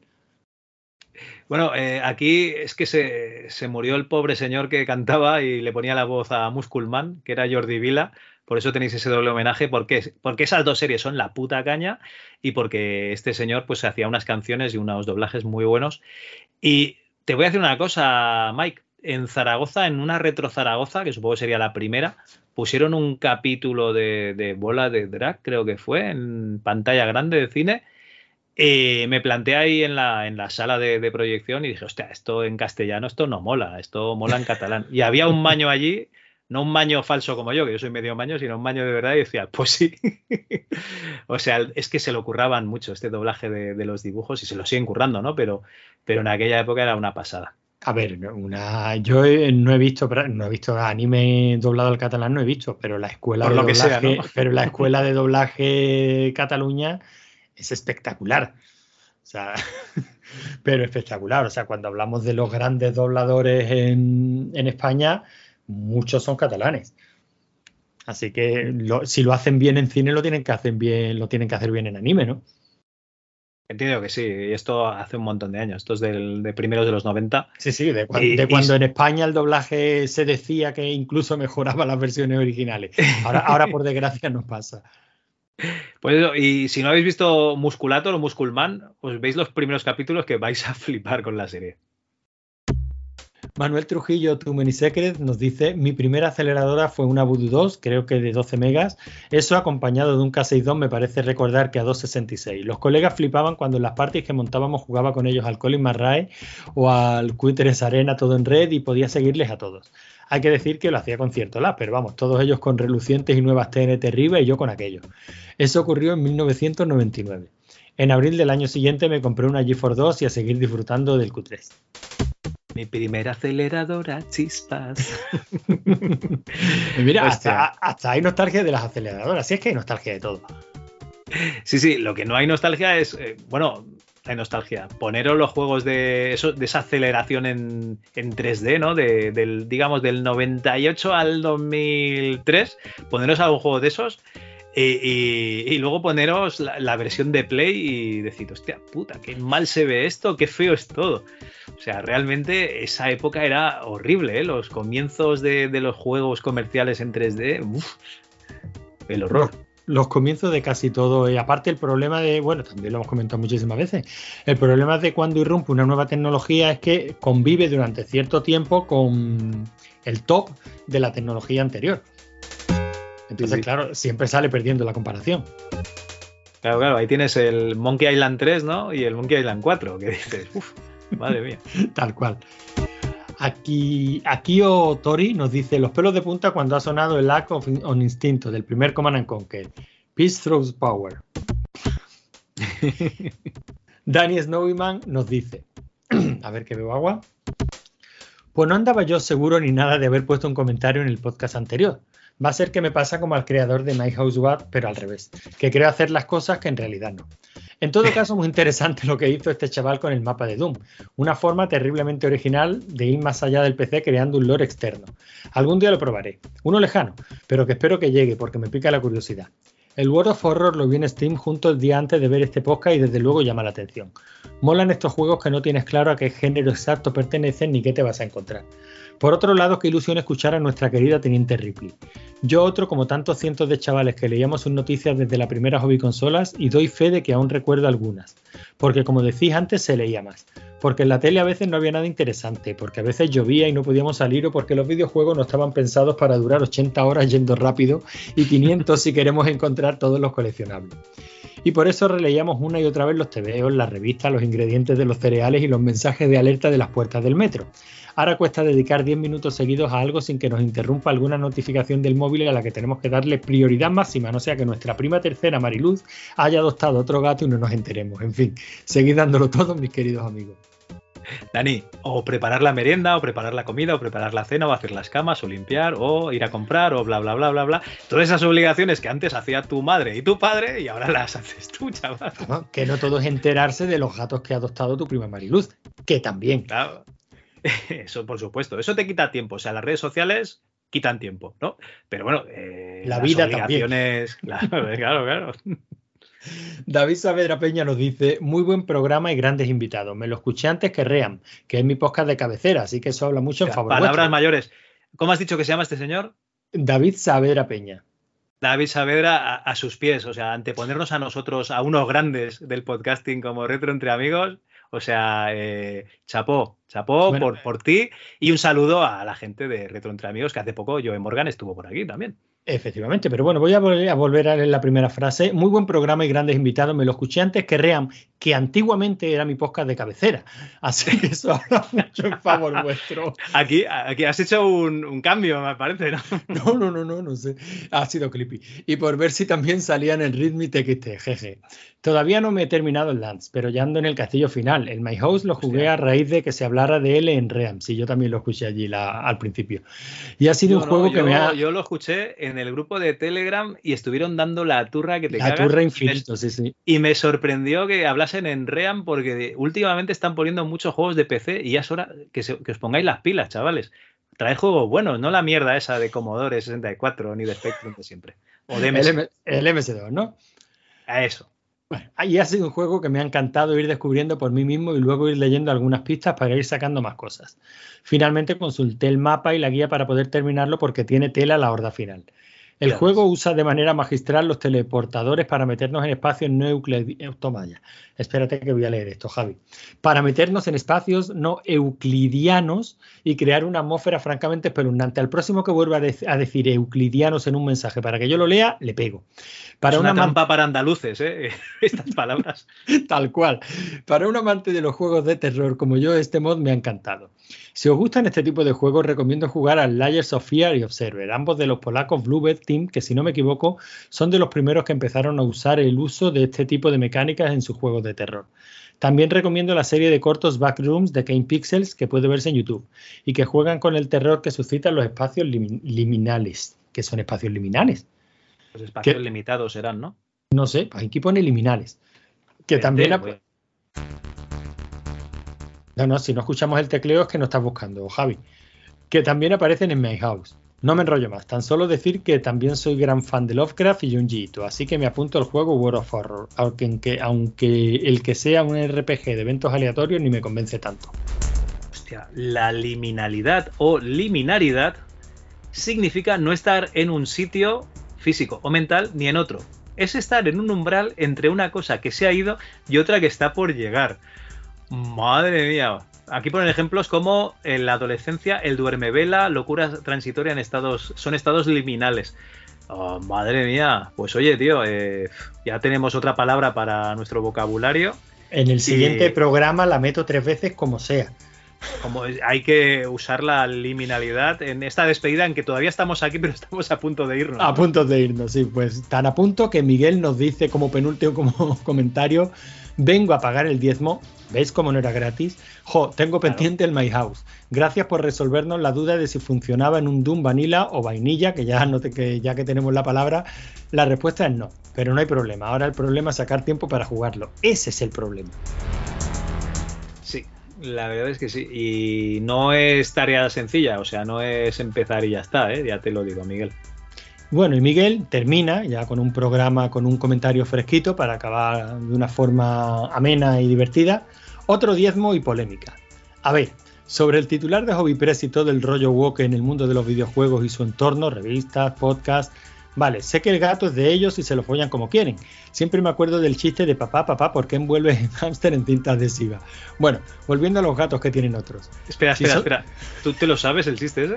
El de ¿por qué envuelve el gato en cinta adhesiva? El hámster en cinta adhesiva, ¿tú te lo sabes? Eh, No, pero después de decir el gato es mío y me lo follo como quiero, yo solo mi cabeza. Eh, eh, Miguel, explica el chiste para lo que no lo sabemos. Echa un comentario ahí. Bueno, volviendo a los gatos que tienen otros, si son sus proyectos y hacen lo que les da la gana, pero quema mucho que tengan su agenda en un tema técnico y no hablen de mi agenda que está también en su campo. Vamos, que si me dan la turra con el tema woke, ¿por qué no me hablas de videojuegos software libre o en Linux, que también es un tema de agenda del sector? Ah, no, pues vale, es tu gato y te lo como quieras. Y lo respeto porque eso es libertad de expresión. Pero eso no implica que tenga una sonrisa, media sonrisa, sí, porque es gratis. Mientras de, mientras de oigo el podcast, no hablo de vosotros, hablo de cierto podcast famoso de viejo del mundo de los videojuegos que da una turra woke bien gorda, pero de software libre cero patatero. Hostia, es que un, un podcast de videojuegos que hable de software libre. Hey, you! What operating system are you running, huh? I bet it's Windows or Mac, whatever. You proprietary bitch! Get your shit together! Install Linux already. Reclaim your freedom! Well, actually, I, I run Manjaro. Manjaro? Manjaro is for losers! Yo es que Esto sería como el 1, 2, 3, ¿no? Sí, Venga, es va, por 25 pesetas, dinos un podcast de videojuegos que hable de software libre. Y No, ni un de- duro se llevan. De videojuegos, no, yo solo, yo en su día seguí un podcast de Linux, que ya ni recuerdo el nombre, Específico de Linux. y tenían su sección videojuegos, y la verdad es que eran un podcast divertidos y tal, pero. Hoy vamos que- a hablar del último juego que ha salido para, para Linux. Se trata de no sé qué, X con pingüinos, diversión con pingüinos. diversión con pingüinos. Sheldon Cooper presenta diversión con pingüinos. En fin, pero bueno, yo creo que a Miguel lo que le molesta es que haya ciertos comentarios, o sea, que ciertos programas básicamente insistan, insistan, insistan, insistan, insistan en unas ciertas temáticas cuando son programas de videojuegos, ¿no? Pues chico, yo Bueno, cuando son- no son me gusta temas que están en el- claro, videojuego, no lo escucho No lo y ya escucho. Claro. Son, son temas que están en el mundo y que al final tienen que surgir porque estamos en el mundo. Los videojuegos no están al margen de, de la sociedad, ni muchísimo menos. De hecho, forman una parte muy importante de la sociedad a fecha de hoy. Así que hay ciertas temáticas que se van a colar sí o sí que nos vamos a tener que, acostumbrar a, tenerlas ahí. Oye, y está bien que así sea. Yo por lo menos lo veo así. Pues sí, al final vamos a tener que hablar de, pues, de lo que nos envuelve, ¿no? Del, mundo real, no nos podemos desconectar de- del todo. Y, y bueno, eh, igualmente Miguel, no te machaques, joder, si no te convence, pues lo, lo dejas de escuchar. Se- será por podcast, será Madre por mía. podcast. Si hay más Levantas podcast una piedra y te levanta, bueno, y te salen 200 podcasts. Mira, nada, nosotros en el grupo de Telegram hay, creo que son 230, 240 participantes y creo que sumamos 800 y pico podcasts. como mínimo, como mínimo. Como mínimo. Bueno, y no Eh, hay más, Javi, este era el último. Bueno, ya, parecen muchos y de muy buena calidad. Y eso que no estamos leyendo los, los comentarios de los floppies, que los comentarios del último floppy, el de el de Miguel Ángel Borreguero, el artista de bueno, de esos juegos de Manalí, de ediciones Mago, de, de los juegos de, de Iber, de, de Spectrum y tal, está, está levantando bastantes comentarios. Es verdad que nos estamos, nos estamos dejando un montón de comentarios en el tintero, Javi, No pero, da- siempre no te- nos da la vida. pero siempre tenemos ese cartucho en la recámara, que es hacer un floppy especial de Remite XT. Ya hicimos uno, así que cuando te apetezca hacemos otro y nos ponemos al día con todo lo que hemos ido dejando atrás. Uf, no, yo creo que es una tarea titánica. Bueno, no con Eh, todo, venga. ¿no? Pero con lo podemos hacer un filtrado de lo que veamos más interesante, lo que pueda dar un poquito de juego. Pues sí, eso sí. Eh, no, pero más que nada lo de los comentarios eh, del programa de Miguel Ángel Borreguero me hace, me hace mucha gracia que lo están relacionando a, gracias a John Shepard, están relacionando, hablando de podcast, a ediciones Mago y ediciones Manali, esas ediciones de, de kiosco, pues baratas, ¿no? Que los tenían que hacer un poco, pues, pues como podían, ¿no? Eh, no sé, un juego por la mañana y otro por la tarde, básicamente Sí. iban así, a- a- a- al tajo, ¿eh? A, destajo pues eh, lo están relacionando con John Shepard y con el podcast Buscando en la Basura, ¿no? Y, y ya quieren hacer un especial. Eh, oye, chapo, adelante, cuando queráis, contactáis con, con Miguel Ángel. Y yo veo a ese Tony, ¿no? Diciendo, esta mierda de juegos que no valen para nada, ¿no? Y su autor, hombre, pues hacíamos lo que podíamos, ¿no? Nos daban 25 horas para hacer 10 juegos y hacíamos lo que estaba en nuestra mano. Un poquito así vería la, el rifirrafe. Sí, sí, lo estoy, lo estoy. Bueno, son cuatro comentarios, Javi. ¿Lo leemos o qué?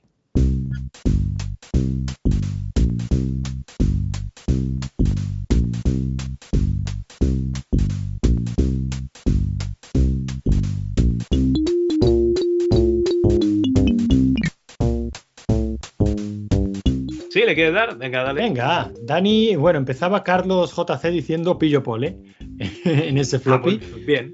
Daniel Neumann y aquí otro hombre hecho a sí mismo me llama la atención porque a mí también me han gustado siempre las mismas cosas que a él. El dibujo y todo eso de los sintes, que aunque aprendí bastante por mí mismo acerca de sintes y secuenciadores por software, al final es algo a lo que no le he sacado mucho partido. Me apunto a ese canal para escuchar sus temitas. Ha estado guay conocer su periplo por el mundo del videojuego profesional, o al menos tan profesional como podía serlo en este país. Este- esta coletilla me ha gustado. MyCD nos dice una entrevista muy interesante. Desde luego creo que Miguel Ángel ha sido un entrevistado diferente, es muy auténtico y su retrospectiva reclamando lo que él cree que se merecía lo pone en un punto diferente. La música de la intro muy chula, por cierto. Como siempre, muchas gracias, Xavi. Sí, sí, la, música suya, ¿eh? Sacado de su canal de YouTube. Ahí tenéis eh, música que hace él con los sintes y está muy, muy bien. Y David García nos dice, me recuerda a mí, soy programador, pero tuve una época que me picó el tema del diseño gráfico y en el centro donde lo cursé me dieron exactamente lo mismo que a él. Freehand, Photoshop e Illustrator. Por cierto, como conoce a Ángel García Delgado, que les pase el contacto a los chicos de Net Buscando en la Basura, seguro que le tienen un montón de preguntas. Como siempre, gracias por el programa, sois unos cracks. Lo que os comentaba, o sea, es que después de haber descatalogado, ¿no? De, de- de- de hablar mal de esos juegos, el a ver, el podcast se llama Nes Buscando en la basura. Buscando en la o sea, en basura, la basura. Y John Claro, Sepa encontró el filón de Manalí y de ahí no se baja. Sí, sí, pero hostia, eh, ¿cómo le preguntas a alguien por qué hacías esta mierda? ¿Por qué, hace- por qué hacías esta mierda? A mí me apetecería escucharlo, ¿eh? Y bueno, sí, no, no, el podcast estaría interesante. Yo lo haría con los dos, además, con Miguel Ángel y con, y con Ángel. Esto sería espectacular, tío. Y David Saavedra Peña nos dice, ay Dios, si hubiese un canal de YouTube como el de Mariano Rodríguez para videojuegos horrendos, Manalisa llevaba la palma. El falomir de los videojuegos, jojojo. Pobres niños a los que sus abuelas les regalaban semejantes engendros. A lo mejor ahora lo pueden vender por un pico, aunque el destino que se merecen es el punto limpio. Sí, desde luego apetece eh, traer a los creadores para decirles estas cosas. Sí, sí. El, el caso es que, claro, eh, hay muy pocos juegos preservados de todos los que hicieron, ¿eh? O sea, hicieron muchísimos juegos entre, entre el hermano de Ángel, Ángel y, y Miguel Ángel Borreguero. Y, y realmente preservados, te pones a mirar. Bueno, a ver, sí que hay algunos, pero joder, es que eran muy prolíficos, ¿eh? Faltan juegos ahí. Y ¿Que los juegos eran una mierda? Sí, pero faltan. Esa pregunta que nos hemos hecho en alguna que otra ocasión en este programa, Javi, ¿de verdad es necesario preservarlo todo?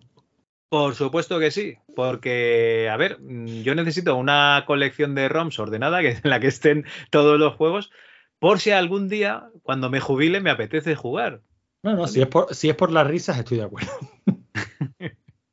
y, a- y ahora sí que sí, este ha sido el último comentario.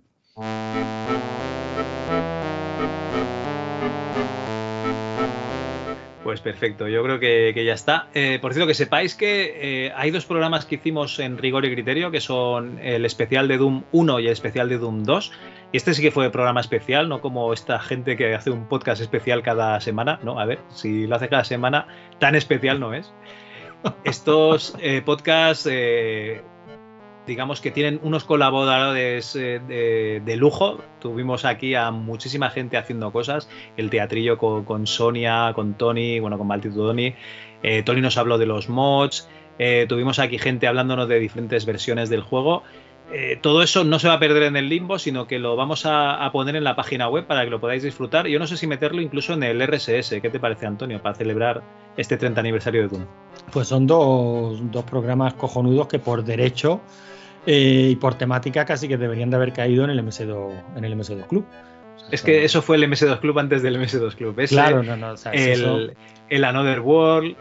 No sé si alguno más hicimos así hablando de esto solo. Hombre, yo creo que el que conoce el feed del MS2 Club es posible que conozca el de rigor y criterio, pero vamos, que yo no veo mal que lo, que lo pongas también ahí. Es más, lo veo necesario, te diría. Lo pones como floppy y oye, que, que estoy seguro que lo van a disfrutar porque es que fueron dos programazos. Yo todavía se me ponen los pelos de punta con la intro, con la voz de Sonia, que quedó espectacular, vamos. Ah, bueno, y tú también, que tú hacías de traje, tío. que no me acuerdo. Bueno, yo hacía de traje andaluz, sí. Eso, mi arma. Y bueno, eh, nada, el mes que viene vamos a hablar de mucho Doom, vamos a ser muy españoles y mucho españoles, ¿no? Mucho Doom. Y, y yo qué sé, poca cosa más, ¿no, Antonio? Pues nada, vamos. Que, que nos que van a dar las 12, Javi. Respeta la cenicienta del podcasting. Pues nada, yo creo que te libero hasta el próximo día, con lo cual, eh, chicos, el mes que viene vamos a hablar de Doom, de los FPS, vamos a tener concursos, vamos, vamos a estar cargadito esto.